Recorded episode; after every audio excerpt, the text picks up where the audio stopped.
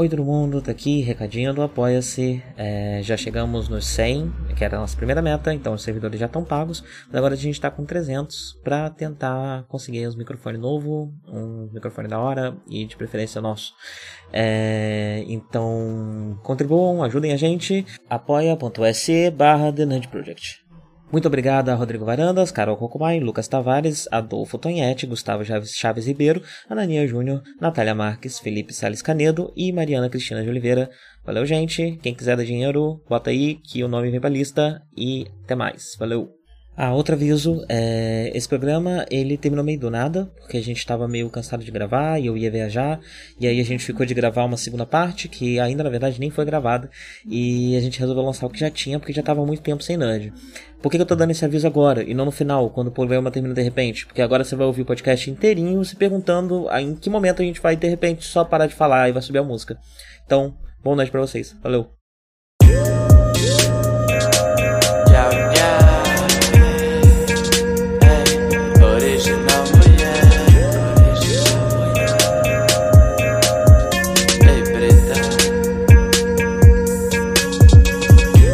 Boca dela é cheio de estrela do mar.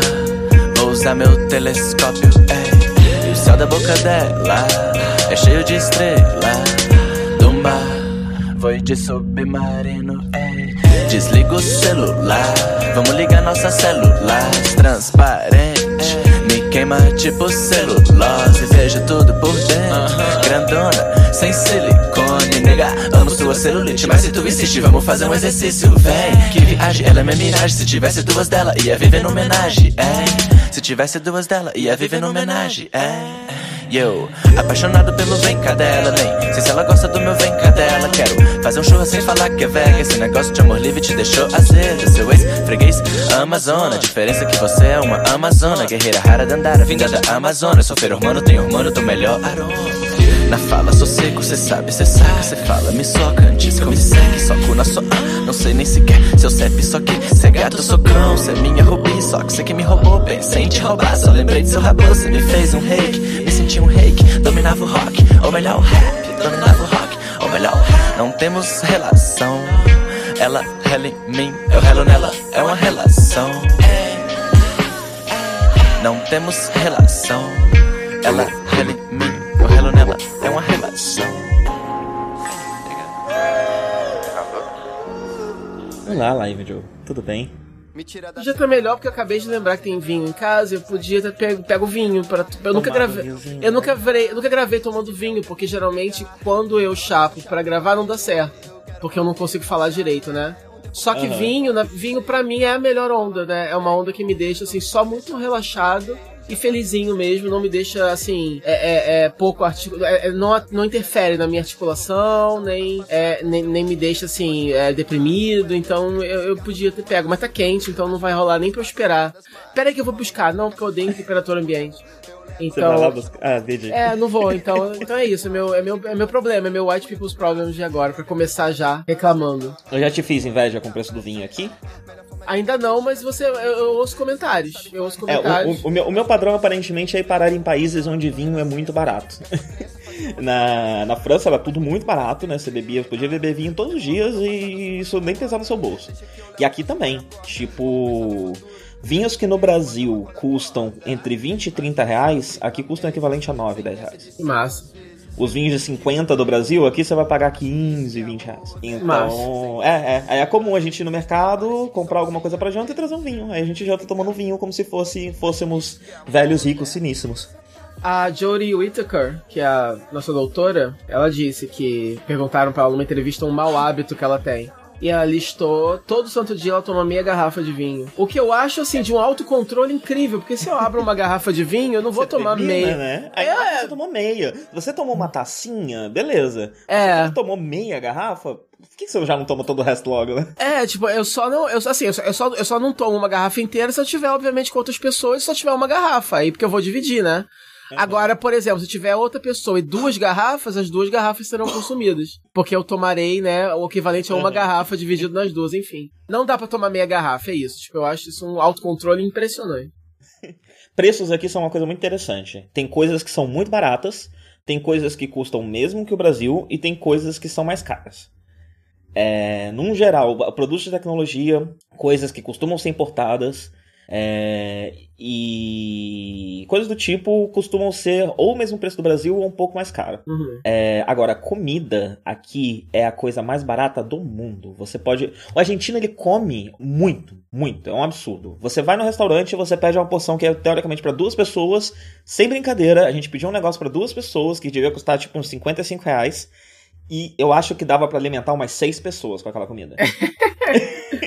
então é isso, é o país para mim, né? Pois é. é que, é que se, se come muita carne, né? Mas o, o, os legumes e verduras, etc., são, são baratos aqui também. Não são caros, não. É... Aqui é ruim para quem tem intolerância a glúten. Ruim é bom ao mesmo tempo, porque as coisas 100% sem glúten, então quem tem intolerância não tá com tanto problema.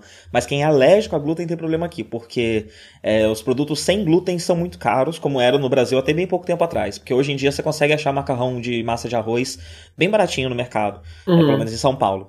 É, então são muito caros. Porém, a maioria das coisas aqui não são feitas com trigo enriquecido que é feito no Brasil, que é um trigo que você coloca mais glúten ainda e deixa ele ainda mais gordo, né? Uhum. É, então, comer trigo aqui é um pouco mais saudável para quem tem uma leve intolerância. É porque o Cristiano tem, né? então, é, esses detalhes eu tô sabendo aqui. É, mas comer é muito barato. É muito barato. Tipo, você compra comida pra semana com menos de 100 reais pra três pessoas. É... E é isso, eu tô, tô, tô, falando um pouquinho da Argentina porque quando eu tava na França eu fazia o repórter da França, né? Mas eu fazia eu o repórter acho, da França porque eu, eu tava acho, indo embora, né? Mas não, a... agora essa daqui é minha nova realidade.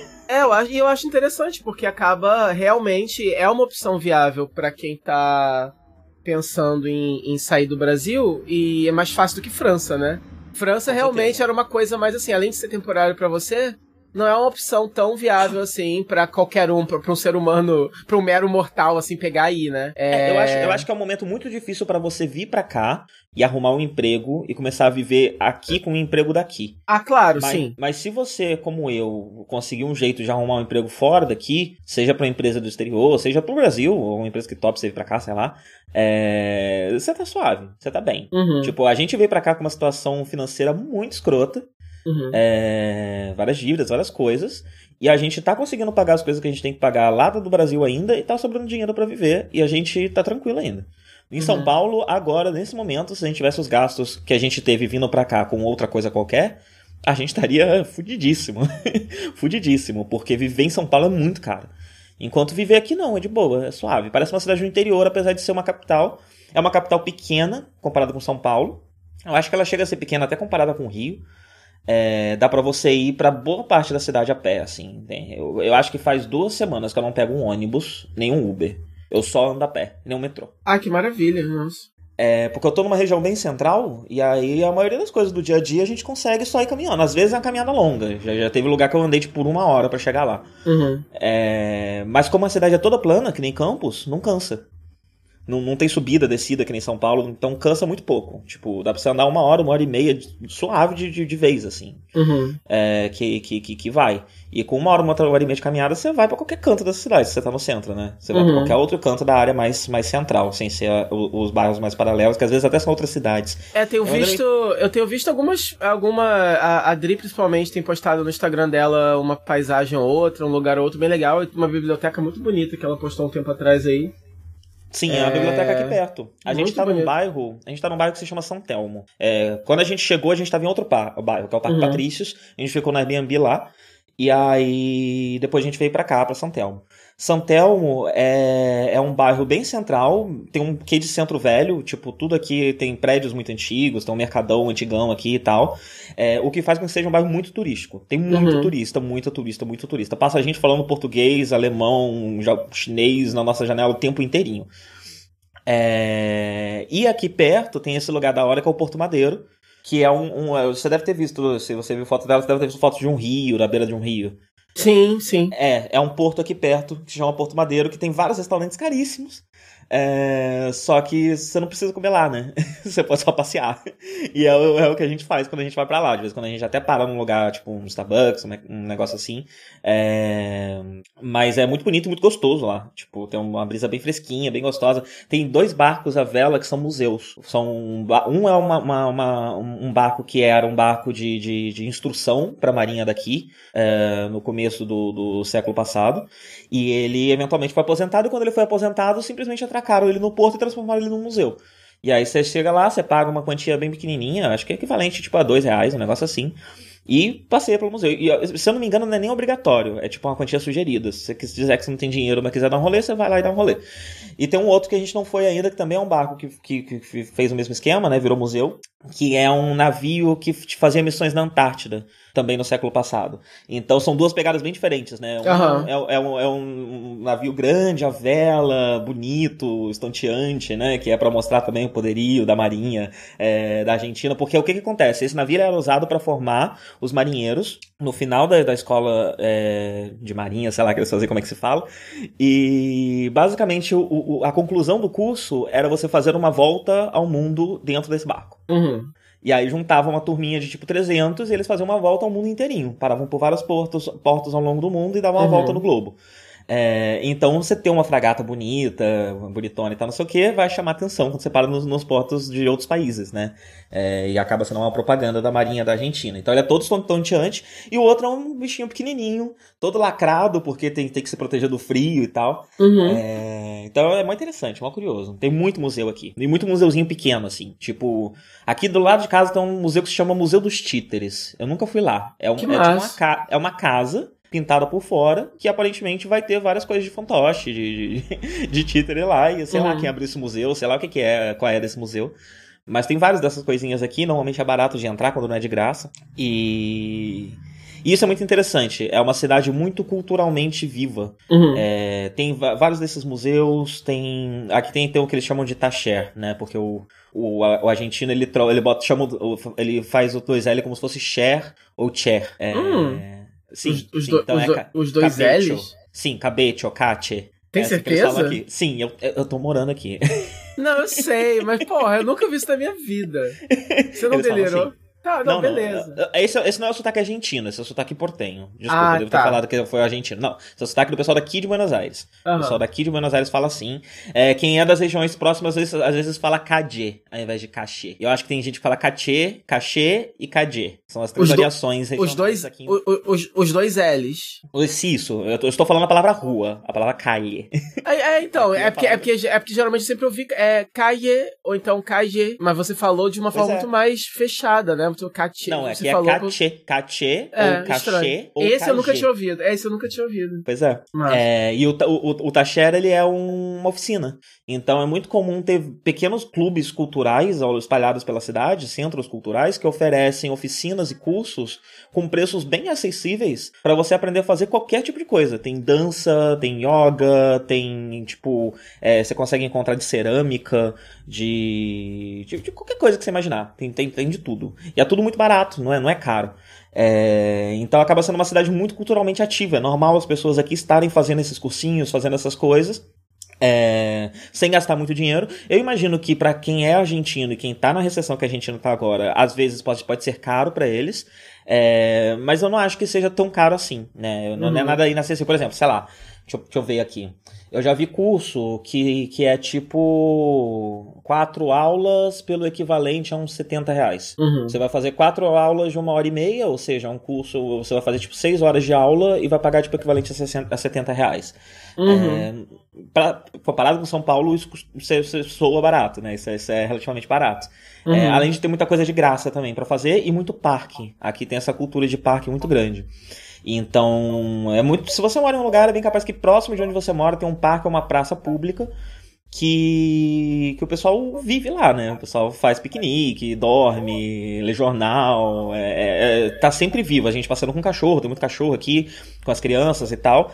E o mais interessante é o seguinte: recentemente, com o governo Macri, alguns desses parques foram cercados com grade.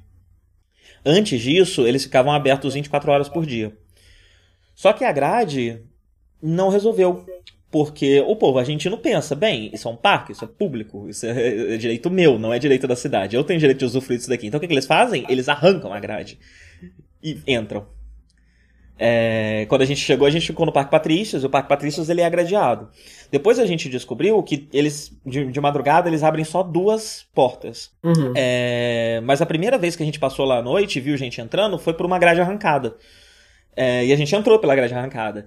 E é bizarro. Duas horas da manhã, tem família passeando, com criança, com cachorro, com bebê. Tem criança brincando na rua. Tem adolescente fazendo batalha de rap. Então o pessoal Nossa, tomando uma que legal. suave, ninguém, ninguém enche o saco. Tudo isso convivendo no mesmo ambiente. É... Duas, três horas da manhã. Massa. Foi, foi bem chocante, assim. Eu não, eu não sei direito, porque eu, eu- não sei direito porque que parece que a, a madrugada aqui é um pouco mais viva do que no Brasil, e eu acho que isso acontece por conta da cultura da siesta. É, não, não, é, não é tão estabelecido assim, não é tipo todo argentino faz a siesta. Ah, mas a siesta aqui ela é relativamente comum ainda. Você vê, inclusive, muitos estabelecimentos que fecham, tipo, da 1 às 4. Dá umas Uhum. quatro ele vai estar fechado, que é o período da siesta. A pessoa vai, almoça e tira um cochilo. Vai pra casa, tira um cochilo, ou tira um cochilo, talvez até dentro do estabelecimento. É, E depois volta. Eu, eu respeito muito uma sociedade que, que, né, que, que, que, incentiva a importância do cochilo. Nossa, é muito bom. Eu tô começando a praticar a siesta, inclusive. É... E é da hora, você fica acordado até as duas da manhã, você acorda umas oito suave, e de tarde você tira um cochilinho ali de uma hora, uma hora e meia, depois do almoço. E é bem bom, é bem bom. eu não sei direito como os empregos daqui cedem esse espaço, né? É, o que eu vejo são os estabelecimentos. Então, tipo, você é dono da sua loja, aqui é comum, inclusive, eu já vi lojas que tem uma placa na frente que é tipo, chego quando eu chego, abro quando eu chego, fecho quando eu vou embora. Se a gente se Uhum. encontra, foi coincidência. Tá escrito na uma placa na, na porta, escrito isso. Nossa. É, é, é, sim. Então é normal você ir num lugar, você vê no Google, pô, tem um lugar lá que vende um negócio que eu tô precisando, você chega lá, tá fechado. Porque ou a pessoa foi dar um rolê, ou a pessoa tá dormindo, ou a pessoa tá na siesta. É, acontece, acontece. É uma cidade com seu próprio ritmo e é um ritmo bem tranquilo, assim, bem, bem suave, o, o povo argentino. Massa. E eu acho que essas são as principais coisas, eu, diria, né? Tem, tem uma coisa que falam muito sobre Buenos Aires que é verdade, né?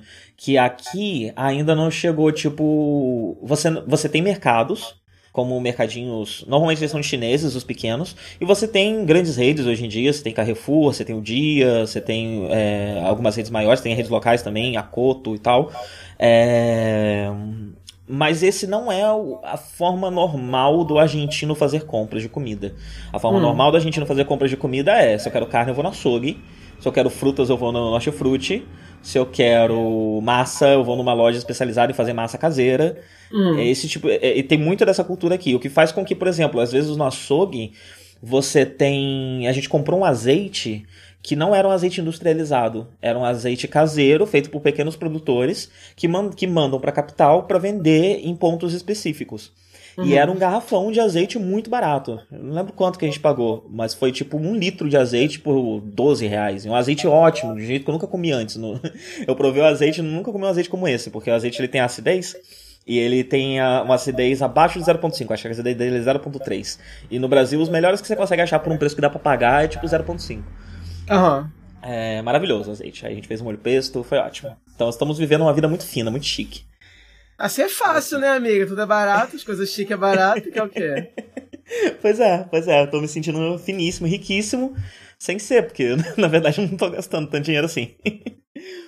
E isso que é É. perfeito, né? É por isso que, é por isso que na, na verdade, durante um tempo aí, todos os meus amigos apareciam em Buenos Aires, né? Tirando foto. Era, tipo assim, número um destino das, da, da, da, da galera que, assim, tem aquela graninha pra, pra viajar pra fora do país, mas não pra fora do país, né? Então eu vou Na pra verdade, Buenos é mais, Aires. É mais, barato, é mais barato vir pra cá do que ir pra, sei lá, pro Nordeste. Exato, é mais então. fácil vir pra cá do que ir pra outros lugares do país. Então, aí por isso que ah, por um tempo aí era tipo assim, número um, sabe? O destino número um pra quem queria ostentar uma viagemzinha internacional, ou uma viagemzinha maior de qualquer forma, mas, né, tipo, não é, não, não tem dinheiro sobrando, então acaba indo pra, pra Buenos Aires. E eu tô adorando que você tá aí agora, porque aí é, eu posso planejar aquela visitinha, né?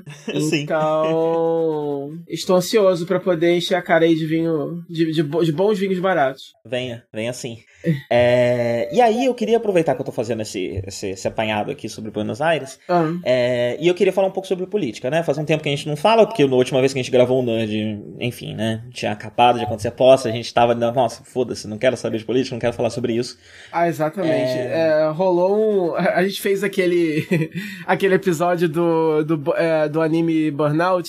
E aí rolou uma, uma burnout séria de política, né? Porque. Só que o problema é que a gente tá dia 16 do 2, né? Quer dizer, então você tem aí um mês e meio de governo e já tá tão saturado, né? Tipo, de novo, parece. Então, e aí, loucura, quando você né? lembra. As coisas, as coisas, que estão acontecendo são surreais. É grotesco, é grotesco. Ah. O engraçado é que, tipo, é saber que ainda vai ser assim por alguns anos, né? É bizarro. É, ou pior, né? É, não, mas é que tá. Não, é, eu não tô nem pensando aí na próxima eleição. Eu tenho, eu tenho meus pensamentos sobre isso, eu vou até ser bem direto com relação a certas coisas que eu acho que precisa acontecer se a gente não quiser que essa tragédia se repita na próxima eleição. próxima eleição. Eu acho eu que vai dúvidas. ter. Não, não, eu acho que vai ter. Eu acho o seguinte, eu tenho, eu, eu não tenho minhas dúvidas porque esse tipo de bagunça que tá acontecendo é um sinal histórico de, um, de, de uma democracia em crise. O Brasil não. nesse momento é uma democracia em crise. Olha, eu tô e... sempre, eu tô sempre, não, porque assim, eu tô sempre é, tentando, porque assim, eu sou uma pessoa, eu sempre digo isso quando a gente vai discutir esse tipo de assunto, né, que eu sou leigo. Eu comecei a me interessar por política ontem. A única diferença é que é é, não sou só eu, é o Brasil inteiro, só que só eu admito, né? Porque sim. eu lembro muito bem a sim, última também, né? eleição. Né? É, a última eleição, quando a Dilma ganhou, eu trabalhava embarcado ainda. Eu lembro que a, no primeiro turno eu não votei, porque eu tava embarcado, mas eu lembro que tava lá a Dilma lá em cima, né? Como sempre, tava lá aquela dicotomia Dilma, é, Dilma e Aécio, né? Aquela, aquele café com leite de sempre. E eu lembro que as gay tudo queria votar na Luciana Genro. Luciana Genro era tipo bolos da época, é. só que com mais chances, porque não tinha esse papo de voto útil. A gente não tava no desespero de não deixar que ninguém ganhasse. Então, muita gente, inclusive meu irmão, por exemplo, pessoas próximas, votaram de fato na, na Luciana Genro. No segundo turno, eu tava desembarcado, eu obviamente votei na Dilma, porque a opção é o, é o Aécio, né? Então, uhum. né? É, então, não, realmente não era uma escolha que a gente tinha. Mas eu lembro que é, o clima político era muito menos é, é, selvagem, não existia esse, esse ódio a, a Dilma e a esquerda a ponto de, de assim, destruir relacionamentos ou pessoas te comparar. Porque, né, porque é, é, essa galera, eles veem é, é, petistas ou esquerdistas de uma forma geral como se fosse mesmo é, é uma praga a ser exterminada, porque foi esse o marketing que foi criado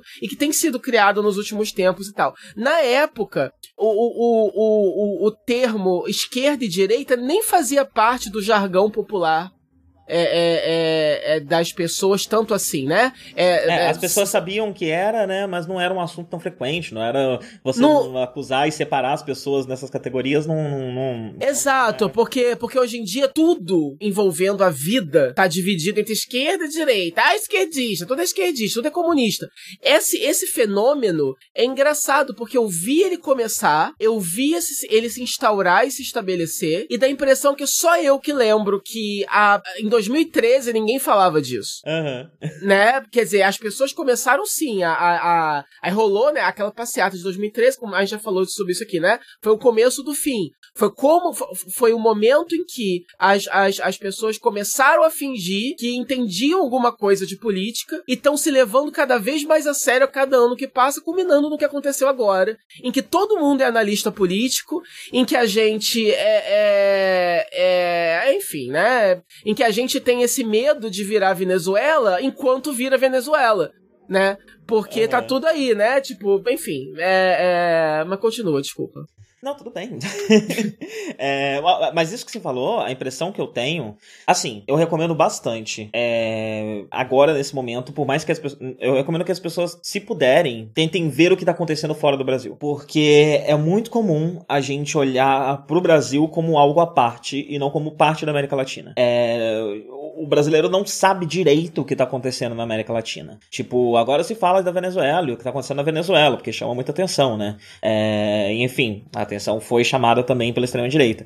É, mas o que exatamente está acontecendo na Argentina, quais são os movimentos políticos que existem aqui, uh, como é exatamente esse governo do Uruguai, uh, tipo, ah, o Mujica, esquerdão, né? Mas que tipo de esquerda é essa? Que é, o que, exatamente quais são as políticas que ele aplica? É um governo tão de esquerda assim mesmo? Será? É...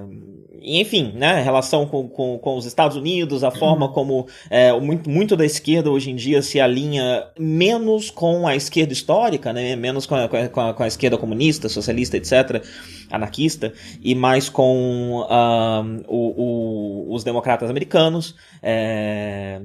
democratas americanos são esquerda ou não são esquerda? Então tem, tem, é interessante olhar um pouco mais pro todo, porque às vezes o brasileiro a gente, a gente se fecha muito nesse, nesse microcosmos nosso que faz todo sentido se fechar, porque é um país enorme, então tem muita coisa acontecendo e material suficiente para vocês fechar ali. É, mas você esquece de olhar como as pessoas enxergam o Brasil, que é outro país da América Latina. Pode ser um país rico, pode ser um país importante, mas ainda um país da América Latina. Então o que acontece com, com, com, com os outros países da América Latina é, pode sim ser um aprendizado para o que pode acontecer ou para o que aconteceu no Brasil. Uh, então vir para cá me deu um choque, assim, de, de, de, como. Foi meio que acordar de um sonho, na real. Porque eu saí do Brasil naquele grande momento de efervescência, né? Tá acabando o ano, Bolsonaro foi eleito, vai entrar a posse, o que, que vai acontecer? É todo mundo naquela paranoia, naquela loucura e não sei o que, e eu vim pra cá e foi tipo acordar. Foi tipo acordar de um sonho febril esquisito. Porque eu, eu, eu sei o que tá acontecendo no Brasil, eu consigo ver o que tá acontecendo no Brasil, mas eu não consigo mais me conectar com as coisas que estão acontecendo no Brasil do jeito que as pessoas se conectam. Eu me conecto num nível emocional, de certa forma, eu me conecto num nível é, racional, com certeza, porque eu quero saber o que vai acontecer com o meu país. Uhum. Não porque é meu país, porque eu não acredito nisso. Foda-se país. É, mas porque a maior parte das pessoas que eu amo moram no Brasil. É, então me interessa saber o que está acontecendo lá, mas eu não consigo é, ter a minha mente deturpada, tipo, ter, ter essa. É uma sombra, né? É uma, uma névoa em cima da cabeça, porque você não tem escolha. É, você não tem escolha. Tipo, esse é o país que você vive, é aqui que tá, tudo que acontecer vai te afetar diretamente e imediatamente. Você não pode sofrer mais. Não dá mais no Brasil para você fechar os olhos como a gente fechou por muito tempo é, e seguir em frente. É, tudo que acontece agora, tá, tá, a coisa tá tão feia que tudo que acontece afeta a vida das pessoas imediatamente. Então tá todo mundo enlouquecendo, parece, aos poucos. É, a impressão que eu tenho é que a situação do Brasil agora está aos poucos enlouquecendo toda a população. Uh, e isso já vinha acontecendo, e agora eu percebo que está crescendo e se expandindo, né? É, tipo, já, já enlouqueceu toda uma parcela da população que elegeu o Bolsonaro. É, e agora todo o resto da população também está aos poucos surtando e enlouquecendo com a forma como a, política é feita, com essa forma confusa, doida, que tem como objetivo mesmo enlouquecer o seu povo, né? Se você enlouquece o seu povo e não se sabe mais o que é verdade, o que, que não é, você não tem mais como esse povo fazer qualquer coisa. Ele tá paralisado, porque ele nem sabe pra onde olhar, ele tá correndo pra lá e pra cá. É, eu sempre, eu sempre tomo muito cuidado, né? E, e, esse era o meu ponto, na verdade, quando eu comecei a falar ainda há pouco e acabei não, eu me perdi. Aí agora eu lembrei qual era o meu ponto. Porque eu sempre, eu falei, né? Eu, eu, eu, você comentou, ah, se tiver eleição. E aí eu tento sempre é, ser ponderado com relação a isso, porque eu também não quero soar como o, o histérico é, é, ignorante, né? Que tá querendo, que tá, ah, não é bem assim, etc e tal, porque sempre tem alguém para dizer que não é bem assim e dar algumas informações que eu não sabia, etc. Então, assim, eu sempre deixo claro, como eu falei, né, que eu sou leigo, então é, eu prefiro acreditar que a democracia em si, o Estado de Direito não corre perigo, né? É, eu prefiro acreditar, eu prefiro, eu prefiro acreditar nisso porque, justamente pelo papel do Brasil no, nesse sistema maior de mundo e etc., eu prefiro acreditar nisso. Só que, é, com certeza, a nossa democracia ela é um brinquedo é, é complicadinho e ninguém entendeu as regras ainda. É, e eu não sei se um dia vai entender. E, e finalmente essas pessoas estão conseguindo manipular. Eles conseguiram, é um nicho que chegou aí para ficar. Essa coisa de, de você se alimentar de, né? E alimentar é, é, é medo, paranoia, inventar, é, é inventar inimigos é, é, comunistas, que são basicamente o bicho-papão, cuja, cuja descrição e atribuições variam de acordo com o tipo de inimigo que você precisa, né? Então, se você precisa de um inimigo que esteja aí desvirtuando suas crianças, comunistas. Se vocês precisam aí de um inimigo que, que vai acabar com a economia, comunistas. Se você precisa de um inimigo que vai tirar a porra da, do, do, do teu kitnet alugado e do, do, teu iPhone falsificado, comunistas, né? É, então é isso. E é uma série de lendas e de, de, de, de fake news, e eu acho que é tudo muito novo e tudo pior ainda, porque pela primeira vez você ainda tem as redes sociais, né, é, influenciando diretamente no rumo das eleições, e é uma coisa que ninguém previu que ia acontecer, né? Quando, quando inventaram as duas coisas. Quando inventaram a democracia e quando inventaram o Facebook, ninguém nunca previu que essas duas coisas fossem se juntar e se influenciar e tal. E é isso. E aí não existe uma forma de você. Sei lá, né? Eles estão ainda tentando inventar uma, uma, alguma forma de poder, de poder controlar isso. É, então é por isso que eu, é por isso que eu prefiro trabalhar é, é, é, é, é sobre, sempre sob o conceito de que vai rolar eleição sempre. Ainda que as pessoas erradas continuem sendo eleitas. É... Então, eu vou pro outro lado completamente oposto do seu. Uhum. o que, que aconteceu? Com, com, com todo esse movimento desde as eleições para cá, eu comecei a ler mais ativamente e, e ouvir mais ativamente sobre política uh, do que eu fazia antes. Uhum. E eu resolvi começar a ir atrás do que está se querendo extinguir que, que eu tô querendo dizer com isso? Por exemplo, é, isso, isso, isso, que você falou, né, da, da, das mentiras e tudo mais. É, o, o, o, a extrema-direita ela tá funcionando de um jeito que ela faz com que tudo dê um passo para o lado. Então, a, a pessoa que é que, que se, se, se alinha com, ideais de extrema-direita vai dizer que não é extrema-direita, que é só direita. O que faz com que a direita vire o centro e faz com que o centro vi, comece a virar esquerda e a esquerda vire extrema-esquerda. Sim. Uh, então, né, você vê as pessoas inflamadas falando do PT como se o PT fosse o PCO, né? Fosse a extrema esquerda revolucionária que vai a qualquer momento vir com, com, com, com seus caps e sua, sua, suas armas na rua tomar o governo. Uhum. Uh, o que quem dera que fosse, né? É, então o que, que eu comecei a ver? Bem, beleza, então vamos ver o que, que acontece quando, quando a esquerda vira a extrema esquerda. a extrema esquerda some. Então o que, que a extrema esquerda tá falando? será? sobre tudo isso, né? Uhum. E aí eu comecei a ler coisas de anarquistas, comecei a ouvir, falei do PCO, né? Rui Costa Pimenta, presidente do PCO, tem um canal, não sei se você sabe disso, se chama Resumo Semanal. Quem que ele tem? tem um, é, é, o Rui Costa Pimenta, ele é o presidente ah, do PCO. Tá. Você deve lembrar dele, do, do, do, do, teve uma candidatura que ele não pôde ser candidato, né? E aí o, o, tempo do PCO na TV era só, estão tentando tirar a candidatura de Rui Costa Pimenta. E umas coisas assim. é... E aí eles têm esse canal que se chama Causa Operária TV, é, que é para funcionar como uma TV. É um canal de YouTube, mas que eles têm tipo mais de 70 horas de programa por, por semana onde eles falam das coisas que estão acontecendo no dia e tudo mais, e tem esse, esse resumo da semana que o, o, o Rui Costa Pimenta faz toda semana, uhum. no sábado ou no domingo, não lembro, onde ele fala do que aconteceu na semana e dá a visão deles uh, do que está acontecendo, né? É... E eu não esperava, eu sempre achei que o Rui Costa Pimenta era um doido. Ele não é. Ele é uma pessoa super sensata. Ele fala coisas que fazem muito sentido. E o, o que, que eu, eu não concordo com tudo que ele fala, mas tudo que ele fala vem de uma linha de raciocínio que faz sentido. Então, e isso junto com as outras coisas mais, mais, mais agressivas que eu fui atrás, me fizeram ter uma visão bem diferente de como as coisas são. Você disse que você acredita que a democracia está segura, né? Eu Sim. não acredito que a gente tenha democracia mais, faz um tempo. É... Eu realmente acho que o que aconteceu nesses últimos tempos foi uma nova forma. A, a, a, ditadura ela não toma mais a forma que ela tomava no, no, no, na metade do, do, século passado. A ditadura agora é algo que acontece com um verniz de, de, de democracia para para enfim, para que, que, é, que é uma ótima, ótima forma de controle, né? Se você tem uma ditadura, todas as ditaduras caem uma hora. Por quê? Porque é uma ditadura que vai estar tá todo mundo conspirando para uma hora derrubar essa merda, porque ninguém quer, quer, quer ter um ditador, né? Ninguém quer servir um ditador.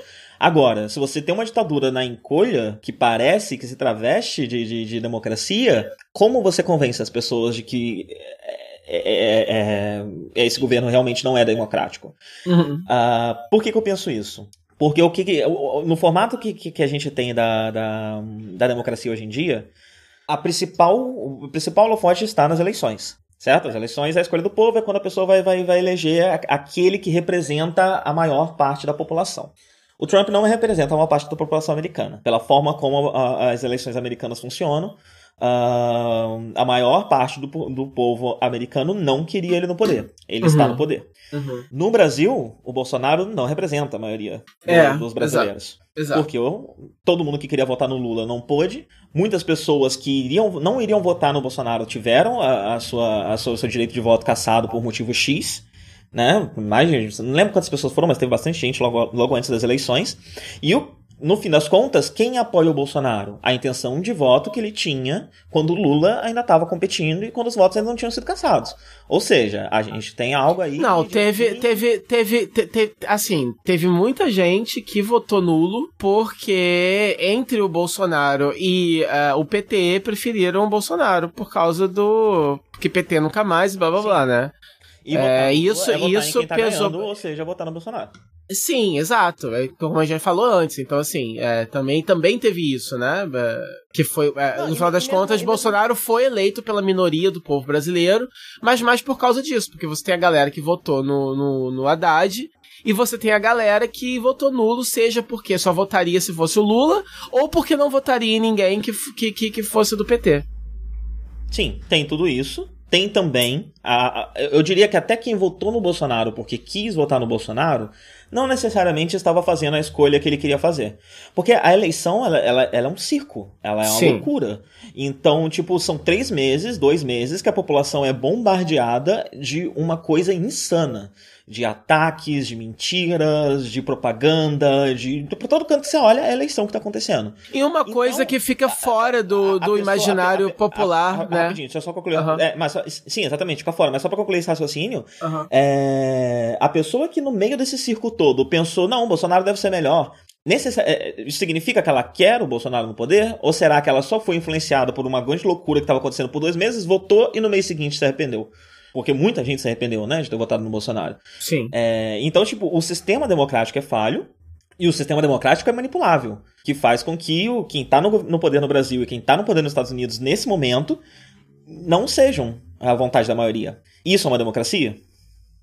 Não, então, é como eu falei, é, é, é sem. É, tipo assim, bem ou mal, você pode ir você pode votar no candidato que você quiser. É, obviamente, é um sistema é, extremamente falho, como você falou, extremamente manipulável, e tá ficando cada vez mais, né? Porque uhum. é muito difícil você controlar, é muito difícil você querer que toda uma população, ainda mais uma população do tamanho da população brasileira, seja é, é, ponderada, ou tenha bom senso, ou, ou, tenha consciência política, porque, e o que eu tava falando sobre negócio do imaginário popular é o seguinte, é que, tipo, é, a gente só pensa em política nessa época da eleição. A gente fica, a gente fica quatro anos sem nem pensar nisso, sem Sim. estudar sobre isso, sem meditar, sem fiscalizar. E, e a gente não sabe o nome. alguma coisa. Exato, a gente não também. sabe. Parece que a única coisa que o cidadão pode fazer como atitude política é votar de quatro em quatro anos. Velho, Você, eu não, né? eu não faço a menor ideia da, das últimas eleições, quem que eu votei para senador, quem que eu votei para deputado. Uhum. Eu não lembro quem foram as pessoas, eu não fiscalizei para saber o que elas estavam fazendo, eu não fiscalizei para saber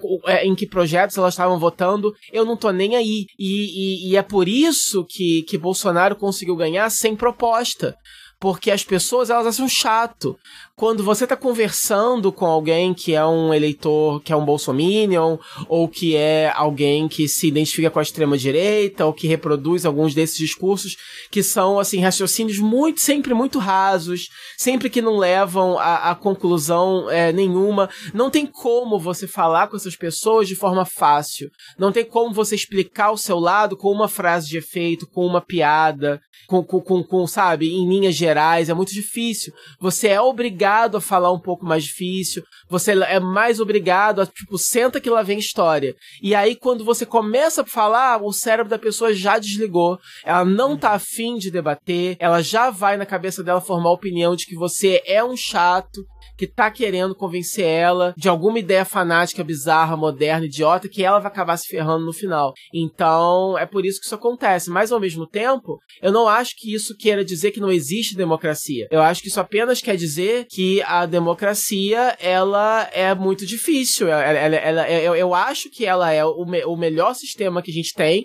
Eu não acho que tenham inventado algo que funcione melhor. Só que, infelizmente, ela não funciona porque o povo é muito burro. E vai vai continuar sendo. Por quê? Porque não se investe, porque a gente não tem educação, a gente não, a gente não estuda, a gente não lê. Agora vai ficar pior ainda se começar essa palhaçada de, de homeschooling é, é, né, tipo, se pararem de, enfim, se, se, não, se... A, a, gente, a gente não estuda, a gente não lê porque ninguém tá interessado que a gente estude, a gente lê porque assim é mais fácil de manipular. Exato, não, sim, sim, Por isso exato. Que pensa, por que, que só se pensa em eleições? Porque todos os partidos, os maiores partidos do Brasil, independente se são da esquerda ou da direita, eles só estão interessados em eleição. Eles exato. não estão interessados no melhor do Brasil, eles não estão interessados no melhor das pessoas, eles estão interessados em serem eleitos. É isso mas, que eles querem. Mas que eu sempre falei, os políticos nesse país, é, eles, e eu falo nesse país porque eu não conheço a fundo os outros países, mas a gente sabe é, mas que tem... o sistema de eleição faz com que essa seja a tendência em qualquer lugar, né? É. Não, não, não, é não, o que eu quero...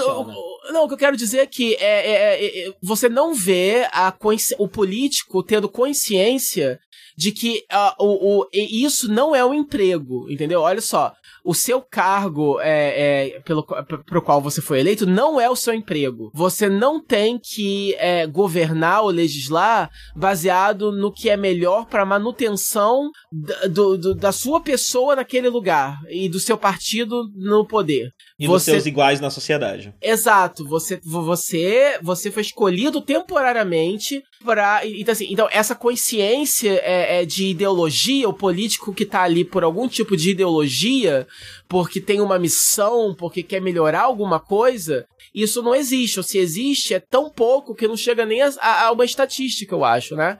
Eles estão ali mesmo, todas as votações e coligações e projetos e a minha decisão de votar sim ou não em algum projeto específico nunca é baseado no que eu realmente acho que vai ser melhor para o povo. Vai ser o que é melhor para o meu projeto de carreira.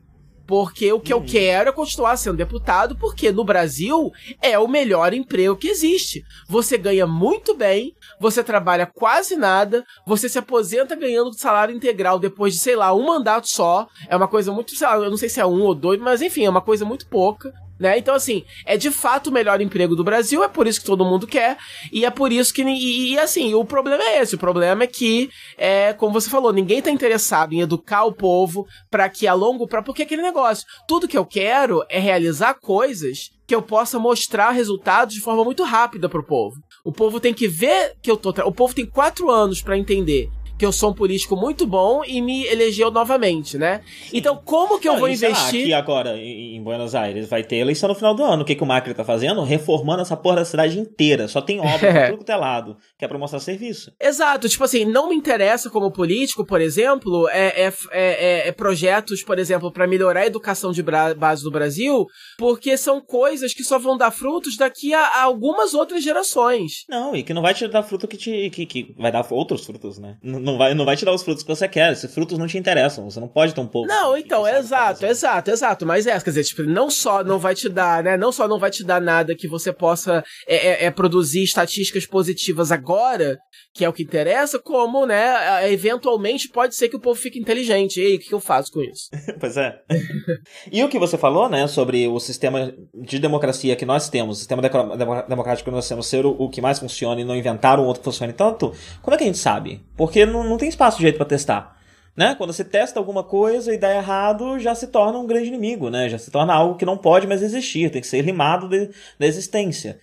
E, e, isso acontece porque, né, é do interesse que o sistema continue desse jeito. Não, mas é, o facilmente forjado e manipulável. O problema é, o pouco que eu conheço de outros sistemas, que eu já conversei com, com amigos que falam, etc, nunca li a fundo sobre nada disso e tal, mas o pouco que eu sei é tudo sempre depende do, do bom senso de todo mundo. De todo uhum. mundo aceitar, aceitar, entendeu? Eu, eu, é, isso que eu tô falando pode soar um pouco inocente, um pouco bobo, porque vem, da, porque vem também de um pouco de desinformação, mas é, sempre que eu ouço a respeito de comunismo, sempre que eu ouço a respeito de anarquismo, são sempre é, é, esses temas que para funcionar dependem disso, dependem que as pessoas, que todo mundo viva numa, numa utopia, numa utopia em que é, eu realmente consigo viver com o que é suficiente para mim e eu realmente consigo respeitar é, é, é, é a, a, o espaço do, do outro e tô interessado no bom funcionamento da, do meu, da minha sociedade. Isso não acontece, isso não vai acontecer, a gente não vai conseguir,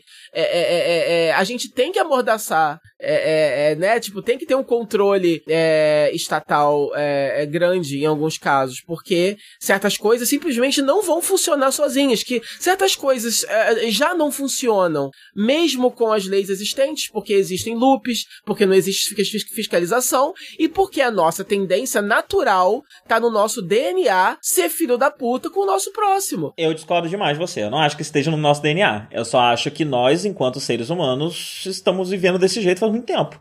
É isso que eu quis dizer. No nosso, no, né? nosso DNA, figurativamente. Eu quis dizer eu que. Acho, eu acho que se a. Tá muito estabelecido para poder sair disso tão fácil assim, entendeu? Se a humanidade simplesmente pipocasse do vácuo hoje, talvez fosse possível a gente viver tranquilamente num sistema anarquista onde a gente entende que tá tudo bem, né? Que ajudar o outro é ajudar a si mesmo. Velho, você não gente... pode. Você não pode virar e dizer. Aquele negócio. É, quando você analisa, por exemplo, eu tava vendo a, aquele. Aquele reality show que eu recomendei no último Nerd, so, é The Fix, né? Que eles. E, e aí ele, eles estão falando sobre. Eu, eu acho que é o episódio sobre gentrificação ou algo assim, eu não lembro.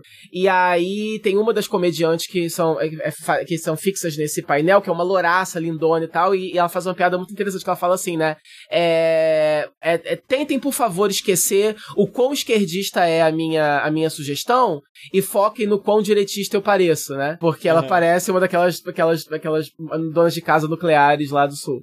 É, e aí ela fala, né, que, que nos Estados Unidos se você pegasse é, todas as propriedades que as pessoas possuem, os imóveis que as pessoas possuem, que estão parados, que elas não estão alugando, que elas não estão morando, e você é, dava para abrigar todos os moradores de rua, tipo assim, 20 vezes, entendeu? Uhum. O número de moradores de rua.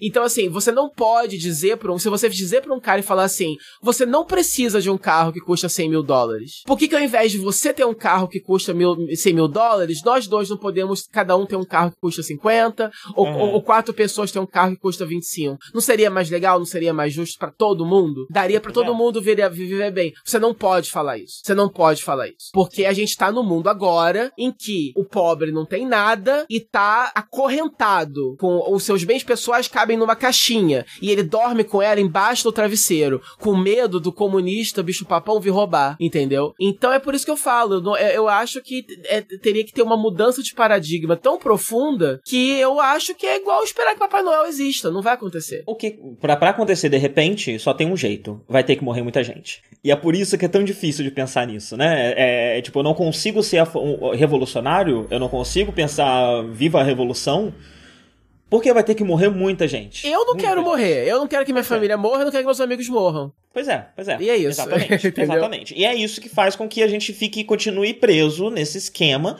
de um sistema que, na minha opinião, está morrendo, está definhando. O capitalismo, como a gente conhece, para mim, ou, e para muita gente também, ele está claramente ruindo. E, e todas essas, essas, essas formas é, extremas, absurdas e violentas de, de, de né, fascistas de, de, de, lidar com, com o sistema são uma medida desesperada, uma forma desesperada de tentar fazer as coisas voltarem para o trilho. Uhum. Que foi o que foi o fascismo nos lugares que, que, tiveram, né? O nazismo na Alemanha, o fascismo italiano, tudo isso é, é como se fosse uma última cartada do capitalismo para tentar fazer ele voltar é, a ter saúde e voltar a, a ser estável, né? Uh, e acho que é isso que está acontecendo. Mas é um sistema que está claramente ruindo naturalmente. E quando ele ruim naturalmente, vai morrer um monte de gente do mesmo jeito. Yeah. É. Então, é, é. a, a, a, o que eu penso é isso. Eu acho que nós estamos fadados a grandes, a grandes desastres, e a grandes problemas, e a grandes é, merdas. Infelizmente. É, é... Eu, eu, eu, eu, só sei que eu só sei que a gente tá num momento muito curioso, é, o, o, falando mais diretamente da situação presidencial. É, o que tá acontecendo é, é, é, é, é, é grotesco, é grotesco, né? Você realmente tem uma pessoa lá ocupando o cargo, essa pessoa não sabe falar, essa pessoa nunca leu um livro na vida, essa pessoa, é, Bolsonaro é burro, ele falou na convenção lá, ele falou por 7 minutos dos 45 que ele tinha, e tudo que ele falou foram as mesmas coisas genéricas e abstratas que ele passou a eleição inteira falando. Não é nada daquilo é, que ele precisava é um ser dito. eleito que ainda está funcionando no modo campanha. Ele nunca trabalhou na vida dele. Ele era apenas um deputado que seria eu se estivesse lá como deputado. Que, que é, uhum. Quem seria o live de um deputado? Seria um cara que eu, que eu bateria meu ponto todo santo dia e eu ficaria 30 anos ganhando meus 60 mil por mês sem fazer absolutamente nada, porque eu sou acomodado, não seria nem por mal, né? É, é, eu não ajudaria nada, mas eu também não atrapalharia, né? E aí, de repente, ele virou presidente e ele não sabe como fazer esse esse esse trabalho. É, as pessoas que, que, que, que rodeiam ele são todas elas uma piada e dá a impressão que todas elas, e quanto a isso eu digo, né? As pessoas chamam o novo ministro lá de relações é, exteriores, ele é um cara que ele é um, um conspiracionista reacionário maluquíssimo que tem um blog que ele fala coisas uhum. bizarríssimas. Você tem a tal da Damares Alves, que não precisa nem se dizer nada, eu nem me espanto com as declarações dela, porque são declarações de, é, é, de crentes é, fundamentalistas malucos que eu cresci e ouvindo. A dela é causar, né? Ela tá ali pra causar. É aí, aí que eu ia chegar. Caso. Não, aí é que eu ia chegar. Aí, to, aí cada vez que a gente compartilha ou comenta algo da Damares, o povo chama inclusive um, um jornalista é, chamou ela de. Ah, porque todo o ministério, todo, todo governo governo desse tipo tem o Ministério do Entretenimento, que é aquele que é feito para causar na mídia e distrair a gente. É sim, o argumento o que ela é... faz parte do governo nazista, é... no caso fascista. Sim. inclusive, quando você pensa em fascismo, né? Você pensa naquelas roupas, naquelas coisas todas. Quando a gente pensa daqui, de, de, de hoje em dia, a gente acha normal. Mas eu, provavelmente, quem vive na época olhava para aquilo e pensava, nossa, é doido. Imagina se, se, se o Bolsonaro começa a aparecer de, de cap, faixa vermelha no braço é. e, e, sobretudo. É. Tipo, por que você tá vestido assim? Você mora no Brasil. É. é.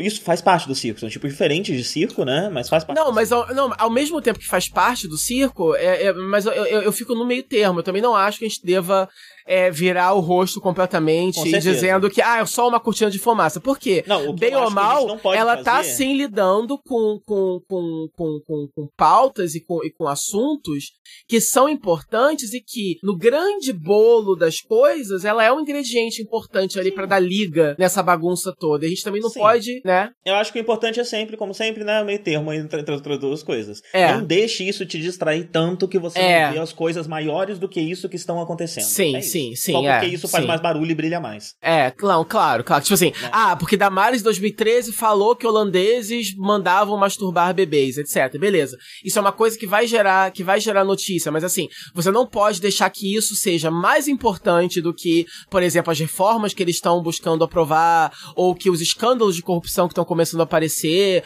ou principalmente com a situação que, que, que tá acontecendo na educação, que é um, né, que como a gente já comentou aqui outras vezes, é uma das coisas que eu acho mais preocupantes, porque é na educação, que é na falta de educação, que, que reside, né, o principal é plano desse projeto, né, que é manter o povo burro. E então eu acho que o ataque deles aos professores, educação, é, é maior ainda, porque ali reside, né, o, o Bolsonaro foi eleito por causa disso, porque ele prometeu extirpar a doutrinação marxista da escola, né, que ele inventou essa ameaça, tem tudo a ver com a educação sempre. Então isso é mais urgente, só que a Damares também tá ligada, né, com, com, com essa parte da, da educação, com a família, com a infância principalmente. Então a gente também não pode, não pode também só descartar ela como uma simples cortina de fumaça, porque ela não é, ela é uma mulher perigosa também. É, e é isso. E aí, o, o, o, engraçado é você ver as pessoas começando a entender como democracia funciona. A memória do povo brasileiro é muito curta. Então, é, é, como o PT ficou no poder durante muito tempo, essa galera, mesmo os mais velhos, elas meio que não lembram como eram antes, né? A impressão que a história do Brasil se resume ao governo do PT. Então, então por algum motivo, pela primeira vez, elas estão engajadas politicamente e elas passaram a vida delas toda, pelo menos a vida, a vida toda que elas lembram, elas passaram criticando o, o governo. E tudo que elas lembram é o governo Dilma pra cá. Elas não lembram de uhum. nada que teve antes disso, né? Então, agora que elas são situação, é engraçado ver essas pessoas não sabendo ter autocrítica, porque mesmo que você tenha votado no Bolsonaro com a melhor das intenções do mundo, que eu duvido, mas enfim, é, ainda assim você precisa aprender a ter autocrítica e reconhecer que esse governo ele é corrupto e ele é uma bagunça. E aí e é engraçado ver as pessoas arrumando desculpas que elas não arrumariam caso alguém é, de esquerda tivesse lá no poder, entendeu?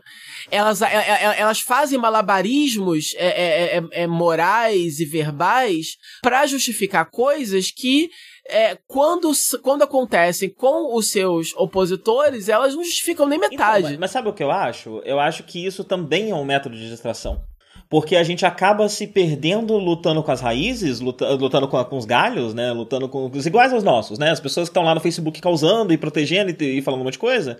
E a gente se distrai tanto e gasta tanta energia discutindo com essas pessoas que a gente esquece de olhar por que, que isso acontece. Uhum. É, e olhar para a raiz das coisas e tentar ir direto na raiz das coisas. E isso que eu, isso que eu digo quando o, o, o, povo brasileiro ele não se organiza politicamente. O brasileiro ele não se organiza politicamente e eu suspeito Especialmente, e isso faz parte do choque que eu tive quando eu vim pra cá, né? É... O que que eu acho? A, a, forma como a gente lidou com a memória da nossa ditadura depois que a ditadura acabou é elemento crucial pro jeito como o brasileiro se comporta em relação à política. Porque quando a ditadura acabou, ela acabou com um acordo. Ela acabou com, com um certo acordo entre os militares que fez com que, beleza, foi horrível isso aí que aconteceu, né? Tá ótimo. Vamos fingir que não aconteceu tanta coisa assim e vamos só não falar mais sobre isso, olhar para frente, olha que linda democracia que a gente tem agora. Uhum. É... O que faz com que a gente tenha aprendido na escola que a ditadura foi ruim, morreu gente, torturou, tem filme, tem não sei o que, papapá, não sei o que. Mas as pessoas que torturaram, as pessoas que mataram, as pessoas que fizeram tudo, ainda estão suave na delas. Estão lá recebendo o salário delas de aposentado do, do, do, exército. E ninguém é punido por nada, ninguém é caçado por nada, ninguém né, é condenado por nada. Então se joga, tipo, ah, a ditadura foi ruim, mas não vamos falar tanto sobre isso, né? Acabou a ditadura, não tem mais ditador. Os, os militares que estavam fazendo esse negócio aí sumiram todos em uma nuvem de fumaça quando acabou uhum, a ditadura. Uhum. É... Mas não, essas pessoas ainda estão na ativa, muitas deles ainda têm poder político. Uhum. E... e eu acho que isso foi, foi uma grande diferença, porque já que a gente não vai olhar para o que aconteceu e vai olhar para o que está por vir, a gente esquece a nossa história. E se a gente esquece a nossa história, a gente não aprende. Se a gente não olha para trás para as coisas que já aconteceram, para as coisas que, que e como elas aconteceram em detalhes, a gente não sabe identificar as coisas quando elas chegam. Então, se, enfim, se apago na minha memória que é uma tartaruga, quando eu ver uma tartaruga eu não vou entender o que é aquele bicho. Da mesma forma, se apago na minha memória o que foi ditadura, eu não vou entender a ditadura quando ela estiver chegando de novo. É... Então, eu tô, eu tô me estendendo demais e tô me perdendo no raciocínio, mas acho que eu vou conseguir chegar lá. É... é essa tendência de olhar para frente faz com que a gente esqueça para trás e faz com que o brasileiro não se pense enquanto entidade política. O brasileiro não pensa sobre política, não há por que pensar sobre política, porque agora está tudo bem. Agora estamos numa, numa democracia. De repente, ela está aqui sólida e inquebrável. É, o que, que aconteceu? Em 2013, a gente teve a grande revolta de todo mundo, né? A vida começou a ficar tão ruim que o povo brasileiro falou: epa, peraí, talvez tenha alguma coisa que eu poderia estar fazendo além de só votar de 4 em 4 anos, de 2 em 2 anos, né? né? Dependendo do cargo. É, talvez eu pudesse, tipo, ir pra rua e quebrar umas vidraças. Uhum. E quando isso surgiu, isso se torna um problema. Isso precisa ser contornado. Quando isso surge e esse problema precisa ser contornado, ele é contornado com essa onda de manipulação. Porque nós temos várias pessoas insatisfeitas que não sabem nada sobre política, sobre o que está acontecendo, sobre nada. Não sabem nada. Elas só estão putas da vida. E estão se organizando politicamente dessa forma por causa disso. Então, o que, que a gente faz? Vamos dividir essas pessoas, vamos, vamos, vamos colocar aqui, inventar fake news, vamos manipular as pessoas, dizer que a culpa é disso, a culpa é daquilo, não sei o que, sem partido, não tem mais partido, MBL, escola sem partido. É, vai seguindo essa progressão para uhum. coisas muito ruins, manipuladas por pessoas que estão interessadas em manipular essas pessoas que estão muito com muita vontade de, de, de, de agir politicamente é, mas com pouco conhecimento de como agir politicamente. E elas são manipuladas. Então agora o que a gente vê é o seguinte: a gente vê pessoas que lembram do governo Dilma porque é, foi, como você falou, né? Tudo que aconteceu, não pensa no que veio antes, não só porque a memória é curta, mas porque a, o, o modus operandi era tá tudo bem, agora a gente tem democracia. Não lembra sobre a ditadura porque esse é assunto do passado, não se fala mais nisso, e já não se fala mais nisso há tanto tempo que já é uma briga que você nem entende mais por que, que aconteceu. É tipo quando você briga com, com, com, com um primo e 20 anos depois vocês se reencontram e, e vocês nem sabem mais por que vocês brigaram e vocês só retomam a sua a, a relação que vocês tinham antes. Uhum. É... Então não se tem nada disso, não se sabe nada se você aponta esse canhão em alguma direção. Essas pessoas todas que a gente vê no Facebook são pessoas que queriam estar agindo politicamente, mas que foram manipuladas de uma forma que esse canhão fosse apontado contra o próprio povo. Uhum. E é isso. Enquanto aqui a, a, situação foi diferente, né? Aqui a gente teve uma ditadura que foi muito denunciada por conta da, da, das mães da Praça de Maio, tem muitas entidades políticas aqui, ativistas, isso foi um choque muito grande. A primeira vez que a gente chegou, a gente ficou no, num bairro que chama Parque Patrícios, que é um uhum. bairro muito ativo na militância é, operária. Então você tá andando na rua, você vê coisas que no Brasil você não vê escritas na rua. Uhum. É, não, não, não é. Não é. Não é. Fora Macri que tá escrito nas paredes. É tipo, abaixa o capitalismo, morte ao sistema, é, tem que acabar tudo, sabe? tem que destruir tudo. Acabou, tá tudo errado. Demole e faz de novo. É, são ideias que são expressas publicamente aqui de uma forma que no Brasil já não são mais faz um bom tempo. E o que faz com que o argentino tenha uma liberdade política muito grande, você vê ele se organizando em grupos políticos que agem é, politicamente com muita mais, muito mais frequência.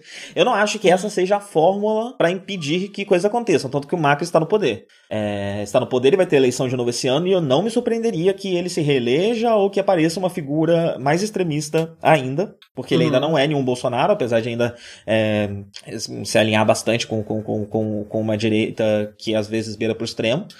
É...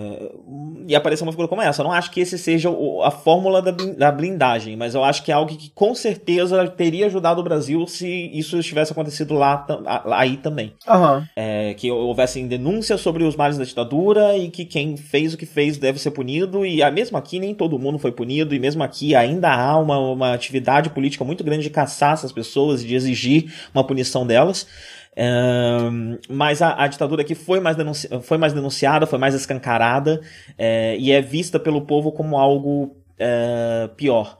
Talvez por conta de ter tido Peron, é, eu não sei exatamente o que que, o que, que faz, é, o que, que forma essa cultura aqui. Mas uma coisa que eu posso dizer com certeza é que o argentino tem noção de que ele é um agente político o ano inteiro, o tempo inteiro, e não só quando está tendo eleição. Uhum. É... E seria algo muito bom se o brasileiro viesse também. A coisa que eu mais queria agora é que tivesse todo mundo na rua quebrando. Eu saí do Brasil por causa disso. Eu saí do Brasil porque eu cheguei à conclusão que não ia ter jeito. Eu a gente não vai. A gente não, não vai sair ter... da inércia. A única coisa que eu poderia fazer no Brasil se eu continuasse no Brasil seria começar a quebrar vidraça e queimar pneu na rua. Eu vou não, imediatamente o... me juntar aos black blocs e é isso que eu vou fazer. Porque é a única opção que eu tenho. O engraçado é que é, é, eu, eu, eu, tenho, eu tenho insegurança né, de me meter em questões políticas justamente porque eu tenho dificuldades de assumir para mim um rótulo político ou assumir de vez um lado, justamente por, por não conhecer é, a, a, todas as facetas dos lados e por não querer soar é, bobo ou inocente, né? Como eu já tava falando ainda há pouco. Só que é engraçado ver que coisas que eu já, eu já percebia antes que iam acontecer e aí ficava meio que é, não, e aí meio que tá acontecendo, entendeu? Sim. É, Quando rolou então... o impeachment da Dilma, o meu pensamento na hora foi, fudeu. fudeu é, fudeu, exato, fudeu. quer dizer, já era aí o início seis, de todo. Meses, uhum. E eu já tava, ah, não, suave, Temer, fica lá. É. é, não, então, já, já era o começo, assim, de um, de um. E eu lembro, né, eu, eu, eu falando com certas pessoas assim, tipo, cara, eu tô com medo do Bolsonaro ganhar. E, e, e me falaram, tipo, cara, não tem chance disso acontecer. Porque é, é quando. É, é, é, bem capaz dele ir pro segundo turno, porque não vão deixar o Lula se candidatar, blá blá blá. E aí. E talvez o Lula tivesse chances grandes de ganhar no primeiro turno, não sei, eu acho que não também, mas enfim.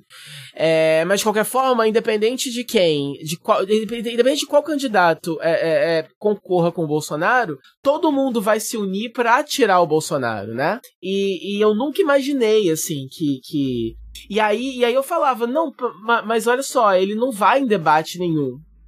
Eu tenho certeza que ele não vai, né? E aí, as, as, ideias dele nunca vão poder ser refutadas. Há pouca chance que a gente tem, porque até refutando as ideias dele na cara dele, não adianta, imagina. A, a, as poucas chances que temos de, de, de tentar mostrar pro povo quem ele realmente é, a incompetência dele, é, é, nós não vamos ter. E aí, e aí me falavam, não, tipo, mesmo se ele não for, é melhor ainda, porque aí mesmo que ninguém vai saber. Tipo, e assim, aconteceu resumidamente tudo, tudo que eu tava me achando meio idiota por achar que ia acontecer, aconteceu, né? Então. Sim, sim. E assim, é tipo. É... O meu argumento para esse. O meu contra-argumento pra esse tipo de argumento aí sempre foi falavam a mesma coisa do Trump. É. Porque falavam a mesma coisa do Trump. Ganhou, ele era o hotel piada. Ele, ele, ele, era o hotel, ele era. eu tô lendo a palavra hotel aqui e misturei. é, ele era o candidato piada, né? Pois é, pois é. E aí. E assim, o, o, o... isso é parte, isso também é uma ferramenta de controle. É é, אה, הוא, isso faz parte de acreditar que a democracia é inabalável vai ficar tudo bem. O Bolsonaro não vai ser eleito. Como que um palhaço desse vai parar lá? Mas não vai ficar tudo bem. As coisas não vão ficar bem. Eu acho que tá na hora da gente pensar dessa forma. É. Não, não, não vai. Não vai ficar tudo bem. Se você quer que fique tudo bem, vai lá e faz alguma coisa. Uhum. Sei lá, faz qualquer coisa que seja. O problema é, as coisas que a gente pode fazer enquanto indivíduo são poucas. Uhum. É preciso fazer algo enquanto, enquanto coletivo, né? Uhum. É, e aí começa, né? Tipo, ah, mas aí quem que tá fazendo alguma coisa? Quase ninguém eu vou me juntar a essas pessoas, mas será que quem são elas? Será que elas também não estão me enganando? O problema é assim, e sendo mais específico agora também, é, tem um problema muito chato acontecendo que é o seguinte, né? É é, enfim, muita gente é, votou no Ciro Gomes como alternativa, né? Tipo, as pessoas queriam votar uh, durante um tempo a Marina Silva, né? Foi, é, lá sendo uma das principais é, é, opções ao, ao, Bolsonaro, e aí ela foi diminuindo e o Ciro Gomes foi crescendo. Tudo isso na falta do Lula, obviamente, né?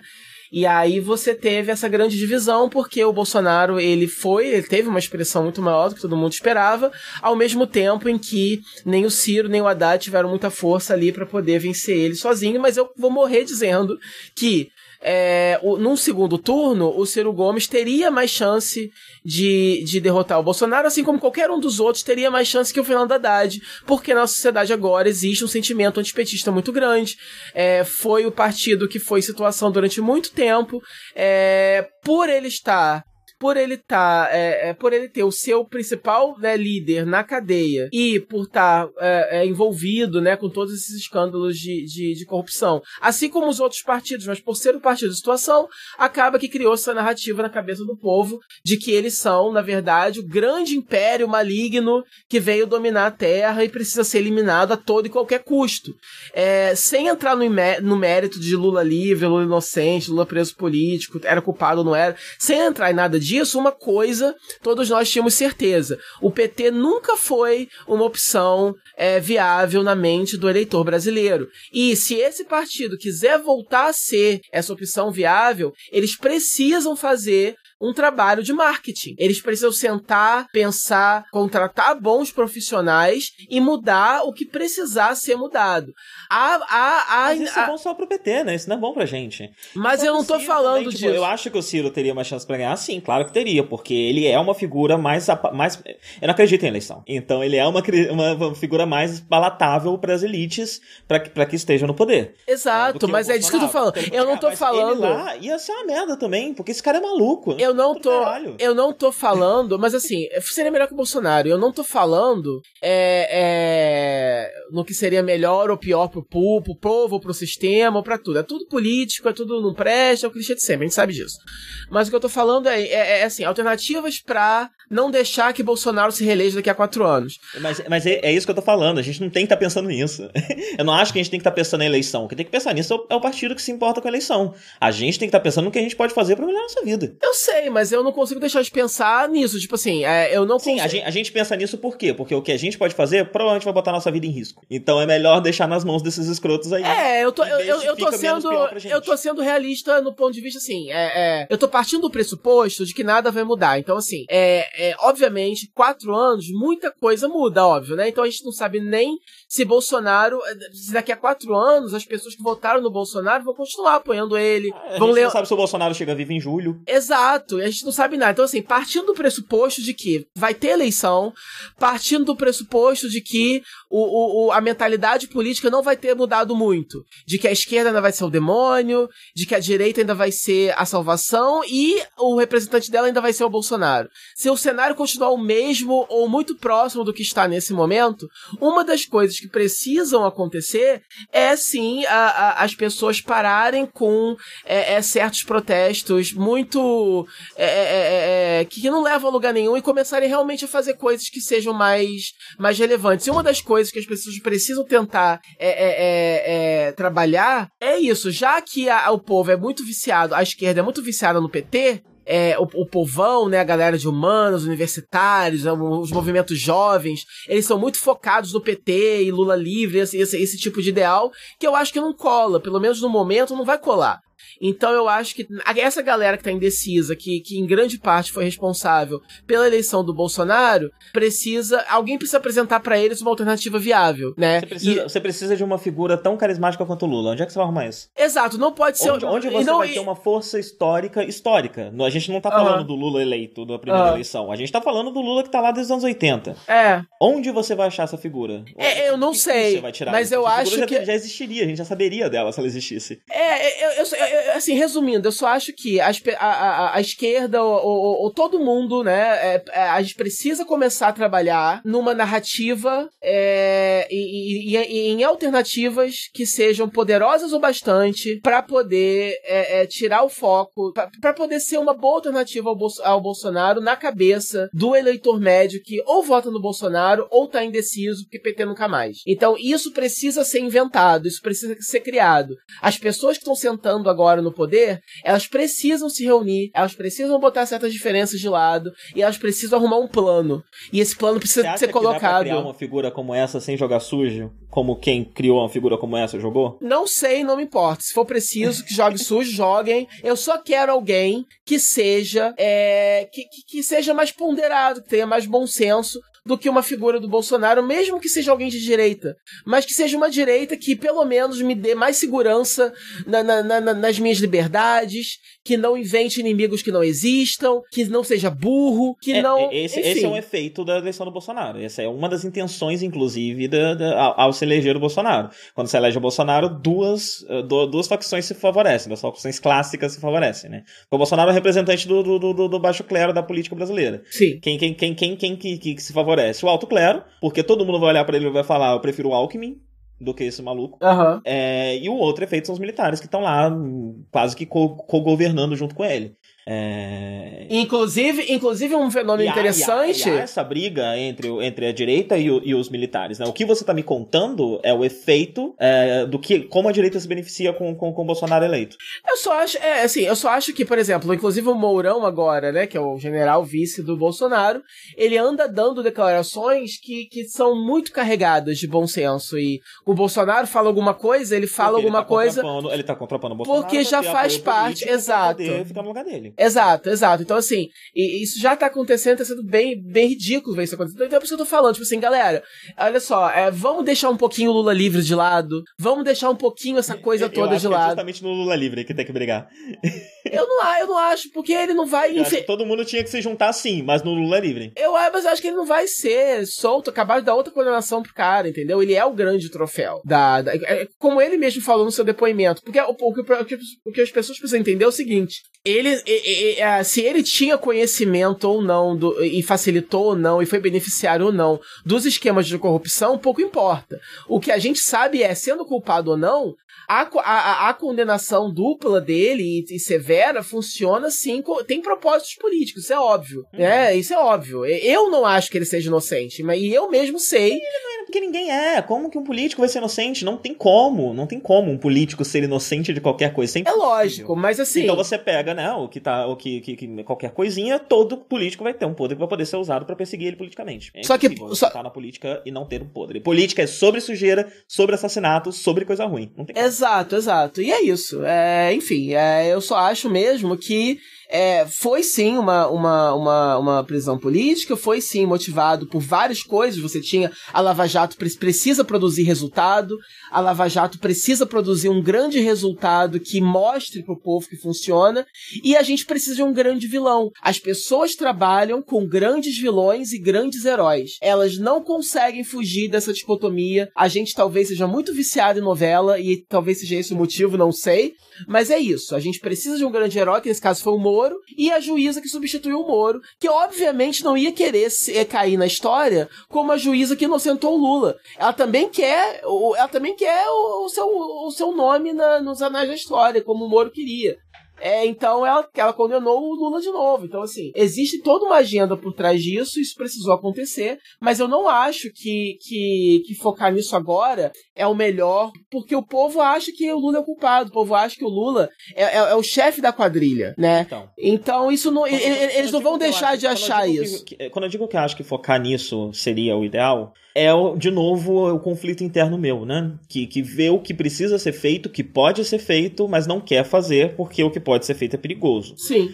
Brigar até o fim com algo como isso é provocar um uma revolta, né? Uma revolução. Tipo, por, por que, que o povo é mantido dentro do controle? Porque nós somos muito mais. E a gente se junta e mata todos os políticos e toma o poder, né? É assim que funciona a revolução. Uhum. É, então, esse tipo de, de stand firme pode levar a isso. E, e é preciso pesar se, se, o que, que vence mais, né? O medo de, de ir até esse lado, até esse ponto, uh, contra a, a, vontade de preservação. Eu, por enquanto, ainda estou escolhendo a minha vontade de preservação, mas eu estou aqui porque se eu estivesse no Brasil, eu não ia estar tá, tá conseguindo fazer outra coisa que não queimar pneu. Sem contar que depois, no fim das contas, acabaria virando uma ditadura mal intencionada, como acontece nos outros países, entendeu? É... Ah, né? Todos os países que, que se dizem comunistas, etc., é isso, acaba virando é, é, é, é, uma, uma. acaba virando uma ditadura. Sem, é, mas você por, não tem liberdade. Sim, então. mas isso é por. Mas aí que tá. Isso é por motivos e detalhes e questões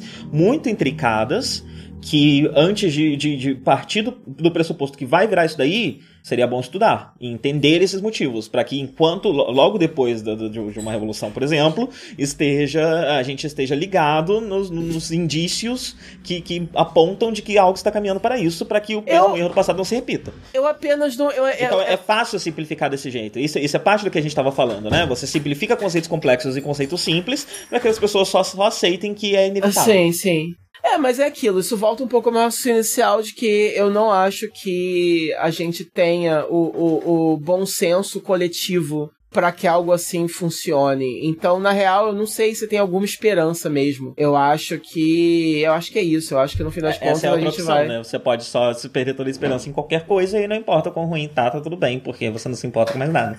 É, não, assim, eu, eu, eu acho que eu sempre vou buscar a alternativa menos pior, né? E a menos pior é uma democracia em que o presidente pelo menos saiba ler e saiba falar.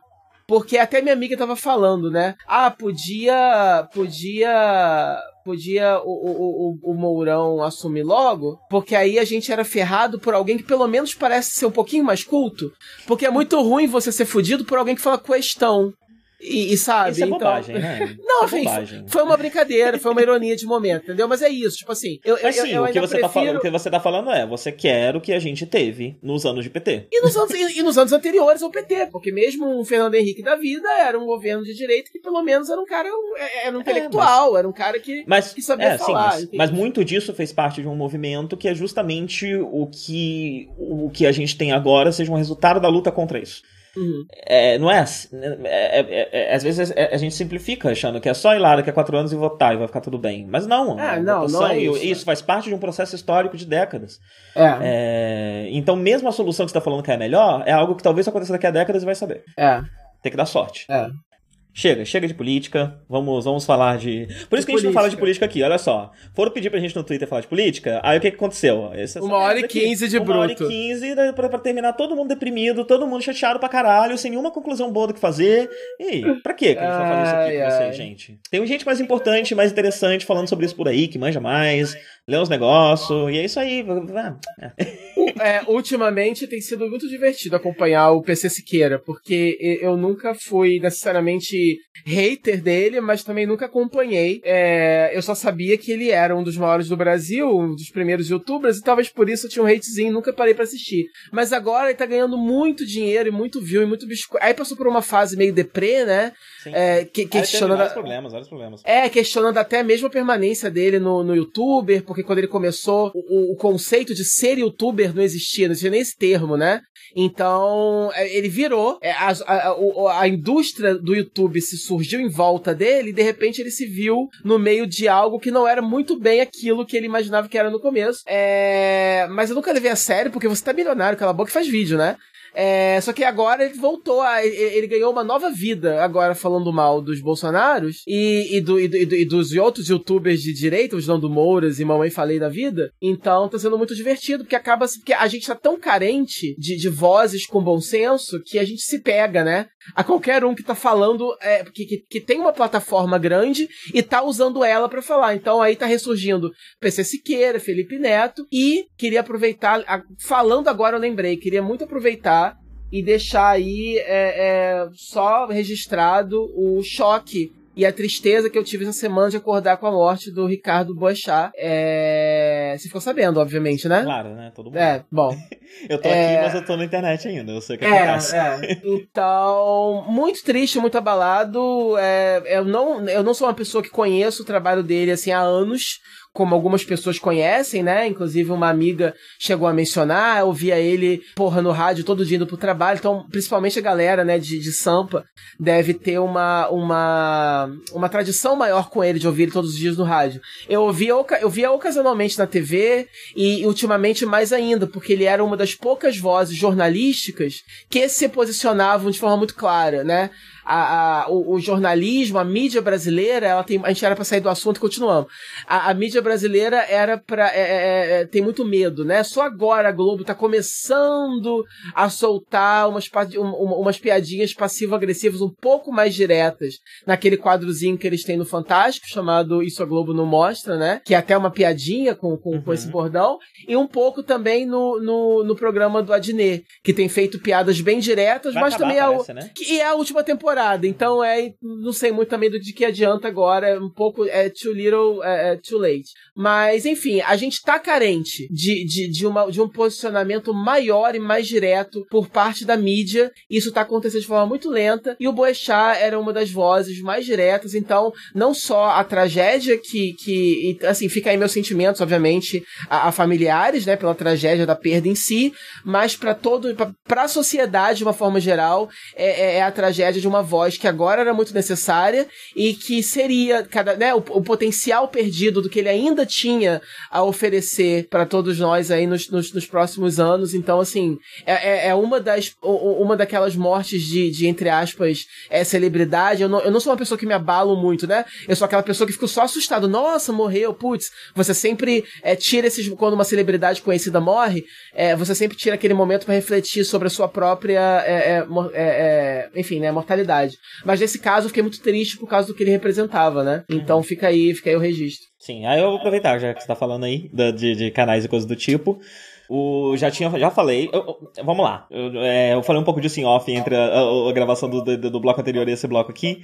É, eu pareço que vou a qualquer momento é, começar a revolução, né? Se vocês quiserem juntar a, a mim, eu posso pensar no assunto. Se gente suficiente vier falar comigo, eu posso ver isso daí mas não tá nos meus planos. É... O que eu quero dizer é que eu falei lá atrás sobre olhar melhor para o espectro político, né? É difícil a gente se, se, se posicionar dentro dele se a gente não conhece todo ele.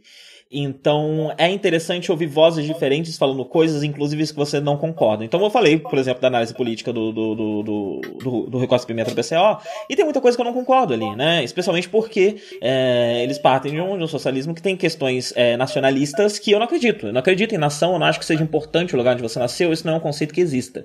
Isso é uma mentira que inventaram. É, e várias outras coisas também que ele fala que eu não concordo. Mas é interessante olhar para todo o espectro, né? Então eu vou aproveitar para fazer algumas recomendações também de canal, além do, do dele, do Caso Opera TV. Tem o Tese 11, da Sabrina, eu acho que é Sabrina o nome dela, que ela também costuma participar do Revolu Show junto com o, o, o João Cavalho. É, tem e tem um gringo chamado ContraPoints, que eu gosto bastante pra caramba. É a Natalie Rain, o nome dela, uhum. que, que fala sobre coisas mais concernentes à, à, à, à política americana, né? É, mas que fala de ativismo de uma forma interessante, que pode ser é, interessante para muita gente. Uh, e tem o Philosophy Tube também, que é um canal meio que irmão que também é, é, faz vídeos muito interessantes. Mas aqui no Brasil eu, eu recomendo pra caramba o Tese 11. É, e eu recomendo pra caramba também que se escute pelo menos um pouco do que uh, o PCL tem a dizer. É, porque são posições que você raramente vê sendo ditas de forma tão aberta e com propriedade o suficiente para você não olhar e falar essa pessoa é completamente doida uh, e, abertamente no Brasil. Então é algo que, que te ajuda também a refletir sobre uma parte da política que talvez não queiram muito que você fique sabendo sobre. Uh, mas é isso. Vamos encerrar esse assunto. Chega de política. Chega nada, porque a gente já começou falando de quê? De A Very English Scandal. Então, então chega porra nenhuma, né? Continua fazendo política. Mas chega, de chega da política que nos afeta, porque a gente tá aqui vivendo ela, né? É. Vamos falar de você, ficção, que é você chegou, forma, você chegou a ver ficção que é uma forma de viver dores que, que, e aprender com dores que a gente não está vivendo de verdade para que a gente é. possa aplicar na nossa vida real e nos problemas reais.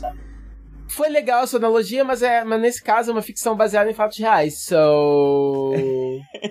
ainda é uma é, ficção, não importa. É, você, é você, você, você não viu ainda, né? Seria muito legal se você tivesse vi, visto isso. Vi, é. Vi, a vida é. tá foda mesmo, mas. É, você vai ver que vocês vão reparar, inclusive, que só o live já vai falar hoje. Eu tenho poucas. Por isso que eu fiz o bloco de uma hora e quinze falando de política, pra eu ter alguma coisa pra falar, porque não vai ter quase nada. É chato, esse eu queria ver, porque esse é um, é um dos que você, vocês aí querem ver muito, né? E também, e aí seria legal a gente comentar junto, mas tá tranquilo. É, eu, eu, eu assisti A Very English Scandal é o seguinte: é uma minissérie em três partes, escrita pelo Russell T. Davis. Quem conhece, acompanha a gente, ou, ou conhece que conhece mesmo, sabe, ele é um roteirista britânico responsável pelo revival de Doctor Who. Ele começou, ele trouxe Doctor Who de volta em 2005, permaneceu na série até a quarta temporada. Ele também é famoso é, por alguns, é, é, vários dramas é, britânicos. É, o, o, mais famoso, um dos mais famosos dele, famosos dele é Queer as Folk, que a comunidade é, gay brasileira conhece muito e tem muito carinho pela versão americana, né? Uhum. A versão britânica, eu só vi a versão britânica, mesmo a americana, ela dura, sei lá, seis temporadas, de vinte e tantos episódios, ela é bem diferente, provavelmente porque a versão britânica é só uma temporada e meia, assim, né? Uma temporada de seis episódios, uma segunda de três, algo assim. É... Já vi algumas outras coisas dele. Ele fe... Eu tava vendo na Netflix. Tem é, o especial Casa Nova, de dois episódios, que é inclusive a primeira vez que ele trabalhou com o David Tennant e foi é, o papel que. É, é, foi por isso que ele chamou o David Tennant para fazer Doctor Who, né? Porque já tinha trabalhado com ele em Casa Nova. Eu, inclusive, comecei a assistir já e é uma delícia. É, ele também fez é, é, Cucumber há pouco tempo atrás, que é uma Banana, série que eu. Cucumber e Tofu. É, que Só eu tô precisando ver. Né? É, então, é, mas a, a, a, a, Cucumber é meio que a principal, né? Que fala também sobre gays é, é, de, na, na meia idade e tal, Sim, gays mais o, velhos. O banana, o banana também é bem importante. O banana também é bem importante. Uh -huh. O tofu, que é meio que umas formas de entrevistas, uma coisa, é meio que um material uhum. É, por algum motivo misterioso eu não assisti até hoje, eu sei que é, tipo, obrigatório. É... Enfim, a gente aqui é muito fã do, do, do Russell e a Very English Scandal é, chamou atenção porque, primeiro, eu tô sempre ligado mesmo nos, nos dramas é, é britânicos, que é, uma, é uma parada que eu gosto, são, são séries que eu gosto muito, e, e eu, eu tenho é, procurado muito essas séries limitadas, né, minisséries e coisas assim, porque tá muito difícil acumular novos compromissos, já tá tanta série para ver, né, que é muito difícil começar começar agora a assistir uma série que potencialmente pode vir a durar cinco, seis temporadas e tem muitos episódios.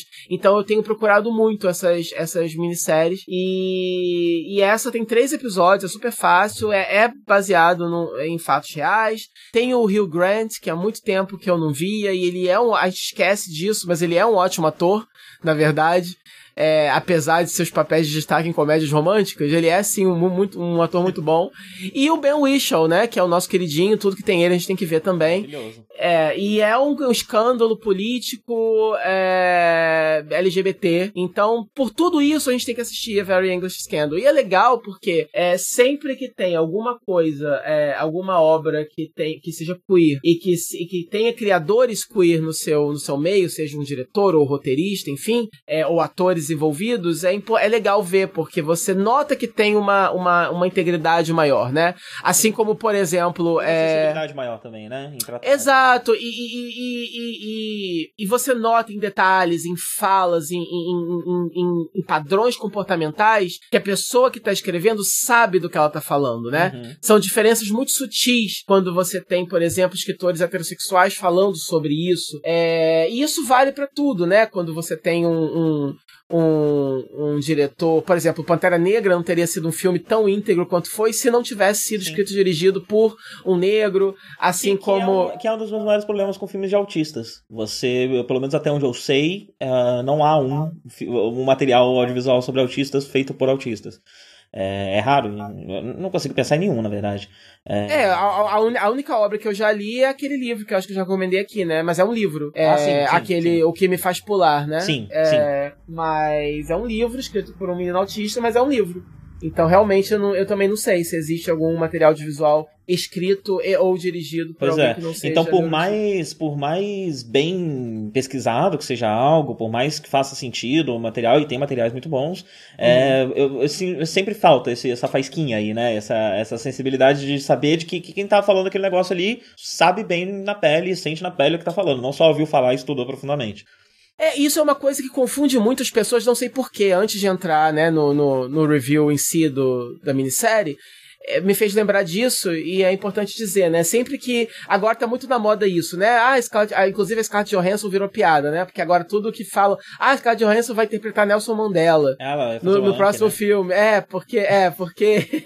ela vai ser o Ang. Por que isso? Porque é, é, teve o fiasco do Ghost in the Shell, em que rolou o whitewashing, e aí depois ali ia fazer o papel de uma mulher trans, se não me engano, algo assim, né? E aí. E aí, acho inclusive. Que era, acho que era um rapaz trans, na verdade. É, isso. E aí. E aí, inclusive, a, a. Se eu não me engano, foi a Kate Blanchett, que eu acho que perdeu uma ótima oportunidade de ficar calada, né? Dizendo que ela vai lutar com unhas e dentes para sempre pela liberdade dela e de seus amigos atores poderem interpretar papéis homossexuais, qualquer tipo de papel, etc.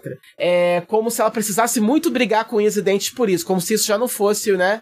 O, o padrão. Então, tipo, minha filha, você pode ficar dormindo em casa. Os papéis vão continuar chegando para né? E aí as pessoas têm muito disso, é. Um ator, um escritor, ele, ele né, ele não. Inclusive foi a, a justificativa que a Glória Pérez deu quando ela escreveu aquela novela sobre o menino trans e, e que seria interpretado por uma mulher cis. E aí ela comentou: bom, você não precisa, por exemplo, um ator não precisa ser um gangster de verdade para interpretar um não gangster, precisa. né? A, a, o ponto não é esse, né? Não é que a pessoa o ponto é, não é, é esse. é incapaz, é. ela não consegue fazer nada. Não, é só que ela vai fazer melhor.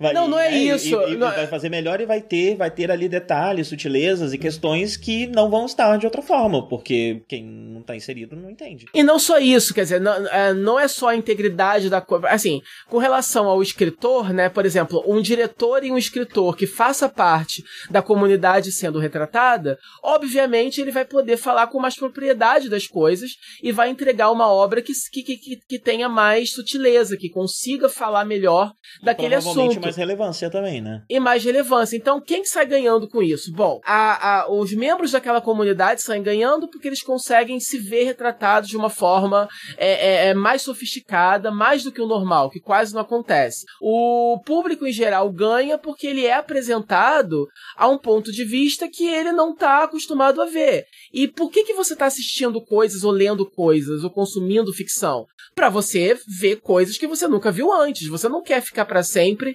vendo as mesmas histórias sobre as mesmas pessoas. Em teoria, né? O, o legal é você ser apresentado e desafiado é, e ter a sua percepção desafiada. Você, por exemplo, ver uma questão, ou ver uma questão que você nunca viu antes, ou ver uma questão que você conhece sobre um novo ponto de vista. Uhum.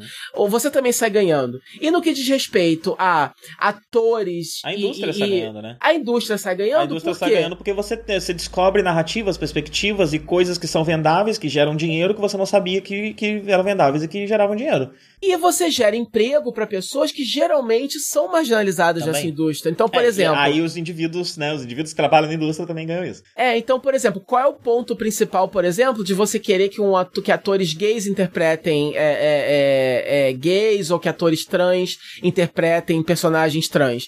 É porque tais atores, eles já têm dificuldade de conseguir emprego pra interpretar personagens que sejam cis e héteros, né? E, por exemplo, uma atriz trans, ela já não consegue ser contratada pra interpretar uma mulher cis.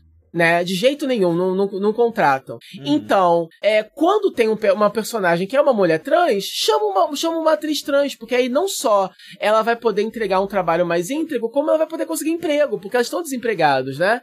Então, por exemplo, é um escritor que seja um, um- um escritor é, LGBT, por exemplo, se tá difícil pra ele arrumar emprego escrevendo sobre é, é, é, é, personagens hétero, então se você tem uma história que é uma história LGBT, chama um criador LGBT pra produzir, pra escrever, pra filmar, né?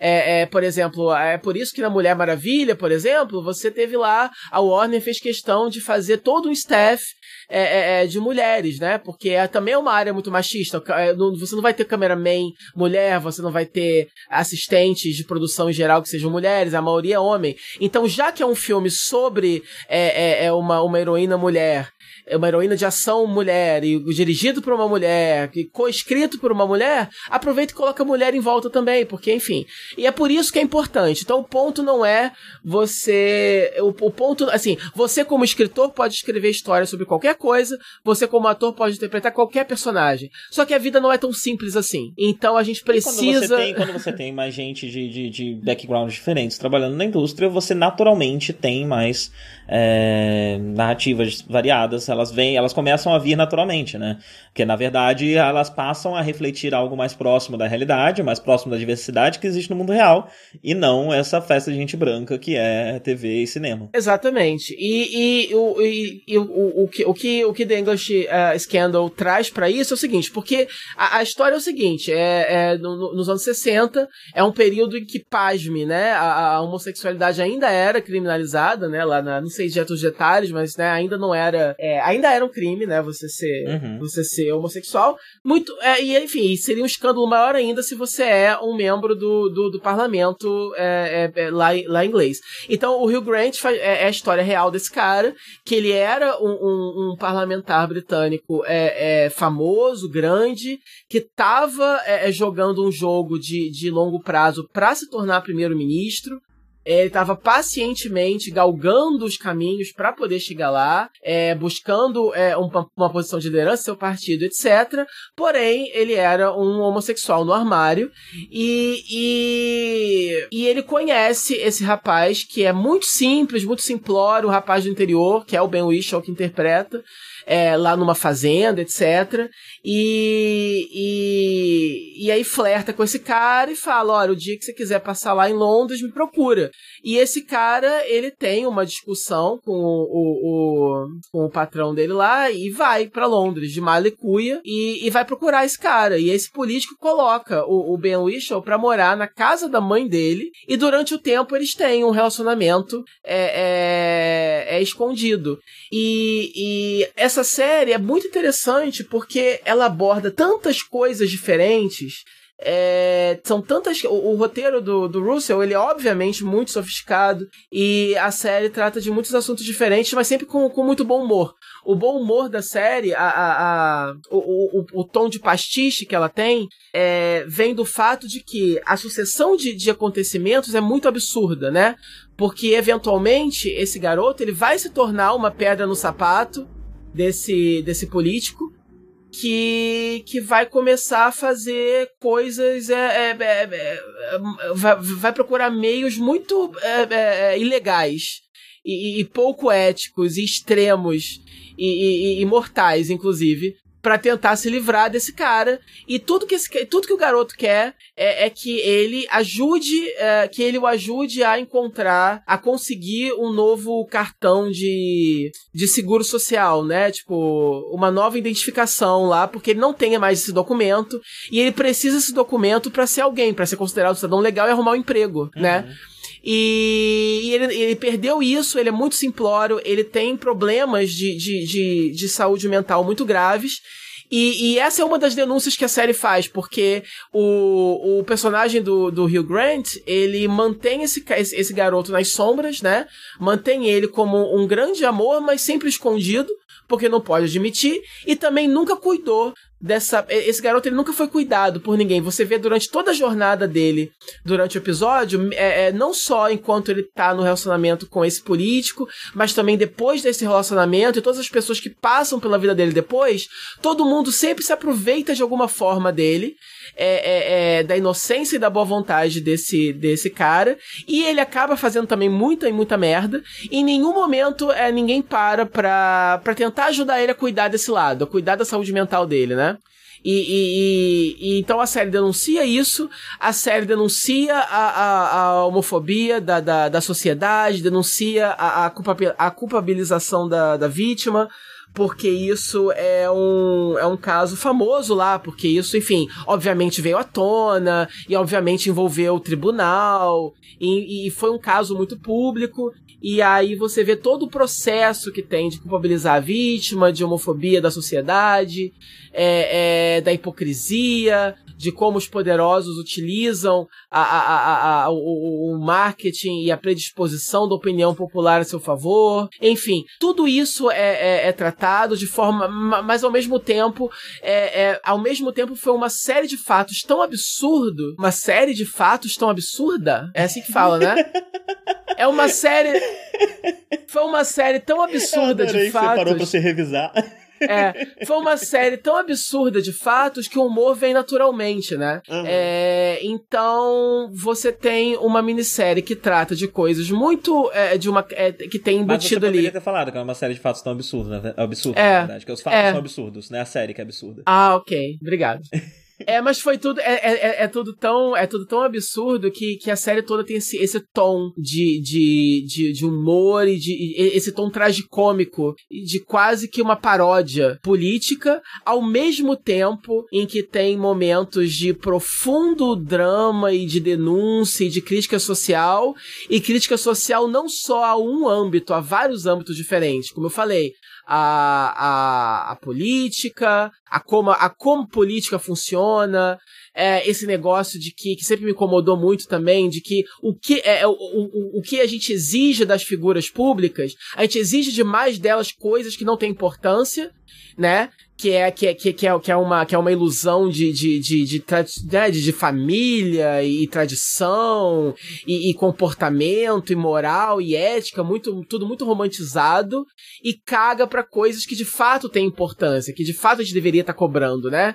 Então por exemplo pouco me importa se, se o político sei lá foi flagrado cheirando uma carreira de cocaína numa boate sexta-feira à noite entendeu? É não que isso deva acontecer mas tô falando assim entendeu? E isso em teoria, deveria ser, me ser, ser, menos importante, por exemplo, que um escândalo de corrupção, mas a gente sabe que não é, né? Então, então é isso. Eu acho que a série é muito interessante em conseguir é, é, fazer de forma muito sutil e muito sofisticada uma série de críticas e denúncias a uma série de hipocrisias e, e, e coisas assim, ao mesmo tempo em que serve como ativismo é, LGBT é, e, e, conscientização, né, político, social, enfim, e ao mesmo tempo ela é muito consist é, é consistente em termos de tom. Ela, todo momento tem esse tom tragicômico que te diverte e te, e te deprime e, e, e, te deixa engajado o tempo todo, assim. Você nunca deixa de, de, de se deliciar. Cada cena, cada fala. O Hugh Grant, ele faz um personagem extremamente é, é, é odioso e ao mesmo tempo patético. É, é e ainda assim, no final, ele deixa você... Ele, ele, ele, também te emociona, de uma certa forma, né? A série consegue fazer você meio que entender o lado dele, mas sem, sem justificar ou tentar passar uhum. pano pra ele, entendeu? Uhum, uhum. De tão bom que é o, o roteiro você, e a direção e a atuação. Você concorda e deixa de julgar o que ele fez, mas você entende de onde vem e, sim, e, sim. compreende, né? E empatiza. Tipo, sim, eu sim. a mesma coisa. Sim, sim. Principalmente numa fala final em que alguém pergunta para ele se ele um dia chegou a amar o, o, o Ben Whishaw. E, e o que ele fala, aquele momento, é um momento particularmente é, é, é, é emotivo. E ao mesmo tempo, toda a dinâmica dele ser um cara mais velho e poderoso, que consegue meio que, que encantar esse, esse, esse outro cara que é mais jovem, mais simples. E, e, e, e tudo que acontece é, é, é, são coisas que você, como membro da, da comunidade LGBT, reconhece. São coisas, são padrões que acontecem, que acontecem ainda até hoje.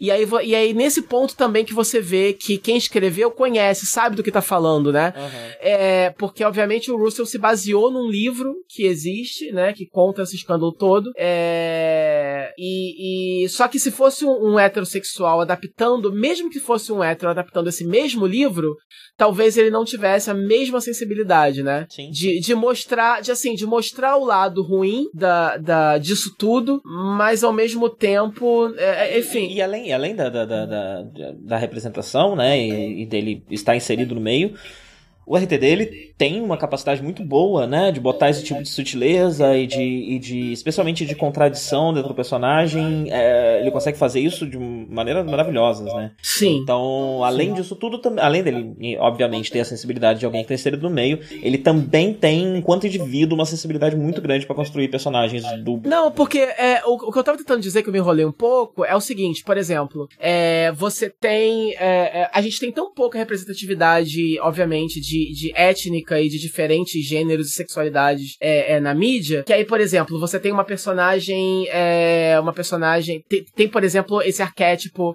na TV agora da personagem que é uma mulher negra muito poderosa e fria e bem sucedida, né? E, e é como se, por ela ser negra e ser uma mulher, automaticamente é, é, é, um tipo de, de personagem tão mal servido na mídia que quando tem, ela obrigatoriamente tem que ser melhor do que todo mundo. Uhum. Né? Existe um medo de você mostrar, por exemplo, a mulher que faz merda, ou o gay que faz merda, sim, ou sim. a mulher negra que faz merda, que é uma pessoa odiosa, que é uma pessoa e, ruim. E é um reflexo da cobrança da sociedade, né? Qualquer é. pessoa de, de, uma minoria que estiver dentro de uma posição de poder vai precisar ser dez vezes melhor do que um homem branco. Exata, exatamente. Tá então, Exatamente. Então é legal você ver uma obra dessa, porque assim, você tem uma obra que você tem é, gays assumidos, você tem gays no armário, você tem é, héteros, é, é, é, é enfim, poder, em posições de poder, héteros em posições de não poder, e, to, e todo mundo ali é apenas humano. Então, alguns deles são pessoas ruins, alguns deles são pessoas boas, alguns deles são pessoas dúbias, é, e, e, todo mundo faz merda. Uhum. E, e, e, independente de quem você seja, independente da vítima, quer dizer, o Ben Whishaw, ele é claramente a vítima nessa situação, mas ele não é nenhum santo.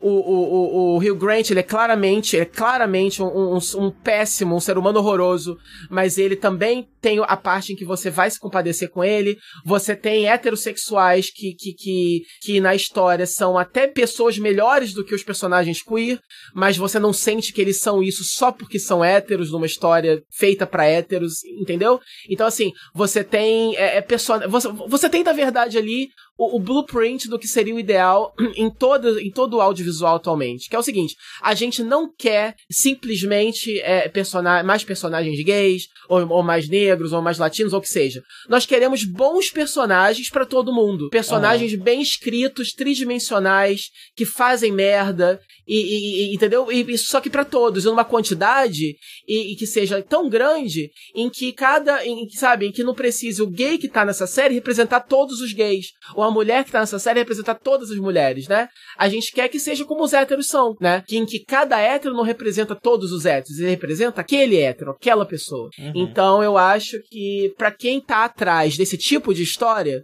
é, a Very English Scandal é uma recomendação muito boa que eu faço. Ótimo. Eu tô, eventualmente eu devo assistir. E aí, quando eu assistir eventualmente, talvez a gente retome aqui e faça até alguma coisa com um pouco mais de spoilers, se, se caber.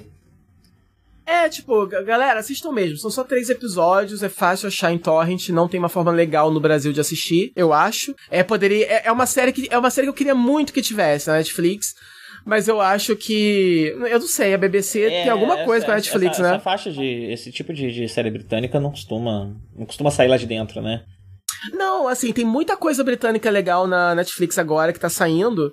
É... Mas não sei porquê, muita coisa da. Por exemplo, Doctor Who no na Netflix é uma coisa que eu não entendo. Eu não sei, muita coisa da BBC não vai para lá, não sei porquê. É, mas eu gostaria muito que tivesse, justamente porque seria mais fácil de eu é, recomendar. Então, assim, todo mundo que curte ficção e, e é LGBT, obrigatório. E público em geral, muito, que, que gosta de uma boa história, obrigatório também, porque tudo que o Russell T. Davis escreve, você tem que assistir, você tem que consumir, porque ele é muito bom. Isso aí, obrigatório para todo mundo. Você agora há é. pouco estava falando mal dos ditadores e agora você tá aí ditatorialmente. Ah, mas eu sou. assistindo um seriado. Eu sou ditador de, de ficção, sim. É, eu vim olhar aqui para ver se, se passou em algum lugar, mas aparentemente ela, ela nem foi distribuída no, no Ocidente ainda. No Ocidente, né? Na América ainda. É... Por enquanto ficou só pelo. Apareceu na Amazon Prime, não sei se tem na Amazon Prime Brasil. Ah, é da Amazon essa série? Uh, é, ela saiu primeiro da BBC One, né? E depois ela saiu na Amazon Prime, é, é isso aí. Ah, então provavelmente. Não então provavelmente. Aqui do lado, mas tá aqui. É, é. é capaz que tenha na Amazon Prime Brasil. É que ninguém tem Amazon Prime. É, fo... é isso que eu ia falar. Estar na Amazon Prime dá vontade até de chorar, porque, né? Sim. É, enfim, ninguém Só tem. as pessoas doidas muito... que, que, que, que não gosta de piratear nada que tem Amazon Prime. Não, a hora que eu tiver. Oh, não, assim, a Amazon Prime tem sim muitos, muitos seriados legais e eu, assim, dos serviços de streaming que estão pipocando, eu cheguei a cogitar já. Só que eu já pago Netflix e Crunchyroll. É, pois é. Então não cabe Amazon agora. É, agora não cabe. Tem que ser na pirataria, não tem jeito. É, agora, por enquanto, Até minha vida. Foda-se, né? Tem que piratear mesmo. Eu tô muito revoltado hoje. É, foda-se a lei, foda-se o governo, foda-se o status quo, é isso aí. Tem que piratear é, e cultura livre para todos. Tem que estar ao acesso de cada um.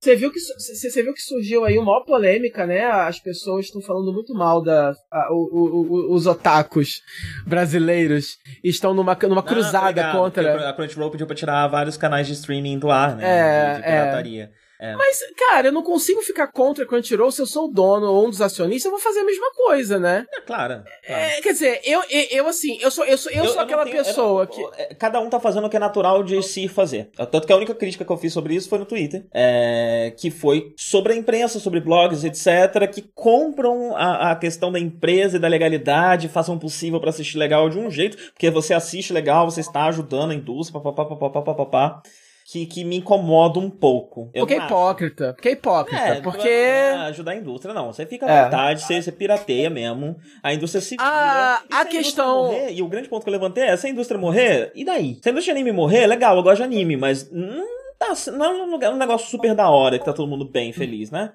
É, então morrer, morreu, gente. Isso aí, sei lá, foda-se. Não, olha só, eu, eu não, sei. O que, o, que, o que me incomoda é imputar essa questão moral na pessoa que está pirateando. Tipo, hum. se você está pirateando, você está, se não contribuindo para o fim de uma indústria, deixando de contribuir para que ela continue existindo, para que isso que você gosta continue existindo. Eu não acho que isso seja uma verdade. Eu não acho que um indivíduo, um grupo. Quem pirateia vai continuar pirateando, a porcentagem de quem pirateia vai continuar continuar pirateando, não há por que incutir essa questão moral é, no, no, no, em qualquer pessoa que está pirateando. E isso só é feito porque o blogzinho quer ganhar o eventual dinheirinho do Crunchyroll, quer ganhar o eventual dinheirinho uh, da, de, de, qualquer pessoa que tem qualquer dinheirinho, qualquer trocado ou qualquer brinde para dar é, para esse tipo de, de, de, de, meio. Então eu acho isso muito errado foi a única crítica que eu fiz. Agora, Crunchyroll tá fazendo o que a Crunchyroll faz, a pirataria tá fazendo o que a pirataria faz, e o público tá fazendo o que o público faz, é natural de cada um. É assim, eu, eu, eu, eu, realmente, eu, eu sou sim protecionista com relação à indústria, eu sou, eu sou, discordo um pouco de você, eu não quero que a indústria de anime morra. Eu não quero que a indústria nenhuma não, morra. Não quero. É... Não que eu quero que morra. Não, assim, se morrer, foda. Não, se morrer, foda-se, não. Eu quero ganhar dinheiro. E assim, eu realmente acho que as pessoas deveriam. Eu sou, eu sou uma, eu sou um, um incentivador da Crunchyroll. Eu acho que as pessoas deveriam sim é, é, pagar e assistir os animes lá, é, se puderem. Compartilhem suas contas, né? Tipo, não tem problema.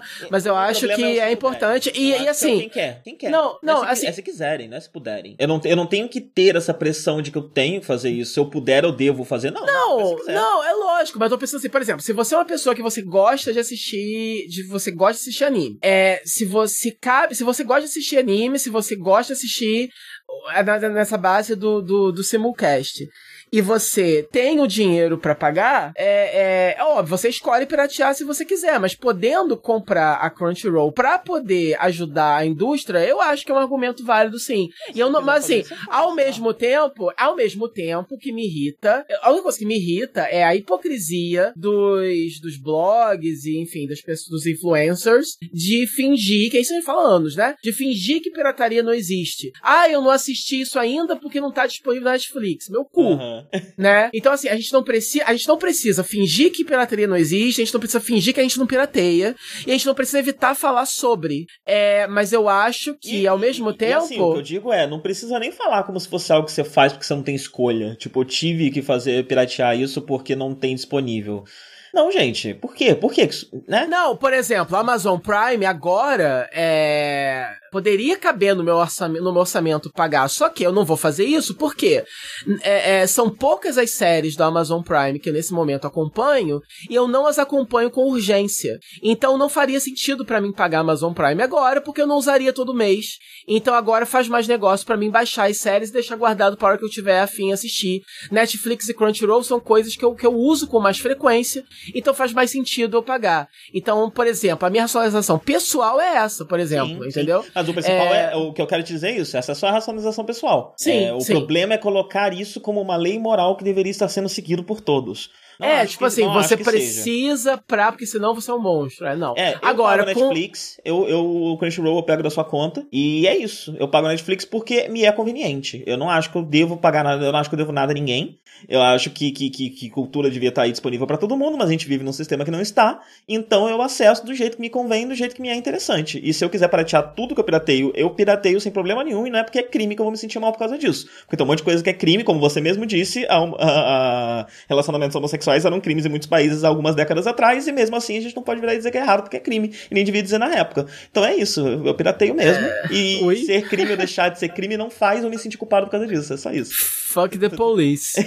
é o fuck da polícia. É, mas é, é assim, mas. Não, Esse é um péssimo dia pra, pra gente ficar falando desses assuntos. Porque é. eu, tô, eu, sou muito exaltado hoje. Você tá puta revoltos hoje. Eu tô, eu tô. Mas não, olha só, é, resumindo, é só isso. Tipo assim, é, quando eu. É, se eu consumo alguma coisa de um site, né? Eu, eu já chorei muito por, por, por sites é, é, de, de, de, de, material pirata que caíram no passado. Eu sempre choro. Eu também sou dependente deles, eu sofro muito quando eles caem também. Uhum. Agora, ficar atacando a, uma empresa capital, né, capitalista por ela fazer o que empresas fazem é uma coisa muito retardada, né? É, e é. com relação a Crunchyroll em si, é, aí eu, eu, passo um pouquinho de pano para eles, porque eu não faço a menor ideia de, de quanto custa a operação deles no Brasil, se eles estão lucrando ou não, de como funciona esse business side deles, né? Se, uhum. se é uma coisa que, que a matriz americana ajuda a manter, ou se eles precisam se lucrar eles 100%. É, é, exato, no território brasileiro. Eu gosto que exista esse serviço no, no, no Brasil e o Crunchyroll, por ser anime apenas e por anime ser uma coisa ainda muito ligada a, a aqui no Brasil culturalmente a adolescente e criança, é, não é, ou seja, é, é, é, um serviço que você depende muito do seu pai e da sua mãe para pagar para você. Uhum. Porque os adultos não vão na, procurar isso, ainda que Crunchyroll seja cheio de animações para adultos, é, os adultos culturalmente não vão sozinhos pagar isso. Tanto é que o Crunchyroll tem agora também é, opções de você pagar com boleto, porque se você não tem cartão de crédito. Porque eles sabem que o público deles é um pouco mais fudido, é um pouco menos Sim, adulto, né? É que nem o Steam, então, né? é. Então é por isso. Então, tem que ser muito rico pra ser um adolescente com cartão de crédito, né? Exato. Então é por isso que eu defendo um pouco mais o Crunchyroll do que eu defendo, do que eu defendo por exemplo, o Crackle ou o Amazon Prime ou qualquer outro desses que tem mais apelo adulto, entendeu? Então assim, o Crunchyroll é um serviço desses que eu sou um pouco mais ativista, assim, do tipo, uhum. salve a Crunchyroll, entendeu? Então eu, eu, eu, eu, milito um pouquinho em favor deles. Assim, é, é, é, salvem eles, por favor. E se alguém da Crunchyroll tá me ouvindo, eu mandei um currículo para vocês. É muito bom pra uma vaga de escritor editor para vocês. E assim, particular, assim, modéstia à parte, meu currículo era muito bom. E eu anexei textos muito bons a esse currículo. Vocês podiam ter me dado uma resposta e me contratado. Olha só. Então eu tô atrás de emprego. Então quem souber aí, por favor, de vagas assim para redator, coisas envolvendo a área de comunicação, é, é, não é que eu só faça isso, mas eu queria muito trabalhar nisso porque é uma coisa que eu sempre fiz é, é, como hobby, mas eu tenho uma faculdade disso e eu gostaria de é, começar a fazer isso profissionalmente agora que eu não tenho nada. Sim. Então, é, me contratem. É, ouvintes É, eu- que eu- eu saibam de queria- alguma eu queria coisa. fazer um disclaimer aqui. é, as opiniões minhas são minhas, não tem nada a ver com Live, né? Nós temos opiniões diferentes, então É. nada do que eu falei aqui deva, coitado, deva queimar o coitado do menino. Nós somos pessoas diferentes, temos vozes parecidas, às vezes. Não nos apresentamos nos podcasts, sempre. Mas ele é ele e eu sou eu. Então, eu, eu, eu, eu crucifiquei todos os blogueiros, né? Que, que falam bem do Crunchyroll porque querem ganhar algo dele. E agora você fez a mesma coisa. E o que eu te digo é o seguinte: é, fica à vontade. Eu não vou te prejudicar e eu também não quero prejudicar nenhum dos blogs ou coisa do tipo que fazem igual. Eu só acho que é é uma Eu não obrigação quero, minha. eu não Deixa quero eu ganhar. raciocínio, só Tá. um segundo. Eu, Tá. eu, eu, eu acho que é uma obrigação minha, enquanto pessoa que está cagando pra tudo isso, deixar bem claro o que eu penso, se possível da forma mais resumida e agressiva possível, pra que a gente possa seguir em frente, porque esse não é o tema do Landica no momento. Virou um bloco extra, né? Que a gente não Sim. tava esperando. É, não, mas assim, é, o que acontece? É, é lógico que a gente, como, como podcast, como site, não sei o quê, seria muito legal se a gente fosse como esses outros sites, que ganha um presentinho, que ganha convite pra Premiere, que ganha Ah, caguei kit. Não, seria, mas assim, não, mas você entende? Seria legal? Seria, mas eu não tô batalhando com, com- em direção a isso. Eu cago também. Não é esse o meu problema. Aham. Meu, problema meu problema é muito mais prático. O que eu quero ganhar da Crunchyroll É não dinheiro, é. é um. É, não é um free pass pra assistir, sei lá, qualquer anime um mês antes. Eu, o que eu quero é um emprego no staff deles. Porque eu tô desempregado. e eu queria trabalhar com jornalismo. Só isso, gente, que eu quero. Isso aí, gente. Eu continuo pagando. Eu, mais. é, eu vou continuar pagando a subscription, mesmo trabalhando pra eles, não tem problema. Deixa eu ver aqui o que, que a gente tem. Ah, Steven Universe, quinta temporada foi a última, essa, né? Ah, da série? Né? Não, não foi não? Não. Ah, eu Na- tive a impressão, vai ter eu uma confundi porque foi a última de Adventure Time, né? Eu tô confundindo. Isso. É, não, mas então, foi. é, poderia ter sido a última. Eles, na verdade, é, essa temporada. Porque assim, é, o, o- eu não sei se o Cartoon é, Network faz isso com outras séries deles também. Porque Steven Universe é a única que eu vou acompanhando, né? Eu maratonei. E aí eu comecei a acompanhar à medida que foi saindo. É a única que eu faço isso do, do, do Cartoon. É, mas eles, ao invés de passarem a temporada completa, ou pelo menos metade dela depois metade, eles, eles foram lançando essa quinta temporada em grupos. De, eles chamam Steven Bomb, que é quando tem, às vezes, grupos de cinco episódios que passam de segunda a sexta. Às vezes são quatro ou cinco episódios que, que dropam ao mesmo tempo. Eu lembro que você É- comentou, e são uns grupos meio sem padrão, né? Tipo, não tem Exato, um claramente, é, claramente a produção planejou uma temporada, escreveu, desenhou, produziu, animou, dublou uma temporada com o seu próprio ritmo, o seu próprio pacing, e aí você claramente nota que a decisão de lançar dessa forma vem de cima, que é a Rebecca Sugar, criadora do, Ah, então, então, do desenho. Então, tipo, esses blocos, eles não fazem um sentido. no- tipo, você não olha pra eles e pensa, isso foi planejado pra ser assim. Não, isso é uma temporada picotada mesmo.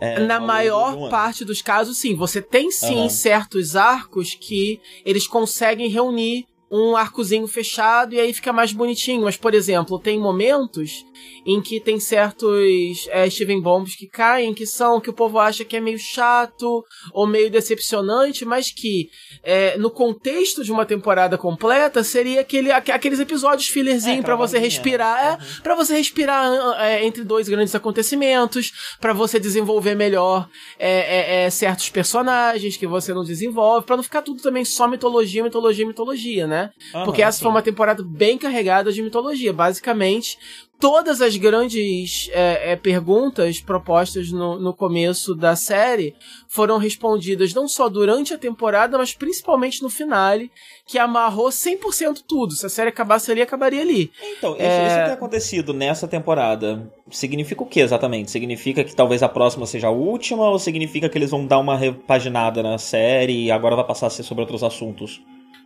O que um dos produtores falou numa entrevista que eu vi é que é, a série vai tomar outros rumos. Que o que vai se tornar agora, eles falaram, a gente não mais, a gente não vai voltar mais nesses assuntos e vocês não, e vocês não esperam, vocês não podem, vocês não perdem por esperar é, o que vem por aí. Então eles estão fazendo um certo suspense. Provavelmente o foco vai mudar. Eu não sei se esse era o plano desde o começo ou se é um daqueles casos em que eles terminaram para ser um series finale, mas aí se por acaso o cartão quisesse continuar, tinha como ainda. Uhum, é, uhum. Porque de fato o final foi muito corrido, e esse é um dos comentários. Quer dizer, fica difícil. Assim, eu tô com um projeto agora de rever essa temporada, do começo ao fim, e talvez eu até deveria ter falado depois de fazer isso, mas que vai demorar tanto para fazer isso, porque eu já demoro para ver as coisas inéditas, né? Para rever coisa, então.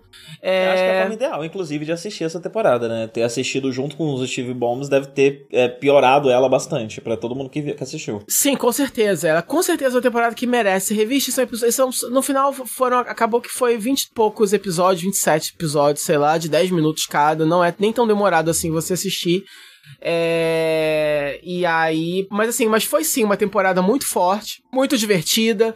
Uma temporada que quebrou muitos padrões. Essa temporada teve é, é, é, várias discussões é, é, filosóficas interessantes.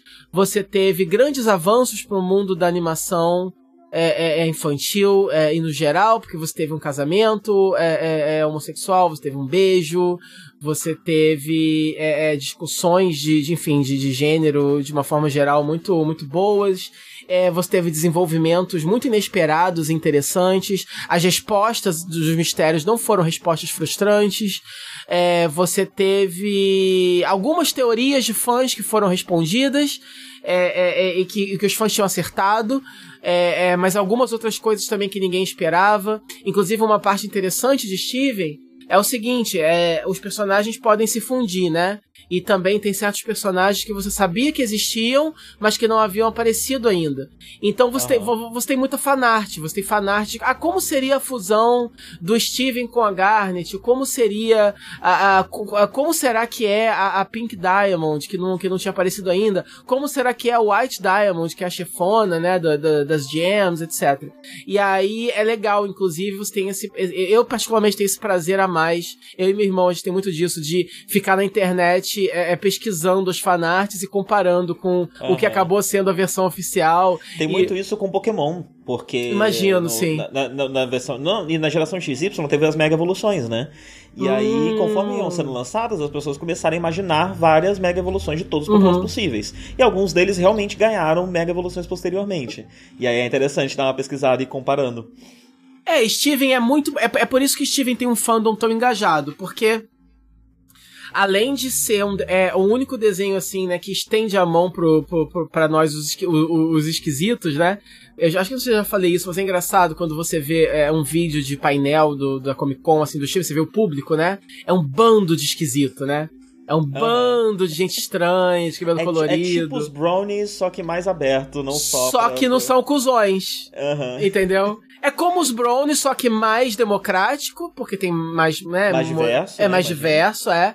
E mais e eu acho que é, é, bem menos tóxico. Eu até hoje não vi nenhum exemplo de fã tóxico de Steven, assim, pelo menos nada muito é, é, é, é relevante ou, é, ou grandioso. lendas que tem, mas nada deve nada ter, mas quanto quanto os brownies chegaram a ser numa época, né? O que tem muito, o que tem muito são é, é, é, é os espectadores mais casuais que ficam tentando é, é, usar argumentos para apagar a, as questões LGBT do desenho. Aí, uhum. aí se você fala assim, ah, porque Steven Universe teve um casamento lésbico. Ah, mas as gems não tem gênero. Nossa, até isso. Sério. Então, assim, sério, cara, eu, que você. Eu, eu tenho pouquíssimo um, conhecimento mínimo de Steven Universe, mas tudo que eu sei é que a série, no fim das contas, é um tanto sobre isso. Tipo, eu considero é, pautas LGBT um dos assuntos da série, pelo, pelo que chega até mim. É, não, as, as, as gems, elas, elas, elas, elas, em sua maioria, elas são, se identificam com pelo sexo é, feminino, tanto é que os pronomes usados é her. E o interessante é que a Rebecca Sugar, ela, tão, ela, ela pessoalmente, ela é não binária e ela diz que com ela você pode, você pode se referir a ela como, como her. É, é...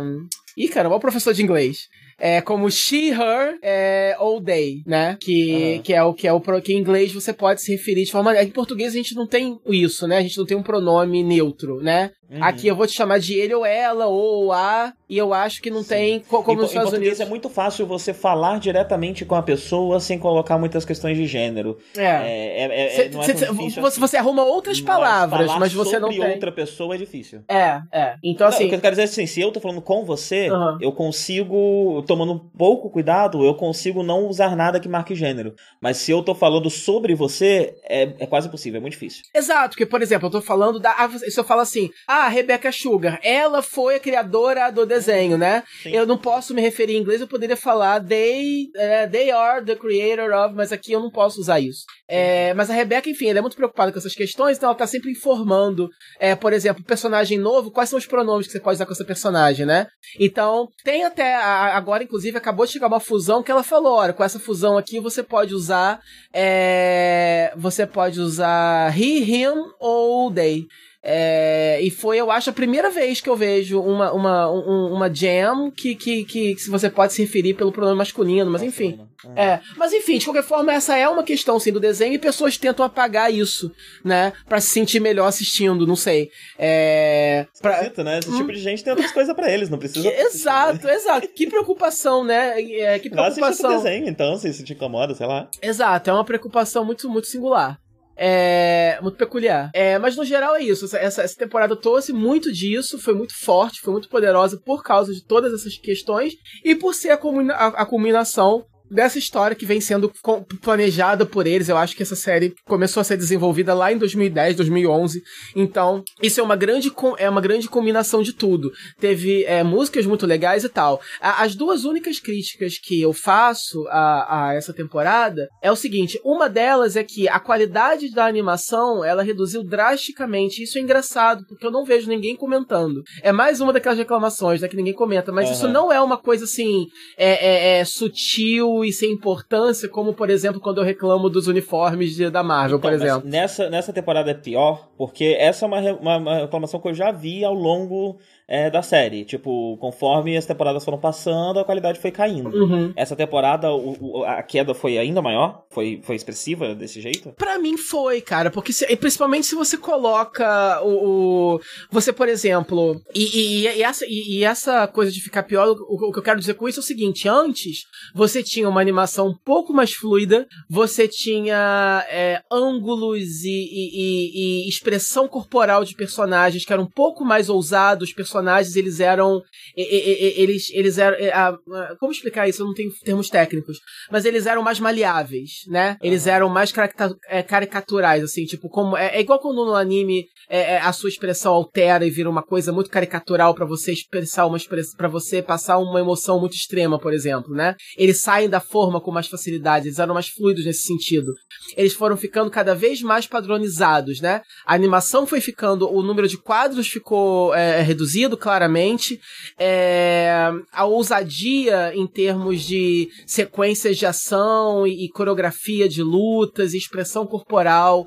É, é, é, tudo isso ficou menos ousado, ficou mais básico. Alguns episódios mais do que outros, né? E inclusive o próprio traço de alguns personagens. Por exemplo, hoje em dia, é, é, você percebe que a ametista ela, tem, ela é desenhada no, na mesma forma que o Steven, sendo que antigamente ela era maior do que o Steven, ela era um pouquinho mais alta, um pouquinho mais gordinha que o Steven, e agora eles fazem ela exatamente do mesmo tamanho, o mesmo peso, como se fosse a mesma forma, como forma é como se o desenho de uma forma geral tivesse sido um pouquinho mais padronizado para poder facilitar a produção em massa. É, eu não sei se o que eu a minha teoria pessoal, que é baseada em nada, é o seguinte, é que o cartoon virou para Rebecca Rebeca falou assim: Rebeca, você pode sim fazer o desenho mais lacração da face da Terra, né? Mas em contrapartida, ele tem que ser mais barato, desculpa, porque a gente não pode correr esse risco. Então, ela, é, é, ela nunca deu detalhes ainda sobre a, a luta que deve ter sido conseguir o casamento que ela colocou, mas ela já usou essa, esse termo luta antes. Ela uma vez falou: Ah, porque na época que eu estava lutando pelo casamento, eu fiz isso, fiz aquilo. Quer dizer, ela já deixou transparecer que não foi fácil. Que ela tem que tretar pra conseguir. Exato, exato. Porque não só ela é a primeira mulher a ter um desenho no Cartoon Network, ainda escolheu ser um desenho que escolheu ser progressista, trazer esses assuntos que não são é, retratados em desenhos. Então, assim, é, eu acredito que talvez seja por isso. Talvez seja uma forma mesmo de baratear custo. É, a animação de Steven é toda terceirizada lá pra Coreia. E provavelmente eles devem estar usando talvez menos estúdios ou, ou estúdios mais baratos do que, do que os usados anteriormente porque isso dá um pouco de pena, porque Steven era um desenho que era visualmente muito bonito e agora tá ficando muito ruim. E, e, e, e, vai ter um filme agora que foi anunciado, né? Um longa, a gente não sabe nada desse longa, ele foi anunciado antes da temporada acabar. Anunciaram ele durante o painel da Comic Con. E eu espero que esse filme seja um pouco mais sofisticado, não seja só um bando de episódio filha que eles resolveram lançar juntos no filme, né? Eu espero uhum. que realmente tenha sido um filme é, é, é, é planejado para isso. É... Outra, outra crítica leve que eu tenho também é justamente o último episódio da temporada.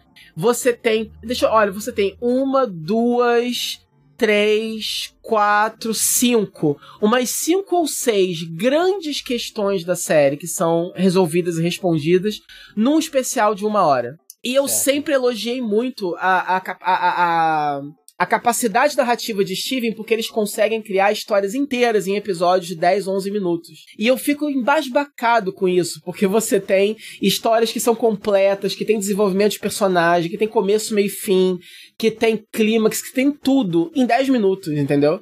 E, uhum. e, eu não consigo nem começar a imaginar, sabe? E eles conseguem fazer, então eu aplaudo muito. Não só eles, tem outros desenhos, né? Essa coisa do, do, do desenho de 10 minutos é uma coisa que tem enrolado aí hoje em dia bastante, só que eu só, assisto, eu só assisto Steven mesmo, então só posso falar deles. Adventure Time eu assisti pouco, também é, né? 10 minutos, mas eu assisti pouco, não sei. É... Agora, ainda assim, é, algumas dessas questões é, poderiam ter redido episódios inteiros, porque são coisas que são teorizadas e esperadas por fãs há muito tempo. E eles jogam nesse episódio com uma rapidez e com uma casualidade tão grande que, ainda que seja um bom episódio e ainda que seja emocionante, é, ele no geral é, é, é um pouco anticlimático. Uhum. Porque. É, eu, diria, eu diria que, que isso pode ser parte das exigências que, que a série tá sofrendo, né? Tipo, encerrar o, arco que se iniciou desde o começo da série é, seja uma parte das exigências, né? Tipo, Exato. Por isso, tudo isso foi colocado corrido lá, né? Tem que botar, porque senão vai ficar em aberto. Exato, então, é, é aquele negócio, tipo assim, é, é... Talvez até, o que eu tô pensando aqui, que talvez até para poder vender a série para uma nova geração. Talvez, tipo, esteja caindo audiência e tudo mais, então se começa de novo, é, crianças mais novas, pessoas que estão começando a assistir agora, fica mais fácil de ter um entry point de ir acompanhando a série e talvez dê uma aumentada na, na, na audiência. Enquanto se você tem um arco de 5 anos que ainda não se concluiu, é, isso pode ser ruim para um canal de, de programação infantil que tem uma audiência rotatória, né? Exatamente, porque é, faz todo sentido, porque se você pensa em quem era criança quando começou a assistir Steven, agora já é um adolescente. Sim, então sim. pode ser que já não esteja mais interessado em continuar assistindo, porque afinal de contas o público não é nós, não, não é a gente, né? Os esquisitos. Só que as crianças que estão começando a assistir agora. Ao mesmo tempo. É, é. meio perdidas, porque tem muitas coisas abertas e tal. É, então, é, então assim, no, no final das contas, é esse o meu. A minha única indagação que fica no ar é essa. Até que ponto isso foi uma vontade é, puramente narrativa? É, eles planejaram mesmo, eles tinham um motivo é, eles, é, de para encerrar tudo no episódio só. Sei lá porque eles queriam fazer isso e eles escolheram que essa era a melhor é, é, forma de fazer isso, porque ele já planejava o tempo todo continuar, ou se isso foi realmente uma, uma exigência de cima, seja porque a série poderia ser cancelada e eles tinham que terminar logo, ou por isso que você falou, que realmente faz muito sentido, que é você é, fazer um soft reboot da série, porque ela estava muito pesada em mitologia e você precisa atrair novo público, não sei. É, mas eu só sei que ficou assim, muito corrido, e eu esperava um pouquinho mais. Mas foi um ótimo finale e, e ainda continuo recomendando Steven para todos e todas. Estou feliz que vai continuar, apesar de ter sido um bom, um, bom, um bom encerramento desse arco. E eu espero que, agora que já encerrou tudo e que, que vai mudar, eu espero que mude mesmo, assim. Eu espero que agora uhum. eles tenham coragem de fazer assim nem que seja um time jump, que, que faça uma espécie de Steven Universe tipo D, entendeu? Coloque Steven adulto agora, enlouquece, pira, entendeu? É. Uhum. Porque já que é pra mudar, muda com força. Eu, eu espero um pouco disso sim. Mas vamos ver o que vai acontecer. Legal, legal. Steven Universe com certeza é, a, é, o primeiro desses desenhos de 10 minutos que eu vou assistir quando começar a me enfiar nesse buraco. Aham. Que é algo que eu sei que quando eu entrar vai ser difícil sair. Sim. Então eu vou deixando pra depois. Sim.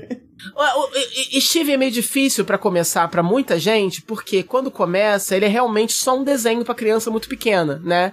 E pessoas como nós, assim, a gente que tá acostumado a assistir coisa. coisa. né? É, então. Eu gosto de coisa de criança. Exato, então pra gente não é problema, a gente só assiste, Nossa, né? eu piro no Pocoyo. Exato. com certeza é pra um público mais velho do que Pocoyo. Exato, exato. É, é, então, assim, mas no geral, o público tem um pouco de dificuldade nesse começo por causa disso, que a galera realmente não tá muito acostumada a. Até eu fiquei um pouco com um pouco de preguiça quando eu comecei a ver, né? É, eu precisei do aval de pessoas que tinham visto e falavam, não, porque Steven, na verdade, é uma parada muito louca e tal. Aí que eu comecei, tive, tive. Porque assim, eu gostava, mas eu tinha preguiça de continuar. Mesma preguiça que eu tenho com Adventure Time, por exemplo. Eu sei que é ótimo, mas eu tenho preguiça de parar de um pra ver. daquela- é um pouco daquela preguiça que dá quando você tem um Super Sentai mais bobinho e por algum motivo você ficou tipo umas, uns 20 episódios sem assistir. É, o que eu e tô aí você agora. tem que ver esses 20 é. episódios e dar aquela preguiça, porque. É. É por isso que, por exemplo, eu nunca terminei de Wold, by the way, né? Se você, Aham. se você lembra disso, ficou, ficou, no meio aquela série, eu ainda vou É terminar. verdade. e, e, e Lupato, eu tô lá atrás também, né? Tô lá no 20. Acabou de aparecer o, o, sexto Ranger. Corre, E a- amigo, e corre aí- que mês que vem tem, tem Jackass. É, então, a sorte é que, enfim, mas vamos ver. Tá difícil. Tá difícil. Bem, Hum, vou falar de uma coisinha aqui pra te dar um descansinho rápido. por favor. Que eu falei de entrar num buraco e sair de um buraco, né? Eu acabei de finalmente conseguir sair de um buraco que eu tava revolvido há um Ah. tempo, que se chama Art Comics. Por causa de Hum. Riverdale, eu resolvi ir atrás do famoso reboot da, da arte, né? É, e fui surpreendido por muitas coisas, né? Uhum. A primeira coisa é que quando o Riverdale saiu, muita gente disse que ele era de certa forma inspirado nesse reboot. Super não Isso- é. Isso não é uma verdade. Eu li umas é uma- duas ou três edições há muito tempo atrás eu sei que não é. Não tem nada a É, ver, nada a ver. Quer dizer, recentemente está começando a ter. Hum, Mas quando o reboot aconteceu, não tinha nada a ver. uhum. Ah, o reboot foi feito pelo Mark Wade, né? É, e no começo tinha a revista do Art, ah, e tinha a revista do Jughead, e eu acho que essas são as únicas revistas mensais. Depois saiu mais a revista, uma, uma minissérie da Beth Verônica, acho que com quatro edições, e a melhor de todas dessa, dessa fase, que é uma, uma série da Josie and the Pussycats, que durou umas nove, eu acho, ou dez edições, e que é muito, muito, muito, muito, muito, muito boa. Sério, eu recomendo essa isoladamente do resto do Reboot Art.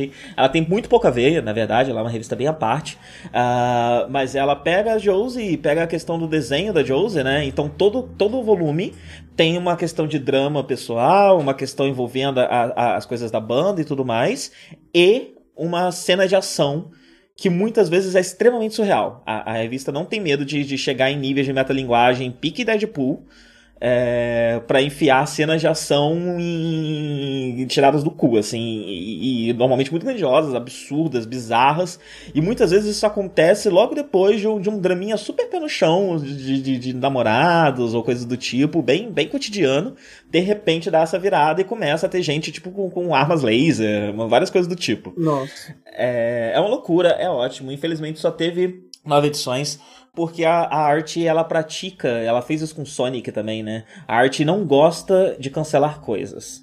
Ela tem um eufemismo pra cancelar, que é essa série está em ato por tempo indeterminado. Uhum. Eu nunca vi uma série da arte voltar. Todas que entraram em ato indeterminado nunca. O, o Sonic, inclusive, entrou em ato indeterminado, foi vendido pra outra empresa, entrou na outra empresa e a arte não cancelou.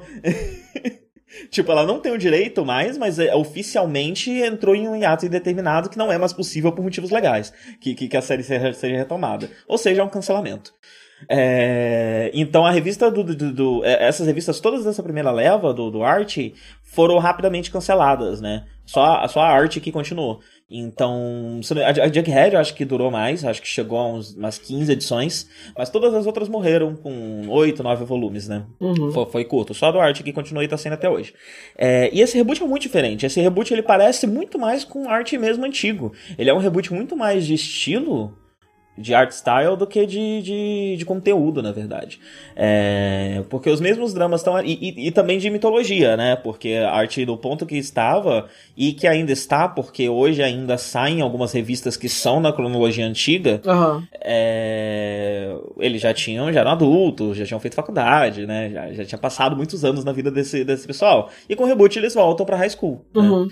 É... Mas não, não tem a, a pegada de Riverdale. Esse reboot, essa, pelo menos esse arco do Mark Wade, que durou até a edição 30 e pouco do, da, da, revista do Art, é, ele fala muito mais sobre questões cotidianas de, de high school.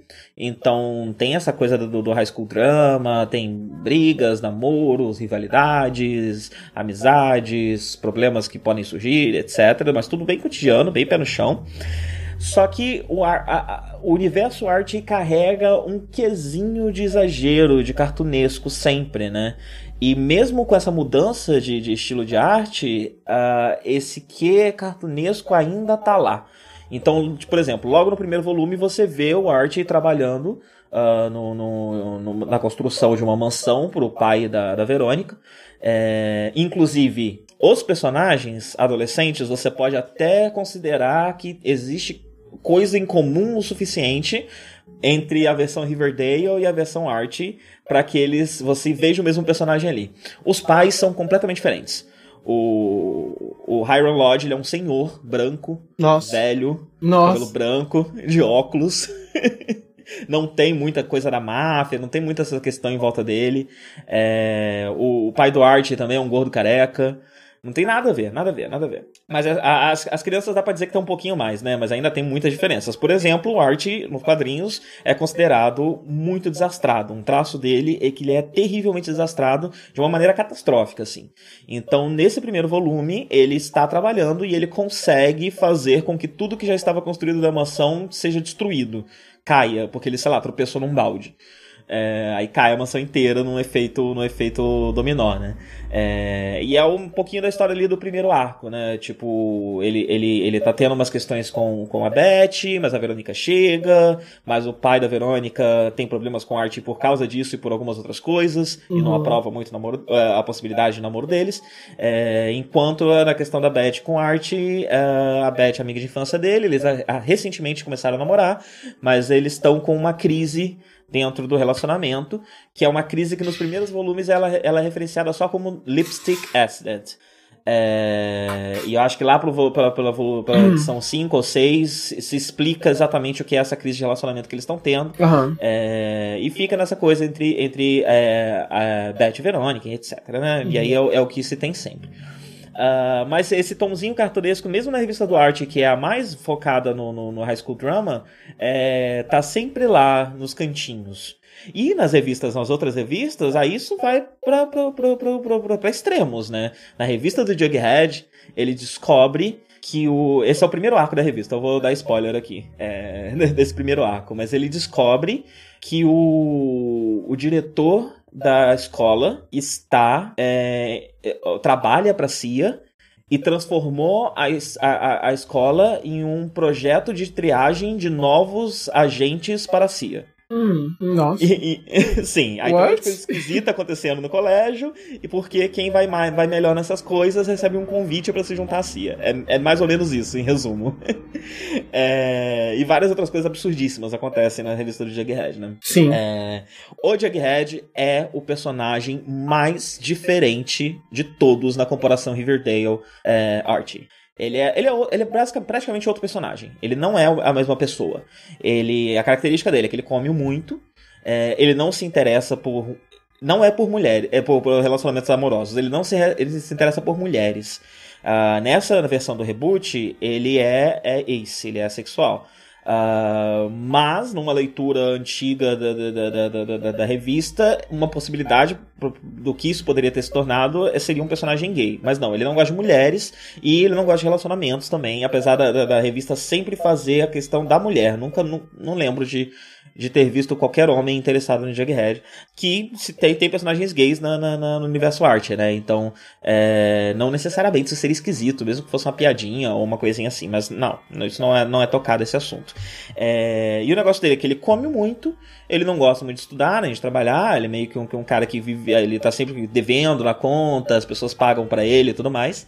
É, e é isso, ele joga videogame, ele é meio que um vagabundo, a única coisa que ele tem a uma sensibilidade emocional e empática muito grande. Então é comum o Jughead ter a resposta para um problema que o Archie tá tendo em relacionamentos, por exemplo, apesar dele, é, do próprio Jughead não ter experiência e não se interessar é, por relacionamentos. Uh, e é isso, o personagem. Você consegue ver quantas semelhanças com o personagem da, da de Riverdale. É, zero, ah, zero semelhanças, zero. Pois é, pois é. Ele é o mais gritante, né? É. Beth e Verônica são, tem suas coisas em comum. O arte da série, né? Ele é muito mais gostosão, muito mais perfeitão e tal. A principal diferença dele é que o dos quadrinhos ele é desastrado, mais magrelinho e tal. É, o arte, o arte é. Um cara bonito, um cara charmoso, ele não é esse, esse deus grego. O, é um... o arte dos quadrinhos do pouquinho que eu li que eu lembro, ele também faz um pouco dessa linha de ser, tipo assim, ele, ele é feito para ser uma espécie de elo perdido, né? Entre o jock e o nerd. Uhum, porque sim. ele é o cara que, que usa o, a jaquetinha lá do, né, do, do, do time, ele é o cara, ele é o bonitinho, mas ao mesmo tempo ele é para ser likeable, ele não é para ser é. uma ameaça, porque geralmente a gente, a gente, a gente enxerga o Jock como o, o, vilão, né, da história, Sim. mas não. É, o que acontece é que na balança de Riverdale ele acaba pendendo muito mais pro Jock do Sim, que pro Ned. por dois motivos. Os quadrinhos é mais equilibrado, né? Por dois motivos básicos. Um, porque é, por ser CW, ele precisa muito ser objetificado, né? E arrumaram um cara gostoso demais, e porque roteiro e personagem e, e ator não ajudam, porque não dão nada de legal para aquele personagem. É, se, se ele fosse um pouquinho mais desastrado, como, como você tá falando que é nos quadrinhos, é, talvez daria para ele uma, uma quirkiness, alguma coisa é, para fazer um ele ficar. Né? É, um tempero, para poder ser, ele ser mais. Assim, ele precisa, ele precisa urgente ser uma, alguma coisa a mais que um monte de músculo, entendeu? E não é, não adianta. Sim. Mas aí, o que, que aconteceu? Recentemente, a revista mudou de numeração. Uhum. Ela tinha uma numeração reservada e ela fez o esquema Marvel, né? Tá chegando perto da revista 700. O que, que a gente vai fazer? É, somando todo, tudo que foi lançado de arte, né? Da, da, da versão antiga e da nova. Então vamos resetar a numeração. E agora vamos, vamos fazer a numeração grande. Então rola 699, que é um meio que um recap de tudo que aconteceu na série, no, no reboot até então, né? E a 700 sai com uma nova fase. Peraí, peraí, uma... peraí. O, esse 700 é contando com toda a história do. do não, não, do não, só do reboot. Só do reboot. Continua na cronologia do reboot, não mudou a cronologia. Peraí, mas não saíram 700 edições da, do reboot? Então, ele, ele, mas eles juntaram a versão antiga, a numeração da versão antiga ah, tá. nova. Entendi, entendi. E estão usando agora a numeração nova, apesar da cronologia ainda ser do reboot. Entendi. É... E aí eles começaram, e isso deu uma nova roupagem pra série, né? Mudou o roteirista, não lembro quem que é agora, não é mais o Mark Wade. Uh, e o que, que aconteceu? E o novo art style também, né? Eles estão com um art style bem bonito, inclusive, aquarelado e tal, mas todo mundo tá muito mais bonitão, o art tá super galã, com, com um. Não, eles não imitam a série. É, o design não parece os personagens da série. O uhum. art tem uma franja ruiva caída assim na frente e tal, uhum. é, que não parece com a série mas que puxa esses conceitos da série de um arte mais galã, mais gostosão e tal, mais fortinho. É... E outros personagens também acabam sendo mais repaginados nesse sentido, inclusive o Jughead. Então agora a gente tem um Jughead que, tipo, as outras. Até então, quem fazia a narração em off no começo do episódio era o próprio Archie. Ele contava, tipo, a, série. Ou mostrava uma cena já no meio da, da, edição, dizendo, nossa, você não imagina como é que eu vim parar aqui e tal. E ele fazia um pequeno monólogo para introduzir a, a, edição. Agora não, agora é o um monólogo em off do Jughead que nem na série. É, e as histórias começaram a envolver assassinatos, grandes mistérios, coisas desse tipo. Então tá rolando agora uma Riverdaleização de da revista da, do Archie. E por enquanto saíram só três volumes. Uh, eu ainda não sei direito o que eu acho disso. Eu acho que, que tá perdendo um pouco de sabor. Sim. Uh, mas que eu acho que coisas interessantes podem sair também, principalmente porque a estratégia da arte agora é fazer o seguinte: a série principal do Archie está se parecendo mais com Riverdale, só que todos os outros spin-offs a gente não vai mais fazer uma ponte direta com o universo Archie, hum. uh, com, a, com, a, revista principal Archie. Então saiu uma minissérie da Beth da Verônica, agora, que, é, que tá saindo, que se chama só Beth Verônica, hum. que é uma história meio à parte. Tipo, tem uma história de que a, a Beth namorou o Red durante as férias. É, e esse assunto nem está sendo tocado na, na, revista principal. E é de um jeito que dá quase para imaginar que aquilo dali é um outro universo paralelo. Não, necessariamente está tá, tá, tá, tá, acontecendo no mesmo universo da revista principal. Uhum. E tem as revistas que realmente vão pro outro lado, né? Como a Beth Veronica Vixens, que eu tô lendo agora que ela se passa realmente no universo à parte, em que a, as meninas da, da, da, da escola de Riverdale se uniram numa gangue de motocicletas. É, porque a questão do Soft-Side Serpents, isso daí não existe no universo arte dos quadrinhos direito. Uhum. Tipo, não, não faz parte do reboot, não faz parte agora dessa nova versão também. Faz parte só dessa revista. Nessa Uhum. revista você tem os, o, o Soft-Side Serpents e as meninas montam uma gangue pra rivalizar com, com os Soft-Side Serpents. Eles são realmente vilões Aham. é, nessa revista. E, e aí, o que, que é interessante? Essa revista, ela, mas, mas ela não é um universo totalmente à parte, tipo, ah, sei lá, um mundo Mad Max, não sei o que, não. Elas são as mesmas meninas da mesma high school que, por motivos X, acabam se tornando uma gangue de motocicletas. Uhum. E a versão dessas meninas nessa high school não é a versão atual do reboot. Uhum. E não necessariamente também é a versão clássica, porque a versão clássica não é uma versão só, né? existem fases variadas e tudo mais. Sim, é só outro universo separado. É, é. Então Sim, você pega aham. os arquétipos e você faz algumas coisinhas mínimas ali só pra te apresentar um relacionamento entre os personagens que você tem ne- nesse, nesse universo pra poder contar uma história. Uhum. E isso tá se tornando o padrão nas, na- nos spin-offs da, da- de arte. Uhum. Tem outros que vão para lados mais extremos, né? Tá saindo agora o Arte em 1941, que é uma reimaginação do universo arte hoje, é, com, com, feita hoje em dia, mas se passando em 1941, que, Ah, que legal. arte foi criado. Que legal, isso aí é legal. É, aí e é ele vai envolver questões políticas. Eu acho que o Art chega aí pra guerra em algum momento da, da, Mas. da, da, da revista e tal. É, e tem a, tri, a, a- a- o selo Art Horror, que eu não li muito, né? Mas que começou com Afterlife with Art, logo depois que o Art morreu na cronologia atual, é, é, na cronologia antiga, né? Uhum. É, é uma revista de terror sobre zumbis. É, depois veio a Chilling Adventures of Sabrina, que, que virou a série, né? E que está em ato indeterminado, ou seja, tá cancelado, nunca mais vai sair. É, mas aí, ao mesmo tempo, você vai ter agora, né, a Sabrina que vai entrar no universo. Assim, o universo do reboot de arte, que é esse que, principal que Sim, você tá falando, sim. vai, vai ter uma Sabrina. Não Sim, é. Mês que vem vai ter uma revista e já tem uma Sabrina, na verdade. Ela já aparece nesse volume 700. E eles E estão. na- Você E... quer saber o que que, tão- o que, o que, que Sim. tem ela na série? Não, sim. Ela tá namorando o Art. É, então, eu- é isso que eu ia falar. Eu, eu, tava, eu tava até agora esperando se você ia falar isso ou não. Porque eu quando eu vi isso na, na internet, eu me perguntei. É lógico que ela tá namorando o Ort. Por que, que demoraram tantos anos pra Uhum. juntar esses dois, né? E aí, até brinquei, até corram pras colinas, porque a galera tem muito hate com Riverdale na internet, só que amam Sabrina, né? Então a Uhum. gente ainda não sabe, obviamente, se vai rolar ou não algum tipo de crossover, se as séries se passam ou não no mesmo universo. Talvez nem eles tenham decidido isso ainda, mas seria o máximo ver um dia a Sabrina é, namorando o Art na TV também. Aham. Embora o Art É, pareça ser Art- 40 anos mais velho que aquela Sabrina, eles têm a mesma idade, seria legal, gente.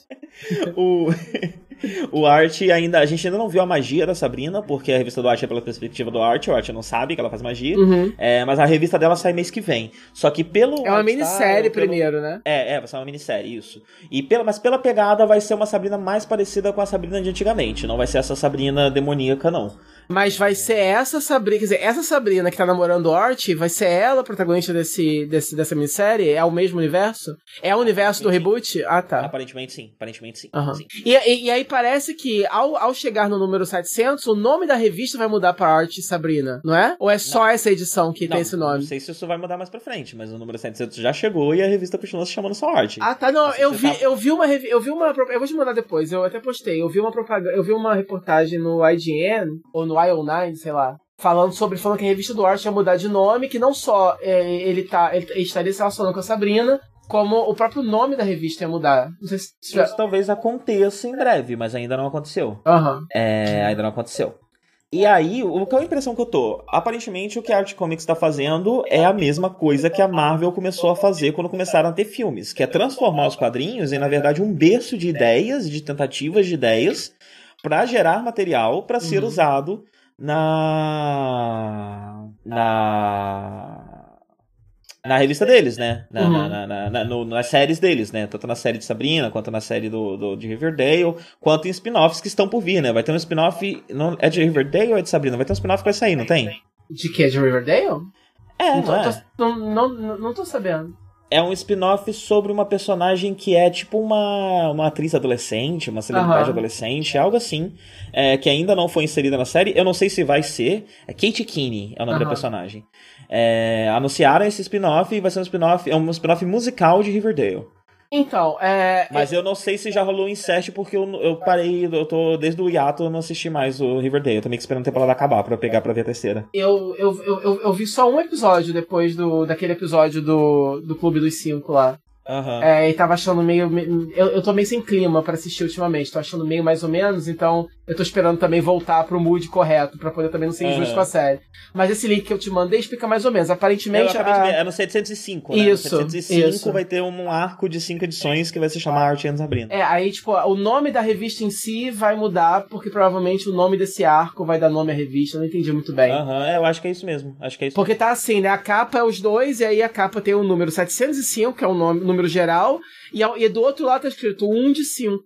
E aí Isso é muito tem interessante, na verdade, né? Um Art e muito- Sabrina. É, é, como se, é como se a mesma de revista tivesse duas numerações. É um arco de cinco edições. E aí tem uma numeração separada juntamente com a numeração geral da série, que é 705. E essa revista vai sair em paralelo com a minissérie da Sabrina, então acaba sendo também uma ponte, um paralelo. É. Talvez tenha até o- ligações diretas né, É. entre as duas revistas. Mas assim, mostrando que eles estão sim de olho com porque que negócio é tudo isso tem acontecido, essa revitalização do Art, acho que é uma coisa alimenta a outra, né? A, a revitalização e o reboot do Art nos quadrinhos inspirou a, a revitalização do, do projeto em live action, né? Que já teve filme Aham. e, e- eles tentam tirar, transformar, é, lucrar com Art em live action faz um tempo já. E, ma- mas ao mesmo tempo, a popularidade de Riverdale e Sabrina faz isso acontecer. Tanto é que, mesmo que essa Sabrina não seja a, a- a Sabrina do, do, do Chilling Adventures, pelo menos nessa capa da 705, ela tá igual. Ela tá vestindo a roupa. É, ela tá, Ela tá ela vestindo tá- a roupa. é, ela tá com cabelinho, é branquinho, com a faixa. Ela, ela é o visual da Sabrina dos anos Aham. 60 lá do Chilling Adventures. Quer dizer, não sei se o miolo vai ser assim também. Mas. Mas aí aparentemente essa vai ser a edição em que o relacionamento deles vai se tornar público, né? Que por enquanto eles estão namorando em segredo. Sim, sim, sim. É, a ideia é que eles começaram a namorar durante as férias também. É, Uhum. porque agora tá contando, tipo, eles fizeram com que todo o primeiro arco do Mark Wade fosse o primeiro ano deles no ensino médio. Uhum. Então agora começou o segundo ano deles no ensino médio. Uhum. É, é esquisito, porque a minissérie que tá saindo da, da, da, da Beth da Verônica, se eu não me engano, se passa no terceiro ano. Que ainda não aconteceu. E que não dá pra saber se é o mesmo terceiro ano desse universo, entendeu? Pode ser o futuro é, ou pode ser uma coisa paralela. Sim, mas ela é sobre os senior years, sobre elas escolhendo faculdade, pra que faculdade elas vão, se elas Uhum. vão pra mesma ou não e tal. Uhum. É... Enfim, tá ótimo. Eu acho muito gostoso ler arte, porque é um material que você não tem muito em quadrinhos, né? Uhum. Você não tem muitos quadrinhos que é sobre high school drama, que é sobre. que parece com uma série uma série adolescente, mas em quadrinhos. Não, não, é um- não, não é um gênero muito difundido. É. É, Você tem coisas muito famosas, né? Tem a. Como é que é o nome, gente? Pa- pa- Paradise Lost? Eu conheço esse nome, mas eu não sei se é. Se é uma série adolescente, não sei. Como é que é o nome, gente? Daquela, daquela série de quadrinhos que é sobre adolescentes. Não é, não é Paradise Lost. Qual é o nome? Eu não sei. Eu não sei. É... Não, não, não. Eu ouvi você falando, Adri. É, eu não sei mais. Eu tô falando bobagem. Não tem por que ficar falando disso, porque eu, não sei do que eu tô falando. Então vamos seguir em frente. É, não é um assunto muito comum, né? Então. Uhum. Então é interessante é, ter um- uma série. é, é um respiro interessante de quadrinhos. É, ler arte. Então tô- recomendo, recomendo. E não é tão difícil assim. É, eu falei que foi um buraco que eu mergulhei, mas nem, nem é nada tão absurdo assim. É, para quem tá acostumado a ler quadrinhos de super-heróis, você vai ler aí umas 50 edições e vai estar em dia, e agora vai sair tipo dois ou três por mês só. Então não é nada absurdo. Ah, mas vamos seguir em frente. Uhum. Você botou Runaways 2 na lista, que eu ainda não assisti. É. É, eu vou. vontade pra comentar. Sim, vou. Comentários rápidos, sem spoilers. A Hulu colocou toda a série, inclusive, até agora não tem é, anúncio de terceira temporada. E isso tá me preocupando um pouco. Eu acho que não tem. Ah, Mas peraí, a temporada saiu faz pouco tempo, não foi? Foi, mas é que geralmente, né, esse negócio de streaming é rápido, né? Tipo, já deu tempo de ter uma resposta, já deu tempo de ser renovado ou não.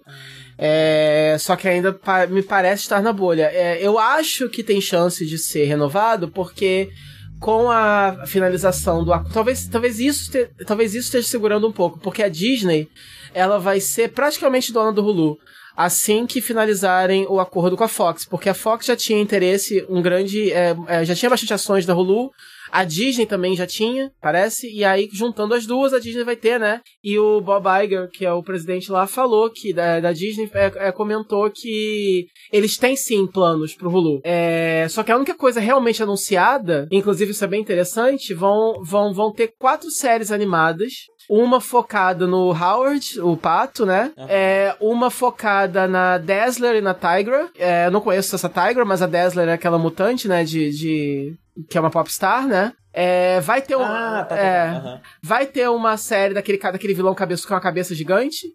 Que eu esqueci o nome, é Mordok, Modok, né? É, Modok. E vai ter uma série de um bicho que eu não conhecia também, que é um, é um macaco japonês que é dominado pelo espírito de um assassino americano e que luta contra a Yakuza. Okay. ou algo assim, e todas essas séries. A Tiger você sabe qual que é, né? Ela é aquela moça que tá sempre de biquíni. ah, sei, sei, sei. É, mas aí, não, agora eu lembrei. Mas eu não conheço ela, Erol, só dessa, só da gente comentando de dela assim nesse nível de piada. É... Eu lembro de ter lido um arco em que descobrem que o Rankin Pin tá traindo a a, a com ela. Um troço assim. Eu lembro de você comentando que alguém, ah, não sabia que fulaninho era era furry porque tava saindo com ela, alguma coisa assim. Uhum. Eu lembro você falando isso nela. É, parece que a série delas vai ser. Parece que to, é, to, é, todas as animações são animações adultas e, e pela própria natureza desconhecida e meio bizarra dos personagens, elas vão ser, elas vão seguir essa linha. Eu acho que animações como você tem Archer, é, ou aquele outro que eu esqueci o nome, que é meio Johnny Quest também, que é, é, é aquele Venture Brothers. Eu acho, uhum. que, acho que vai seguir a linha dessas animações Faz adultas sentido, né? de humor. Pela, pelas coisas escolhidas, né? É, exato. E, mas o mais interessante é que elas vão se unir num crossover crossover chamado The Offenders. Okay. E, bom, é uma experiência interessante, ou seja, e, e, é interessante também porque é uma das poucas coisas que a Marvel é, tá anunciando pós Vingadores Ultimato e que tem a ver com a Hulu. E aí me interessou porque então você, então você tá dizendo que, beleza, o Disney Plus, que é a plataforma de streaming da Disney, pode ter sido responsável um pouco pela morte do acordo que eles tinham com a Netflix. Uhum, mas ao mesmo tempo quer dizer também que eles continuam firmes com a Hulu. É, talvez até para ser moradia desse conteúdo um pouco mais adulto. Então, talvez é, não só tenha esperança para alguma dessas séries que costumavam estar tá no Netflix, dos, de, dos Defenders e tal, como é, talvez tenha chance de Runaways continuar, porque é, termina num cliffhanger fudidaço. Fudidaço. Okay. Se, terminar, se, se aquele for o final, eu vou ficar puto. Porque a temporada foi boa. É, eu acho que eles conseguiram consertar algumas das coisas eles que. Eles estão fugindo mesmo, né? Eles não vão parar num lugar no primeiro episódio e parar de fugir. Eles estão eles, eles, eles escondidos num lugar só. Tá, não, tudo bem, mas eles estão, são, são fugitivos. Né? Eles são fugitivos, eles não voltam okay. pra casa dos pais do primeiro e segundo não, episódio. É, é. é okay. Não, sério, a história é legal, é, ela vai por. Ela tem desenvolvimentos é, que você não espera, não é exatamente isso que você tá esperando ela conserta algumas das coisas que me incomodaram na, na, na primeira temporada. Então, para começar, eles param de se esforçar tanto para dar a impressão de que os pais é, é, não são tão ruins assim. É, quer Mas dizer, eles ainda são personagens tão presentes quanto na primeira temporada, que são. a primeira temporada é mais dos pais do que dos filhos, né? Tá, tá mais equilibrado, mas eles são bem presentes ainda. Só que tá bem mais uhum. equilibrado, eu acho. É, você tem muito mais dos fugitivos sendo fugitivos, porque eles estão ali se escondendo. E aí você tem mais do relacionamento relacionamento deles e o relacionamento deles com os pais, que é uma coisa também uh, é, é, é, complicada. Alguns deles é, é tem, tem, tem, esse drama de que a qualquer momento algum deles pode voltar pro lado dos pais por algum motivo. A série consegue trabalhar bem o peso que é você saber que seu pai é um, é um super vilão, mas ao mesmo tempo ainda é seu pai. E eu sou só um adolescente, eu não era para estar tá aqui, né? Você uhum. tem algumas discussões interessantes, como por exemplo, a Gert, ela não tá tomando seus antidepressivos, então isso é uma trama para personagem.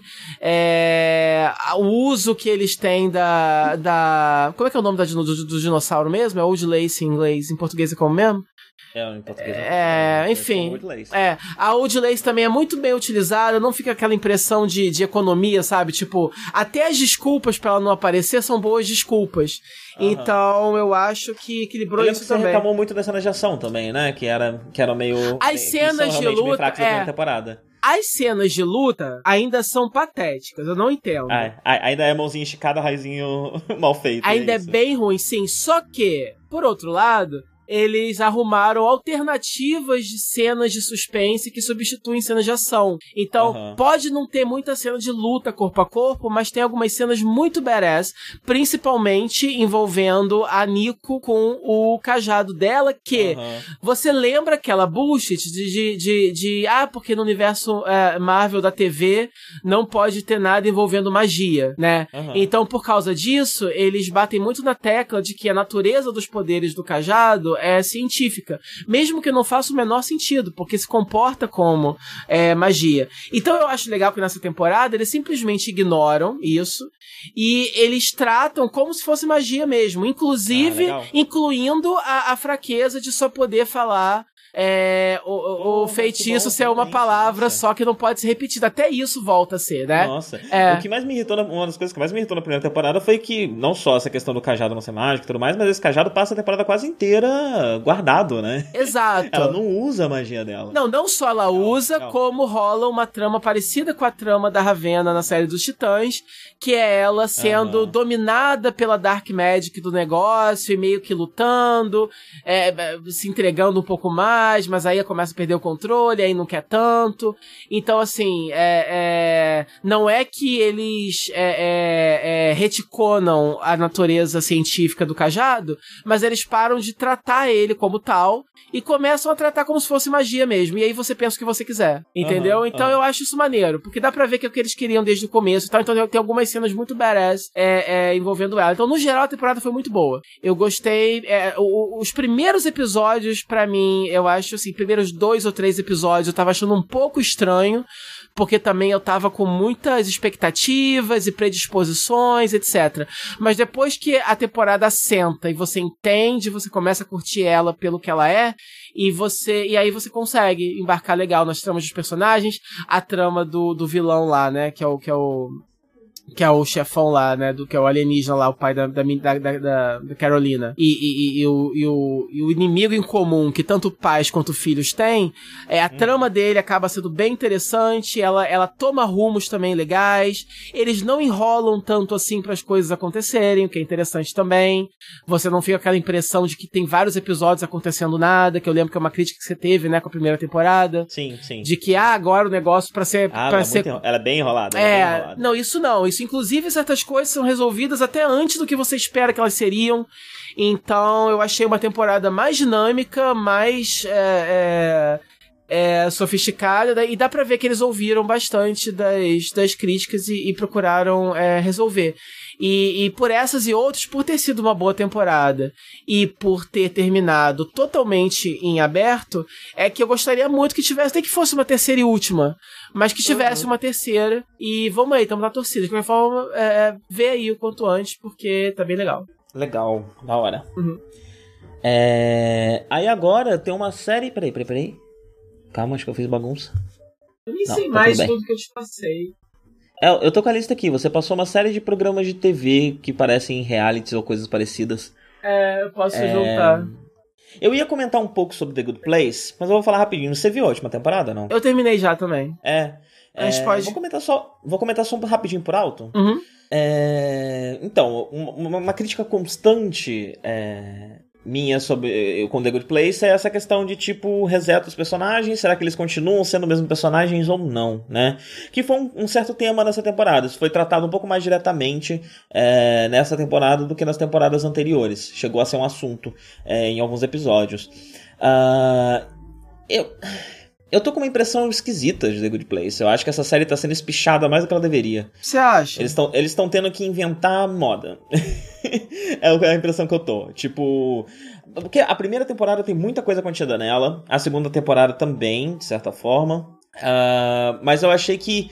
É, eu, tô, eu tô com a impressão que essa temporada aconteceu menos coisa do que poderia ter acontecido comparado com as outras, sabe? Ela foi um pouco, mais, um pouco menos cheia de conteúdo, um pouco mais vazia, talvez com, essa impressão de que tá espichando. É, é, gostoso de assistir. Ainda eu gosto de assistir, eu ainda a, a, acho legal, gosto dos personagens. Tem essa, essa questão, tipo, as coisas do que, que o Michael Schur faz, eu poderia ver Parks and Creation pra sempre. Não precisa ter trama, não precisa ter nada. Só uhum. me importa essas pessoas aí fazendo umas coisinhas engraçadinhas porque é um pessoal divertido. Sim. É...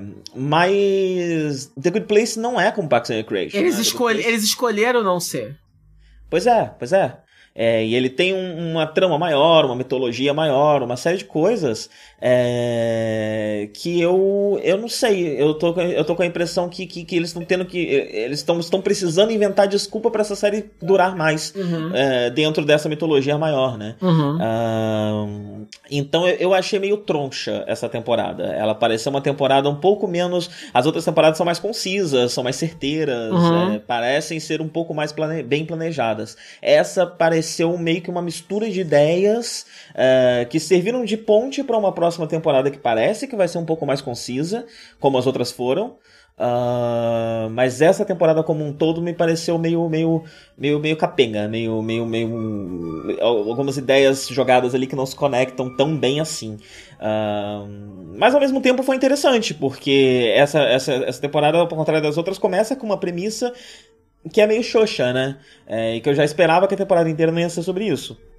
Uh, então é, é, acaba fazendo com que a temporada seja tenha meio que três blocos diferentes ali de coisas de, de, de, de elementos diferentes que estão acontecendo é, que dão essa variada para que esse, esse, esse gancho meio xoxo não seja o grande tema da temporada uh, mas eu não sei eu tô, eu tô só com essa impressão mesmo que é, não sei se a próxima temporada não for a última é, isso talvez comece a afetar o meu, a minha opinião sobre a série enquanto eu tô, assi tô assistindo e não só numa análise posterior, como agora. Aham. Entendeu? É, eu também, eu concordo que, assim, é, é, é muito, é, é uma crítica fácil de se fazer para uma série que tem uma premissa muito, muito boa, porém limitada. Então é uma crítica fácil você chegar, por exemplo, numa segunda ou numa terceira temporada e dizer que ficou fraco. Então, antes de correr para essa crítica, eu sempre. É, The Good Place, como sempre, é, foi uma série que eu sempre considerei muito inteligente, sempre feita com muito cuidado e, e, e sempre, e, e sempre com muita deliberação, né? É, quer dizer, se eles escolhem fazer a, a, a, primeira temporada daquela forma, é porque é deliberado. Eles, tá, eles tinham planos, eles sabiam o que fazer, como continuar. E se eles escolhem fazer a segunda temporada daquela forma, queimando vários plots com a velocidade, da luz, né? Uns plot, uhum. A cada nova reviravolta, a cada novo status quo, você acha que aquilo ali poderia durar o resto da temporada, mas não, dura às vezes um episódio só, no máximo às vezes dois, antes de mudar completamente de novo. E aí você pensa assim: eles têm consciência de que isso pode ser um tiro no pé, eles têm consciência de que eles estão acostumando mal o público e de ah. que a emissora vai continuar renovando. Então, dá um medo de continuar assistindo, mas ao mesmo tempo, como tá bom ainda, e você sabe que ela tá na mão de pessoas que são experientes, que não estão fazendo isso porque estão fazendo merda, por irresponsabilidade, você confia de que eles têm na manga coisas a fazer. Dito isto, a terceira temporada realmente é a primeira vez em que você, em que eu, muita gente já fala isso desde a segunda, que uhum. desde a segunda já começou a ficar sem gás.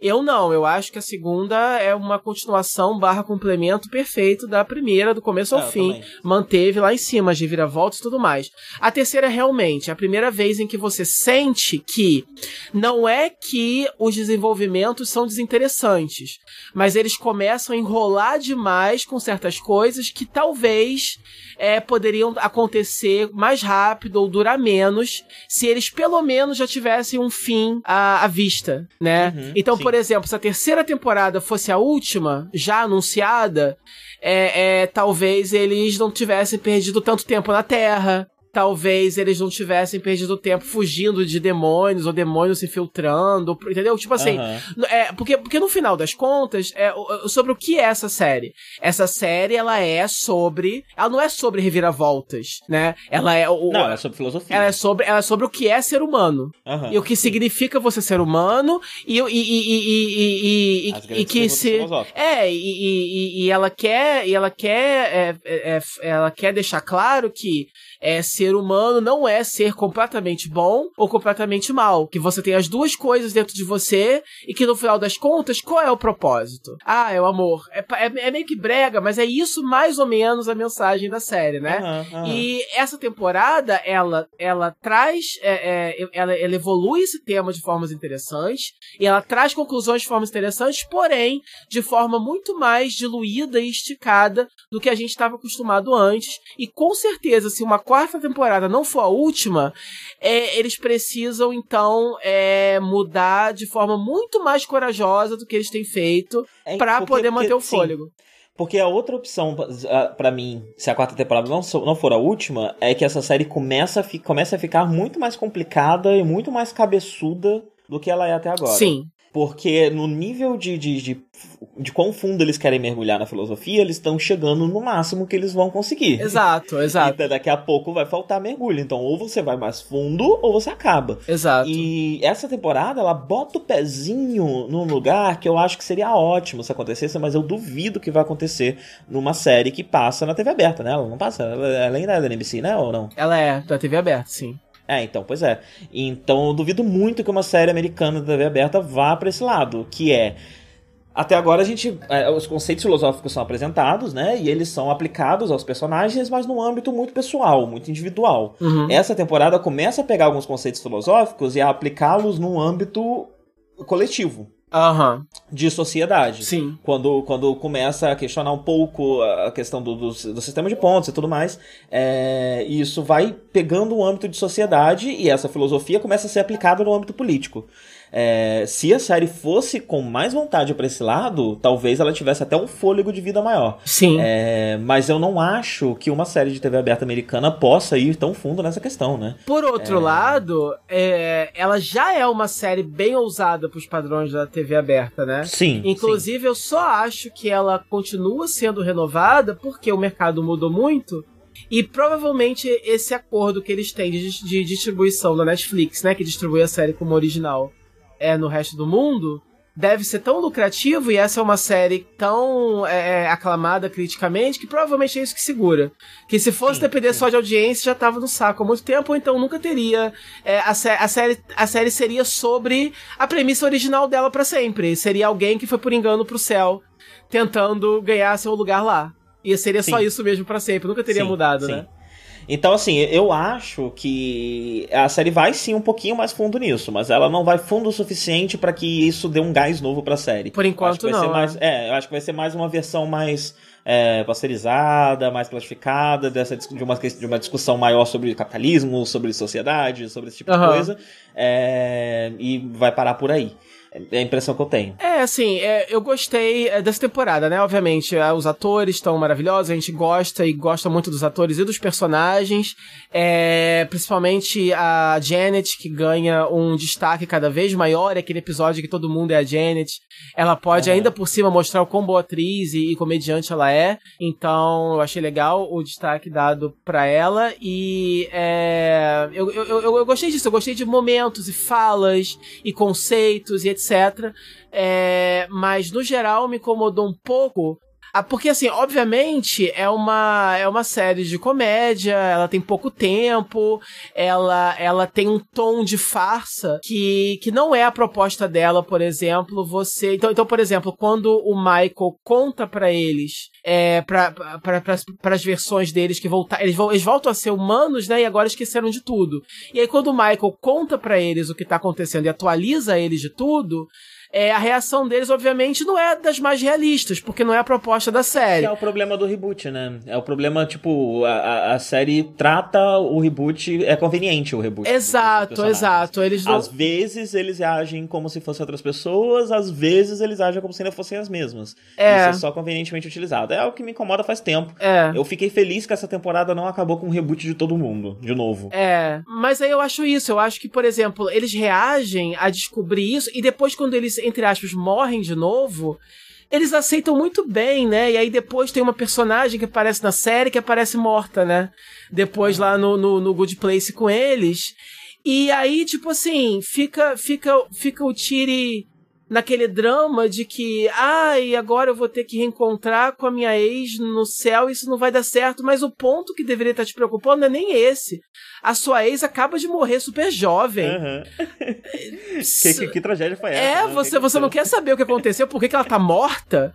Aí na, aí, aí na cena seguinte, ela tá toda feliz, feliz tomando Frozen Yogurt, conhecendo o bairro lá. Tipo, minha filha, você não tá extremamente chocada que você acabou de perder sua vida, sua família, seus amigos, sua carreira aos, sei lá, 30 anos de idade, entendeu? Isso é uma coisa assim, sabe? Assim, é, é, óbvio que eu não espero que a série. Ah, e com certeza tudo isso faz uma, é, é, e é uma suspensão estabelecida na série, né? A própria Helena na primeira temporada já reage de um jeito mais ou menos assim. É, mas mesmo assim, você entende? Eu acho que, porra, eu não sei, me incomoda um pouco. Eu acho que é casual não, demais. Eu entendo, eu entendo. Me incomoda mais a questão do reboot. Uh -huh. que, que, é um reboot, não é quando dependendo uh -huh. da conveniência. Uh -huh. é, mas eu entendo também o seu incômodo. É... Mas agora. Mas aí assim, a, a, coisa, a coisa que eu não gostei. Do, a, a, gente tá aqui fazendo uma coisa assim, meio que sem spoiler, mas com alguns spoilers, né? Também estranho esse é, review. A gente já contou alguns. Né? É, então eu não sei. mas assim, é, no final, é, o finale me incomodou um pouco porque, pela primeira vez, o grande gancho da temporada. Assim, a temporada aos poucos. A Tyr e Sempre foram um casal casal ali, né? Mas nunca foi o foco, né? E essa uhum. temporada, pela primeira vez, eles começam a investir um pouco mais no elemento romance, no elemento comédia romântica dos dois enquanto casal e enquanto foco da trama, com problemas conjugais e coisas assim. É, por um lado é interessante, porque você usa a coisa do reboot de uma forma ainda não usada antes, né? Que é uma forma em que os próprios personagens sentem o peso desse reboot de memórias. Porque até então, sempre que, as, sempre que eles tinham as memórias apagadas, só a gente, espectador, que sente. Porque eles esqueceram, então eles estavam sempre começando do zero para eles mesmos. Agora, pela primeira vez, vai precisar acontecer uma situação em que um, um personagem vai esquecer, mas o outro não.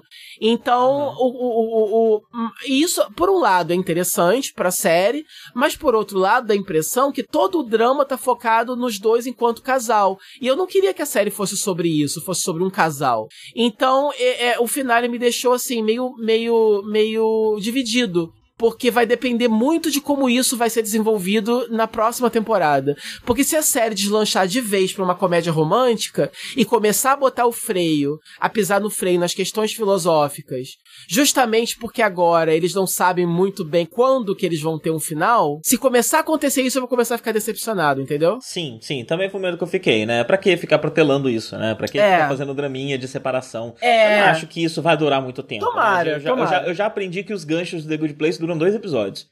É, dois, três episódios é isso. É, é, eles têm conseguido fazer isso até então, mas eu tô com medo de agora, por algum motivo, durar mais, entendeu? Uhum. Eles ficarem assim, puta que pariu, quarta temporada, a gente não esperava isso. É, especialmente depois de uma terceira temporada que já é meio enrolada. Né? É, então, então eu sim, espero que, assim, resumindo, eu espero que esse não mas seja... Mas que nessa temporada eles acharam uma solução para inserir mais personagens, que eram problemas da Good Place também. É. Era um elenco muito fechadinho, não dava pra botar ninguém ali. É. é a própria natureza da série não permitia. Uhum. Então você foi esgotando esses personagens e aí não tem mais ninguém novo para dar uma renovada. Uhum. Agora pelo menos vai ter, né? Uhum. Mas uma coisa é certa, a terceira temporada continua nesse, nesse ponto de, de realmente fazer soft reboot a todo momento. Então, ela mesmo sendo uma temporada, no geral, um pouco mais irregular, ela ainda assim é, é, é uma série formada de várias séries, né? Então, você tem no começo uma série, e aí depois, quando, quando eles descobrem tudo, vira uma outra série sobre outra coisa, uhum. e aí depois, quando eles voltam a, a, quando eles deixam de ser humanos de novo, vira outra série de outra coisa e assim vai. Sim. A então... única coisa que se mantém é um tom, um tipo de humor, né? Velocidade. Sim, sim, sim, assim, sim. Mas o, sim. o, maior não, né? O... Mas o interessante o... é isso, é que cada soft reboot desse daria por si só uma série. Sim, sim. Né? Aquela parte, por exemplo, em que eles estão viajando, ajudando pessoas só porque eles querem ser boas pessoas, porque sim.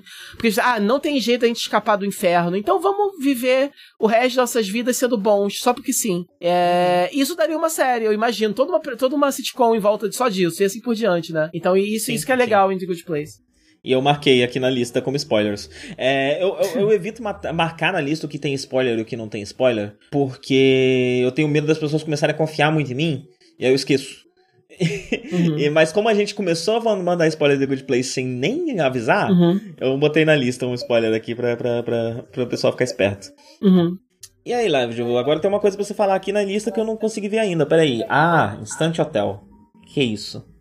Instant Hotel, velho, é muito legal é, a era de Netflix que a gente vive por causa das coisas que a gente descobre só porque estão lá. E de outra forma a gente não descobriria. Aham. Você já, você É já foi um- parar nos reality shows japoneses? Eu tentei, velho, mas inclusive, né, agora que você falou, vou ter que fazer esse adendo. E. Eu fui tentar ver um pedaço do Terrace House. Aham. Você já viu esse? É, eu vi pedaços também. É, então. Provavelmente a sua eu, história é a mesma minha. eu, eu achei. Porque assim, eles são educados demais. Pra você ver um reality show que é sobre um grupo de jovens morando junto, é tipo o Na Real da MTV, né? É um grupo de jovens morando junto.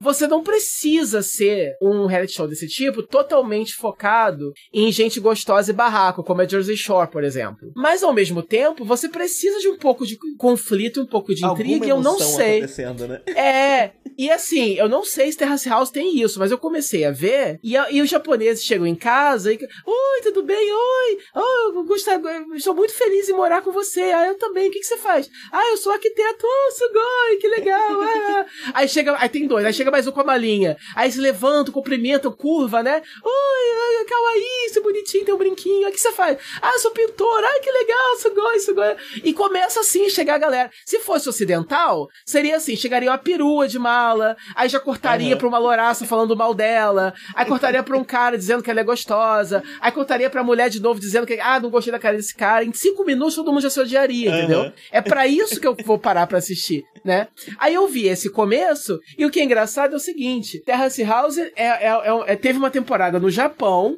fez sucesso lá e foi resgatado pela Netflix. Aham. E aí na Netflix você só acha, pelo menos aqui no Brasil, você só acha as temporadas produzidas por eles. Resgatados. Eu queria ver original, né? Devia ter várias é... coloridas na tela.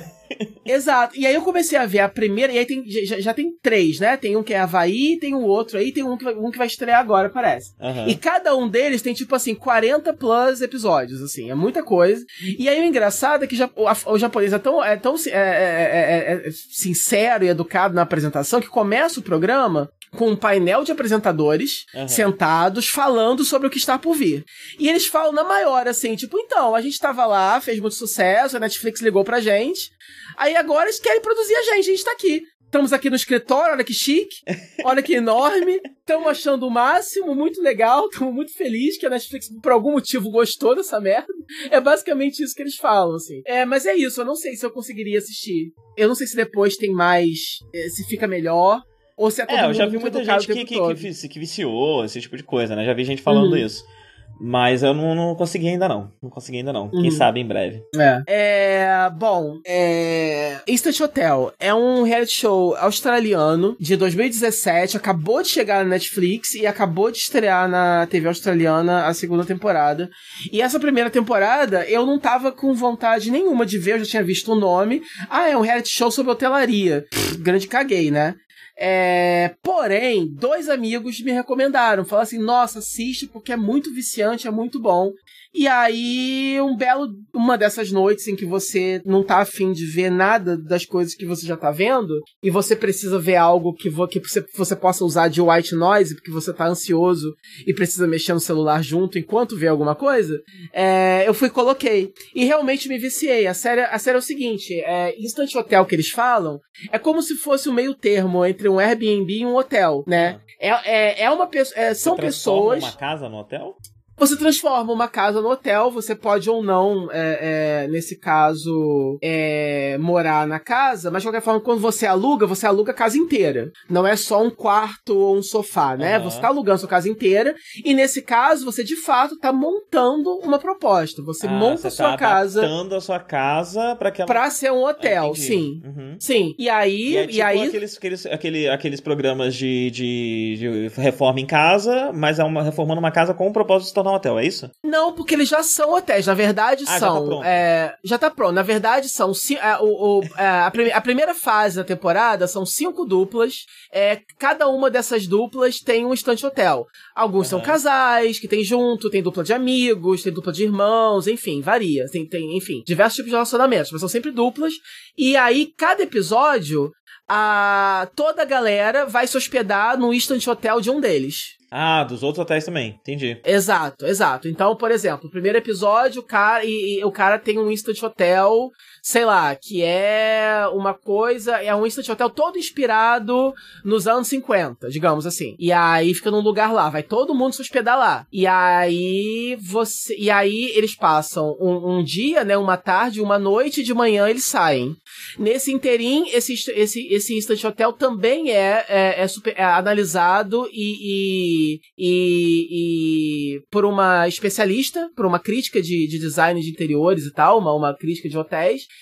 e ela também dá uma nota. E aí no outro dia, é quando é, senta todo mundo, e aí o, todos os participantes, cada dupla dá uma nota para aquele Instant Hotel, uhum. baseado em algumas categorias. A casa em si, baseado em conforto, temática, quantos quartos, quantas camas, etc. É, locação, é, location, né, localidade, na verdade.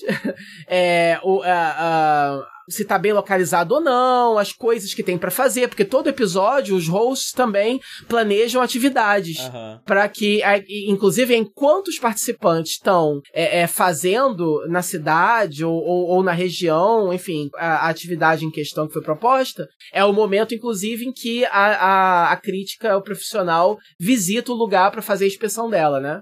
E também eles votam baseado na noite de sono. Foi uma boa noite, foi confortável, não foi, etc.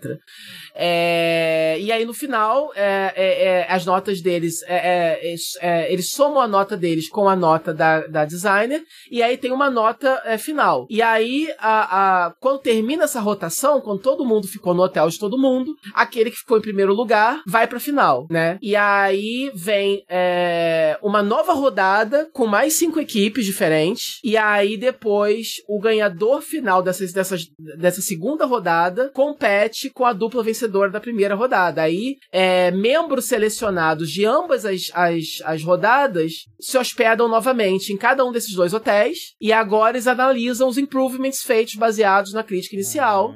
E aí, e aí é interessante porque aí você tem galera das duas gerações, né, visitando ambos os hotéis. Então algumas pessoas estão voltando ao hotel que elas já foram antes, mas ao mesmo tempo vocês também estão vendo elas interagindo com as pessoas da outra do outro grupo, enfim. Uhum. E aí no final eles dão uma nota final e aí tem o ganhador final. É, o formato é esse, é bem interessante, bem legal. E é, eu me apaixonei porque, um, você visita lugares, locais diferentes, isso é legal é, você, vi, você curte a parte em si de design e, e, e, diferentes temáticas, que é uma coisa que eu gosto bastante, isso é legal também. Você tem ótimos personagens, isso é muito maneiro. E como não trabalha com eliminação, não tem ninguém que você goste e acabe saindo cedo demais, uhum. entendeu? Porque você tem tempo de passar com as duplas. E, e é um elenco, ambas as gerações são muito bem escolhidos. É, embora na segunda geração, depois do, do quinto episódio, né? É, você tenha é, a parte de estratégia, intriga e drama muito mais forte do que na primeira parte. A primeira parte é um pouquinho mais paz e amor, a segunda parte é um pouquinho mais focada em, em estratégia, em gente dando nota baixa é, de forma injusta, uhum. coisas assim, né? E aí ah, tem outra. O, o, os donos do hotel que estão sendo é, visitados naquele dia também dão uma nota pros hóspedes. Uhum. É, então, como hóspede, você também tem que fazer a média, né? Então, também tem a coisa do social game, que é uma coisa que é que, que, que é sempre legal quando tem num reality show desse, né? Uhum. Então, no geral, é isso. Eu me apaixonei pelo, por esse reality show, porque além de ser muito feel good, muito gostoso de assistir, ele tem muito drama, muita intriga, mas é uma coisa legal, é uma coisa saudável. E, e, e aí tem os vilões que você ama odiar, tem as pessoas que você torce. É muito bom para você assistir junto com outras pessoas, para você comentar e falar mal. Então, ele, ele tem um, um, Ele é fácil de você se engajar na, na, na narrativa, é muito bem produzido, é dinâmico, e é isso, eu gostei muito. Tanto é que, é, infelizmente, eu não vou nem esperar é, sair a segunda temporada na Netflix, porque acabou de estrear na Austrália, então assim, vai demorar muito para chegar na Netflix, então já tô baixando. É, mudou bastante o programa, mudou o apresentador, inclusive. É, teve algumas mudanças de formato, eles agora estão, porque é, no, na temporada você costuma conhecer mais do da propriedade da pessoa que tá em voga, que tá no centro daquele primeiro episódio, né? Agora, desde o começo, eles já estão mostrando trechinhos da, da, das propriedades do, das outras pessoas também, é. Estão dando resuminhos de cada um, eu acho que talvez pra. Não sei, pra, pra já dar um gostinho do que, do, que, do, do, que, do que tem por vir, sei lá, não sei porquê. Mas, mas no geral continua muito bom. E é isso, recomendo muito, assim, se você quer uma coisa é, é divertida, porém inteligente, para assistir, assista Instant Hotel. Legal. E na sua lista aqui tem também o Patriot Act. Esse é bem rápido, é um programa do que o. que o. É, o, é Hassan Minaj o nome dele, não é Hassan? O primeiro nome? Eu acho que é. Ai meu Deus. Acho que é assim eu tô, eu tô olhando aqui. É Hassan, Hassan Minhaj. Ha, ha, é, então, é, é, eu achar, eu também tinha dúvida. Eu, eu sei que é Minaj que fala o nome é mesmo. Minaj, né? Minaj? É, min... não, não. É, então, eu tinha dúvida, mas uhum. depois que ele falou é Minaj, eu tinha esquecido o primeiro nome. Ele é um comediante de, de origem. Ah, lá vem, lá vem o, o close errado de novo. Eu não sei se ele é paquistanês ou é indiano. É, é, paquistanês. é paquistanês. Acho que é paquistanês porque ele é muçulmano. Peraí. Ih. Vê aí pra mim. Eu acho que tem muçulmanos na Índia também, viu? Ah, é? É. Peraí. Ele é brown. Falando, ele é brown. Ele é brown de origem muçulmana. Mas é, é americano, olha lá. De, de origem que eu falei. Dele de é, origem. É, é, é, indiana, do, do dos muçulmanos da Índia, sim. Ok. É, e é, é, um programa bem legal porque é tipo um stand-up dele. E aí Ó, só toda pra você semana... saber, 14,2% da população da Índia é islâmica. É uma fatia considerável. Sim. É. Ainda mais que eu, vou considerar a quantidade de gente tem na Índia, né? Exatamente. É, mas enfim, é, é, tá saindo todo domingo esse programa, tem uma temporada completa, começou a segunda já, teve um hiatus em breve. É basicamente um stand-up dele. Ele tá se vendendo como um comediante lacração, né? Ele é woke que é o termo que os americanos usam agora, né, pra galera problematizadora. Uhum. A galera que tá aí querendo problematizar e discutir, botar o dedo na ferida nas questões que estão aí mais, é, é, mais urgentes que precisam ser discutidas. E basicamente é isso. É todo o programa é um, é um, é um stand-up dele falando sobre um desses temas delicados. E eu tinha recomendado o The Fix, que também fala sobre esses, esses temas, só que de uma forma muito mais ligada para o humor. Ah, ele, ele, apesar de humorista e apesar de ter muito humor, e apesar de, de, de ser um programa assim rápido e dinâmico de assistir, ele fala muito mais com a questão, pro lado da denúncia mesmo. Eu acho que ele, ele cai mais na categoria daqueles programas tipo o, o Daily Show e coisas assim, né? Uhum. Esses programas de, de comédia política, mas que, apesar de ser comédia, é mais pra crítica política mesmo do que pra comédia, né?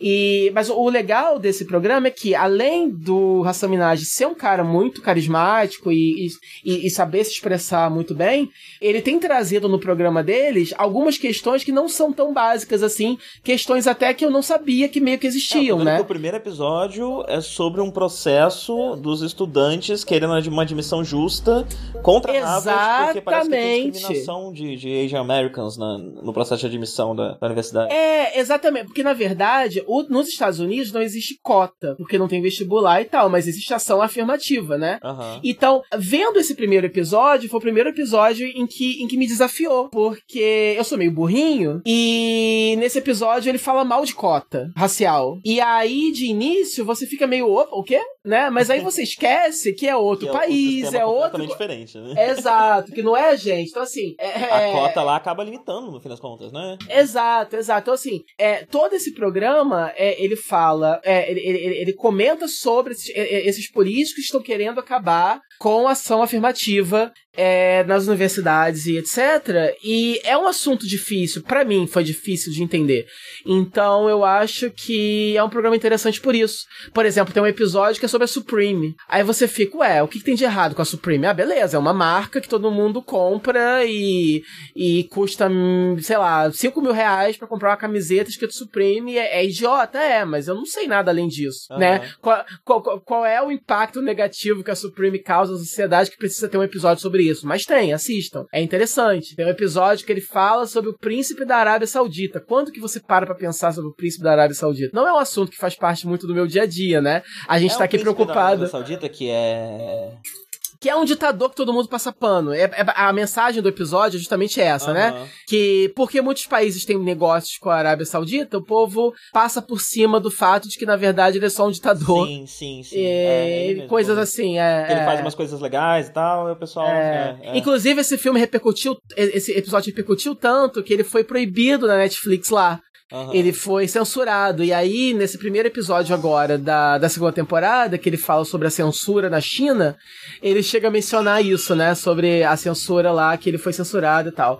E é isso, então eu acho muito interessante porque é, é, traz discussões que é, não só são problemáticas interessantes serem discutidas, mas algumas delas talvez você nunca tenha parado pra pensar antes, né? E, e- e é legal você ser desafiado, você, você, você passar a conhecer problemas que você não sabia que eram problemas, né? É, você tenta ficar, a gente tenta ficar antenado com as coisas, mas tem muita coisa ainda, né, entre o céu e a terra.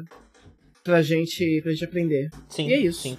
É, esse é um episódio de quantos episódios? De quantos minutos, mais ou menos? Esse, esse É, é, é, eu acho que é meia horinha, É, no né? máximo. É. Interessante, talvez eu assista. Eu não gosto muito desse tipo de programa, né? É, sei lá, eu fico pensando, tipo, ah, vou ficar meia hora assistindo um negócio que eu podia ter aprendido em cinco minutos se eu lesse um texto.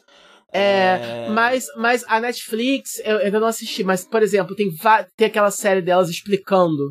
Que aí sim. são Eu já 15 assisti alguns, minutos. É praticamente um- uma apresentação de PowerPoint de luxo. Aham. E é muito bom, muito informativo. Tem uma outra série também que é da BuzzFeed, que eu não vi ainda, mas já me recomendaram e pelos trailers dá pra ver que é bem legal. É parecido com o que o, a- o pessoal da, da, da Vice faz, né? Sim, sim, sim. sim. É, são esses documentários, são muito bem produzidos e sempre muito informativos. A Netflix tá cheia dessas coisas. Sim, Então, uma é muito legal. Rolou, é, rolou uma temporada de sete episódios, né? E agora voltou com a segunda temporada, não é isso? Isso, é. Mas ela vai ter, tipo, sete episódios também? Ou ela vai continuar, tipo, por vários episódios pra sempre? Não sei, Tá. não sei, não sei. Legal. Eu só sei que eu tô feliz que tá continuando, porque a Netflix também. A Netflix ela, ela coloca coisa boa com a mesma velocidade com que ela cancela coisa boa, né? Aham, sim. Então, eles estrearam um talk show chamado The Break com a Michelle Wolf. Michelle Wolf era uma escritora que fazia parte do staff de um late night desses aí que eu esqueci qual. Não sei se é, não sei se é do, do Jimmy Fallon ou do, sei lá. E aí ela ganhou finalmente, né? E a, a- o, o, os Estados Unidos tem esse problema, que tem muito desses late nights, só que tem pouco é, com mulheres. Eu acho que só tem um, na verdade. Tinha Chelsea Handler, mas ela parou. Aí tem uma, uma outra que eu esqueci o nome. E tinha essa, Michelle Wolf. E era também. Não, não era bem um, um, um- um late show, porque não tinham convidados entrevistados, né? Mas era também, tipo assim, um, um- ela basicamente falando sobre vários assuntos de forma bem humorada, assuntos super legais. Uhum. E foi cancelado, infelizmente. Então é legal que, o, que esse do Hassan Minaj esteja, é, esteja continuando, porque a gente precisa disso. Legal. E me fala, então, da quarta temporada de RuPaul's. All Stars, né? Ela é a quarta temporada All Stars de, Ru- de RuPaul's. All Stars É, 4. terminou ontem. Eu, Como é- eu como é quis que eu mencionar. falo o nome desse? RuPaul, Essa é RuPaul's Drag Race All Stars. 4. É, a geralmente quem conhece chama- All Stars de RuPaul's, RuPaul's Drag Race, correto? Correto. a- Tá. que- quem é fã, RuPaul's quem é do como meio. todo já é, sei lá, a vigésima. Mas a All Star é a quarta, é isso? É, na, é, na verdade, é, a série é, RuPaul's Drag Race agora, daqui a duas semanas, estreia a 11 primeira temporada. Ah, são temporadas separadas. Elas São separadas. diferentes. São, Ah. exato. E aí, All Stars tem. Tem tido todo ano, né? Tinha tido o All Stars 1, e aí nunca mais teve. E aí, anos e anos depois, teve o 2. E aí, desde que teve o 2, todo ano tem tido essas duas. Aham. Primeiro tem o All Stars, aí um pouquinho depois estreia. E. E, e eu acho legal mencionar, porque é Drag Race, que e- eles eram da Logo TV, que é uma emissora menorzinha, e aí agora eles foram pra VH1, faz uns anos atrás, que, que é da mesma organização, mas é uma emissora maior. E aí, por causa disso, teve um boost no investimento, e por causa disso, é, tá, tá rolando All Stars agora com frequência, né? Aham. Porque eles dinheiro pra fazer isso agora. É... Então, é só uma recomendação rápida. Quem, é, pra quem ainda não assistiu, é, tá maneiro, porque agora a Netflix tá fazendo simulcast. Então, durante todo esse período, o, do, começando por esse All Stars, é, é, o All Stars sai na sexta e sábado de manhã já tinha legendado Netflix. Teve umas duas semanas aí que atrasou um pouco, mas chegou. Foi legal assistir é, é, desse jeito. É, eu não sei ainda se eles vão manter esse esquema com a temporada temporada nova de, normal que vai estrear agora esse mês. Mas eu imagino que sim, porque inclusive as temporadas é, antigas de RuPaul's que haviam saído do catálogo voltaram. Uhum. Então eu acho que no geral, para quem sente vontade de começar a assistir a série, não precisa ver tudo antes de ver a atual. Mas tá aí uma dica para quem quiser. Você é, pode é, já esse começar. de orçamento mudou o valor de produção da série ou só fez com que saísse mais temporadas por ano? É, só sair mais temporadas por ano mesmo. Eles ainda gastam bem pouco. É, você não tem grandes mudanças assim de estúdio. Inclusive, é uma das coisas que eu tava comentando com meus amigos, né? Tipo, porra, tô louco que a VH1 invista um pouco em. Tem, tem, duas coisas que eu gostaria que eles fizessem. É, mudassem um pouco os ambientes, porque fica um pouco claustrofóbico Sim, e um pouco repetitivo. esse e outros é, reality shows do, do, do, Netflix de pequeno orçamento me sufoca. É tudo muito Sim. pequeno, é muito, muito pequeno. Tá Sim. Tá todo mundo quase sentando no colo um do outro. Calma, gente, tem que não tem mais espaço aqui. É, é um pouco pelo menos chato. um palco de um teatro, sei lá, alguma coisa maior. É, é, é, bem um pouco chato mesmo. Tem algumas coisas assim, tipo. Mas eles sabem filmar de um jeito que parece que é maior do que é.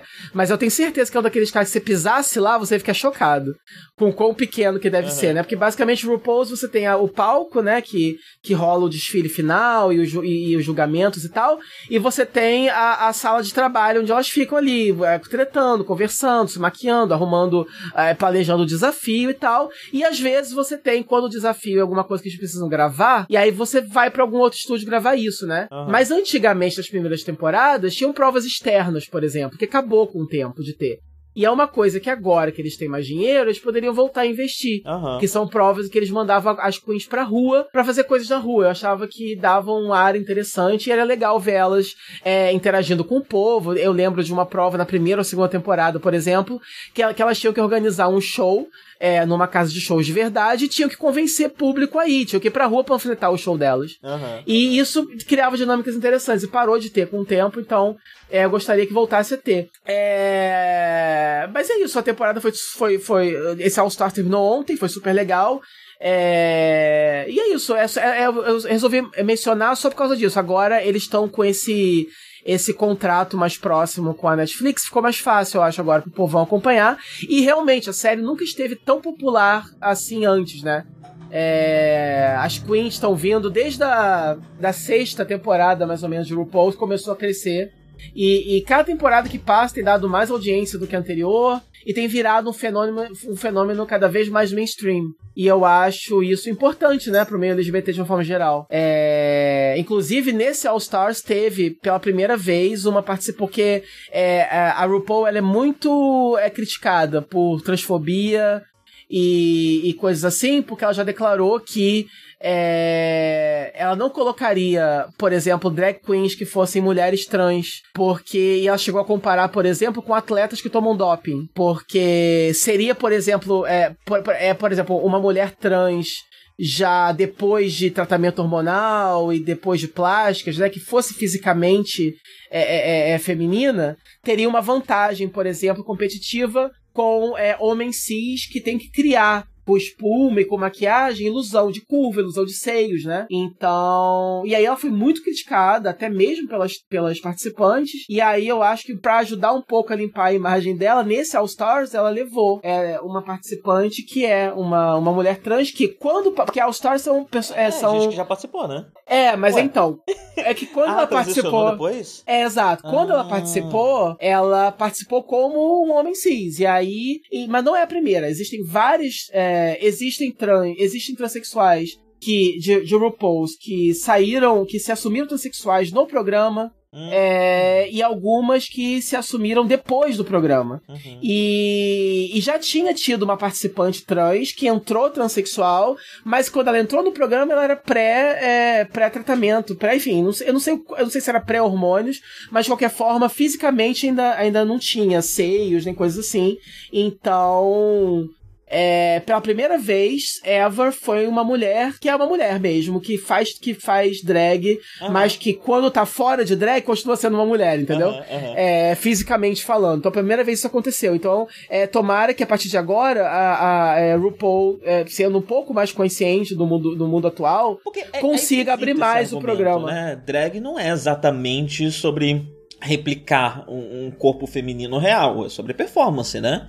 É, inclusive então você tem, tem drag um que faz feminino, drag de homem. Não, né? é, sim, né? e mesmo uma mulher que, que, que tem um corpo feminino, seja uma mulher trans ou uma mulher cis, ela pode ter uma personagem, por exemplo, que tem seios maiores, que tem. É, que, né? Ela, ela, ainda pode usar espuma, ela ainda pode moldar o corpo dela para ter uma outra forma.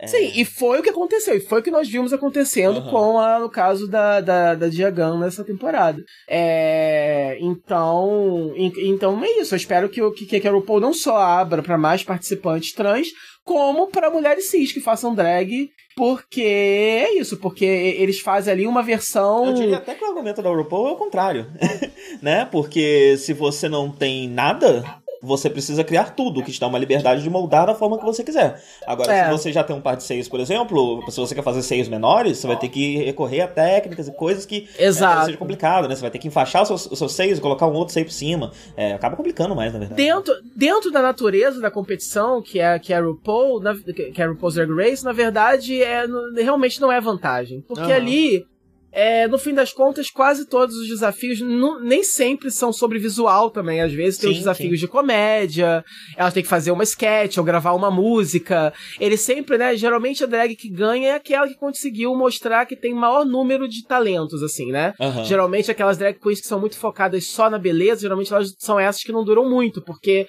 naquele desafio de comédia elas não vão ser engraçadas e coisas assim. É, inclusive, muita gente critica o RuPaul por isso, por, porque muita gente conheceu o universo de drag queen através de, de RuPaul's Drag Race, e aí vendo o programa, dá a impressão que para você ser uma drag boa, você tem que necessariamente ter muitos talentos acumulados. Uhum. Sendo que drag, na verdade, é uma arte muito mais complexa, antiga e, e do que isso, e com né? outro significado, né? Com, com, e com outros é, significados, significados exato. Baseado no país, baseado na cultura. Enfim, não é uma coisa que você pode botar numa caixa. Mas ainda assim, RuPaul, se você encarar como ele é, que é, que é um reality, que é um reality show que ajuda a, que ajuda a dar visibilidade ao movimento drag, mas que não representa e não contém a totalidade desse, sim, desse sim, movimento. Sim, com certeza, com certeza. E, né? É, então é importante ele é frisar é sobre, isso também. Ele é sobre um tipo específico de performance de drag, né? É, que, é. De, de, de, clube, né? De, de balada e tal. Exato, é, é exato. essa pegada.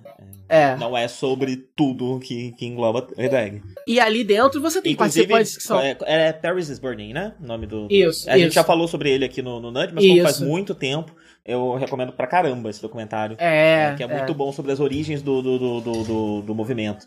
E saiu uma série agora chamada Pose, do, do Ryan Murphy, que é de Glee e American Horror Story que é que se passa nessa época e, e, nesse contexto do Paris is Burning. Eu não vi ainda, uhum. mas eu tô curioso para ver porque é basicamente esse universo e é o universo da onde a RuPaul saiu. Então, inclusive a RuPaul tem quadro, tem um quadro que é tradicional no programa que é o quadro do reading, que é o quadro em que você solta, que você que, que, a, que a drag ela ela solta verdades para outra drag, ela ofende a outra drag, né? É a briga de ofensas que que, que vem de Paris is Burning, porque uhum. em Paris is Burning eles comparam as casas é, drag com as gangues de rua, né? Sim. E a, a, a versão drag queen da, da luta com a com o canivetezinho no beco é o é, é, a, é a batalha de reading, que é quando você read a, quando você lê, entre aspas, a outra, a outra candidata. Quando você, quando você solta shade pra outra pessoa. Uhum. Quando você fala de forma irônica é, é verdades pra outra. Então, até hoje, a, a, a RuPaul fala: olha, na, na tradição de Paris is Burning, é, The Library is Open, Readings Fundamental, etc. Ela tem esses bordões que ela fala. E é o desafio em que as queens começam a soltar farpa para as outras queens e tal. Que vem dessa cultura drag é, do subúrbio nova-iorquino, né? Lá do Bronx, do Brooklyn, etc. Então, é isso. Drag Queen. E, e, e, é importante também frisar que é, no Brasil a gente tem um contexto, um cenário de drag que é completamente diferente. E muita gente começou a entrar e fazer drag por causa de RuPaul's é, Drag Race.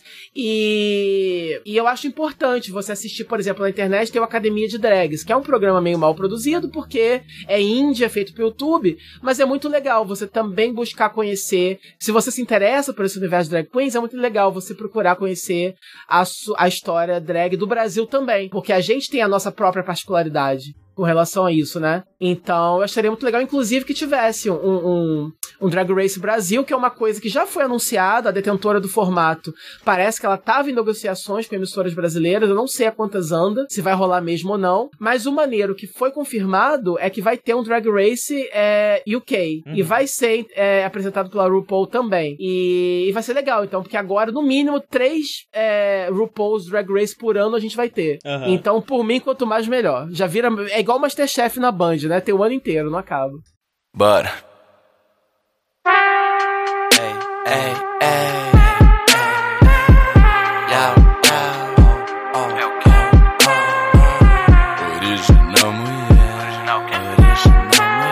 Achei que tinha nascido cuspido, mas veio cupido e disse orelha, deixa comigo. Tá vendo aquela mina? Tô muito linda. E o melhor ainda é que tá de saída. Ela nem te conhece, nunca viu na vida. Nem sabe que cê canta, nem sabe seu Insta. Ela é tão bonita, cê não acredita. Que coisa esquisita, que frio na barriga. Tá lotada a pista. Chamo ela pra brincar. De verdade, o desafio ou salada mista. E ela disse: Nem tinha te visto, quero ver isso. Entra no veículo, temos um vínculo, no vício verídico. Vi sua virtude, não posso ver tudo. Veja, não sou vidente, preciso ver-me da vida. A verdade é ver-me fogo. Por um tempo a verdade me afogou. Sempre me afogo onde afogou. Você é quente pra caramba. Uou, uou, uou. É foda quando isso acontece. Uou, uou, uou. É foda quando isso acontece. Uou, uou, uou. É foda quando isso acontece. Achei que tinha nascido cuspido, mas veio cupido. De orelha, deixa comigo. É que aquela noite cê me viu na tela, jogando no meu quarto sozinho. Coisas como RPG não tem fim assim, coisas que combinam comigo. Precisamos de novos dias na semana, só pra morar na sua casa. Mais hora no dia, mais meses no ano, porque só isso não basta. Eu que sou acostumado a te mandar mensagem pela internet, até passar o caminhão, romper a conexão. Foda quando isso acontece. Me conheceu pela manhã, eu e o FL. Me perguntaram qual o melhor beat que eu já ouvi. e é foda quando isso acontece. Ela disse que o pai dela vota Bolsonaro. Que que eu vou falar pro velho? Difícil acertar essa bola no ar. Foda quando isso acontece. Ele assiste tênis, eu tô de chinelo. Como eu vou explicar? Que eu como muito bem mesmo sendo magrelo. Foda quando isso acontece. E eu tô fazendo dinheiro com os rap. A conta cresce. É. Mas os amigos do meu bairro ainda me desmerece. Foda quando isso acontece. Inveja igual dinheiro. Rende, rende, rende, rende. Quanto mais se tem, mais isso te prende.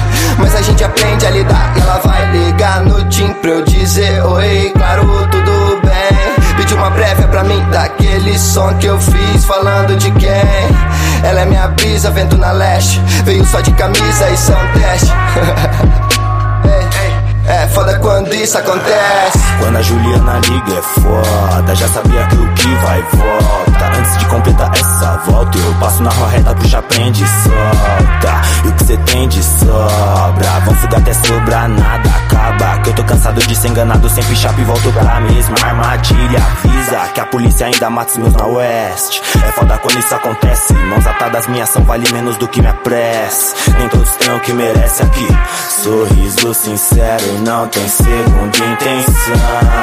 Espero que não entenda minha canção.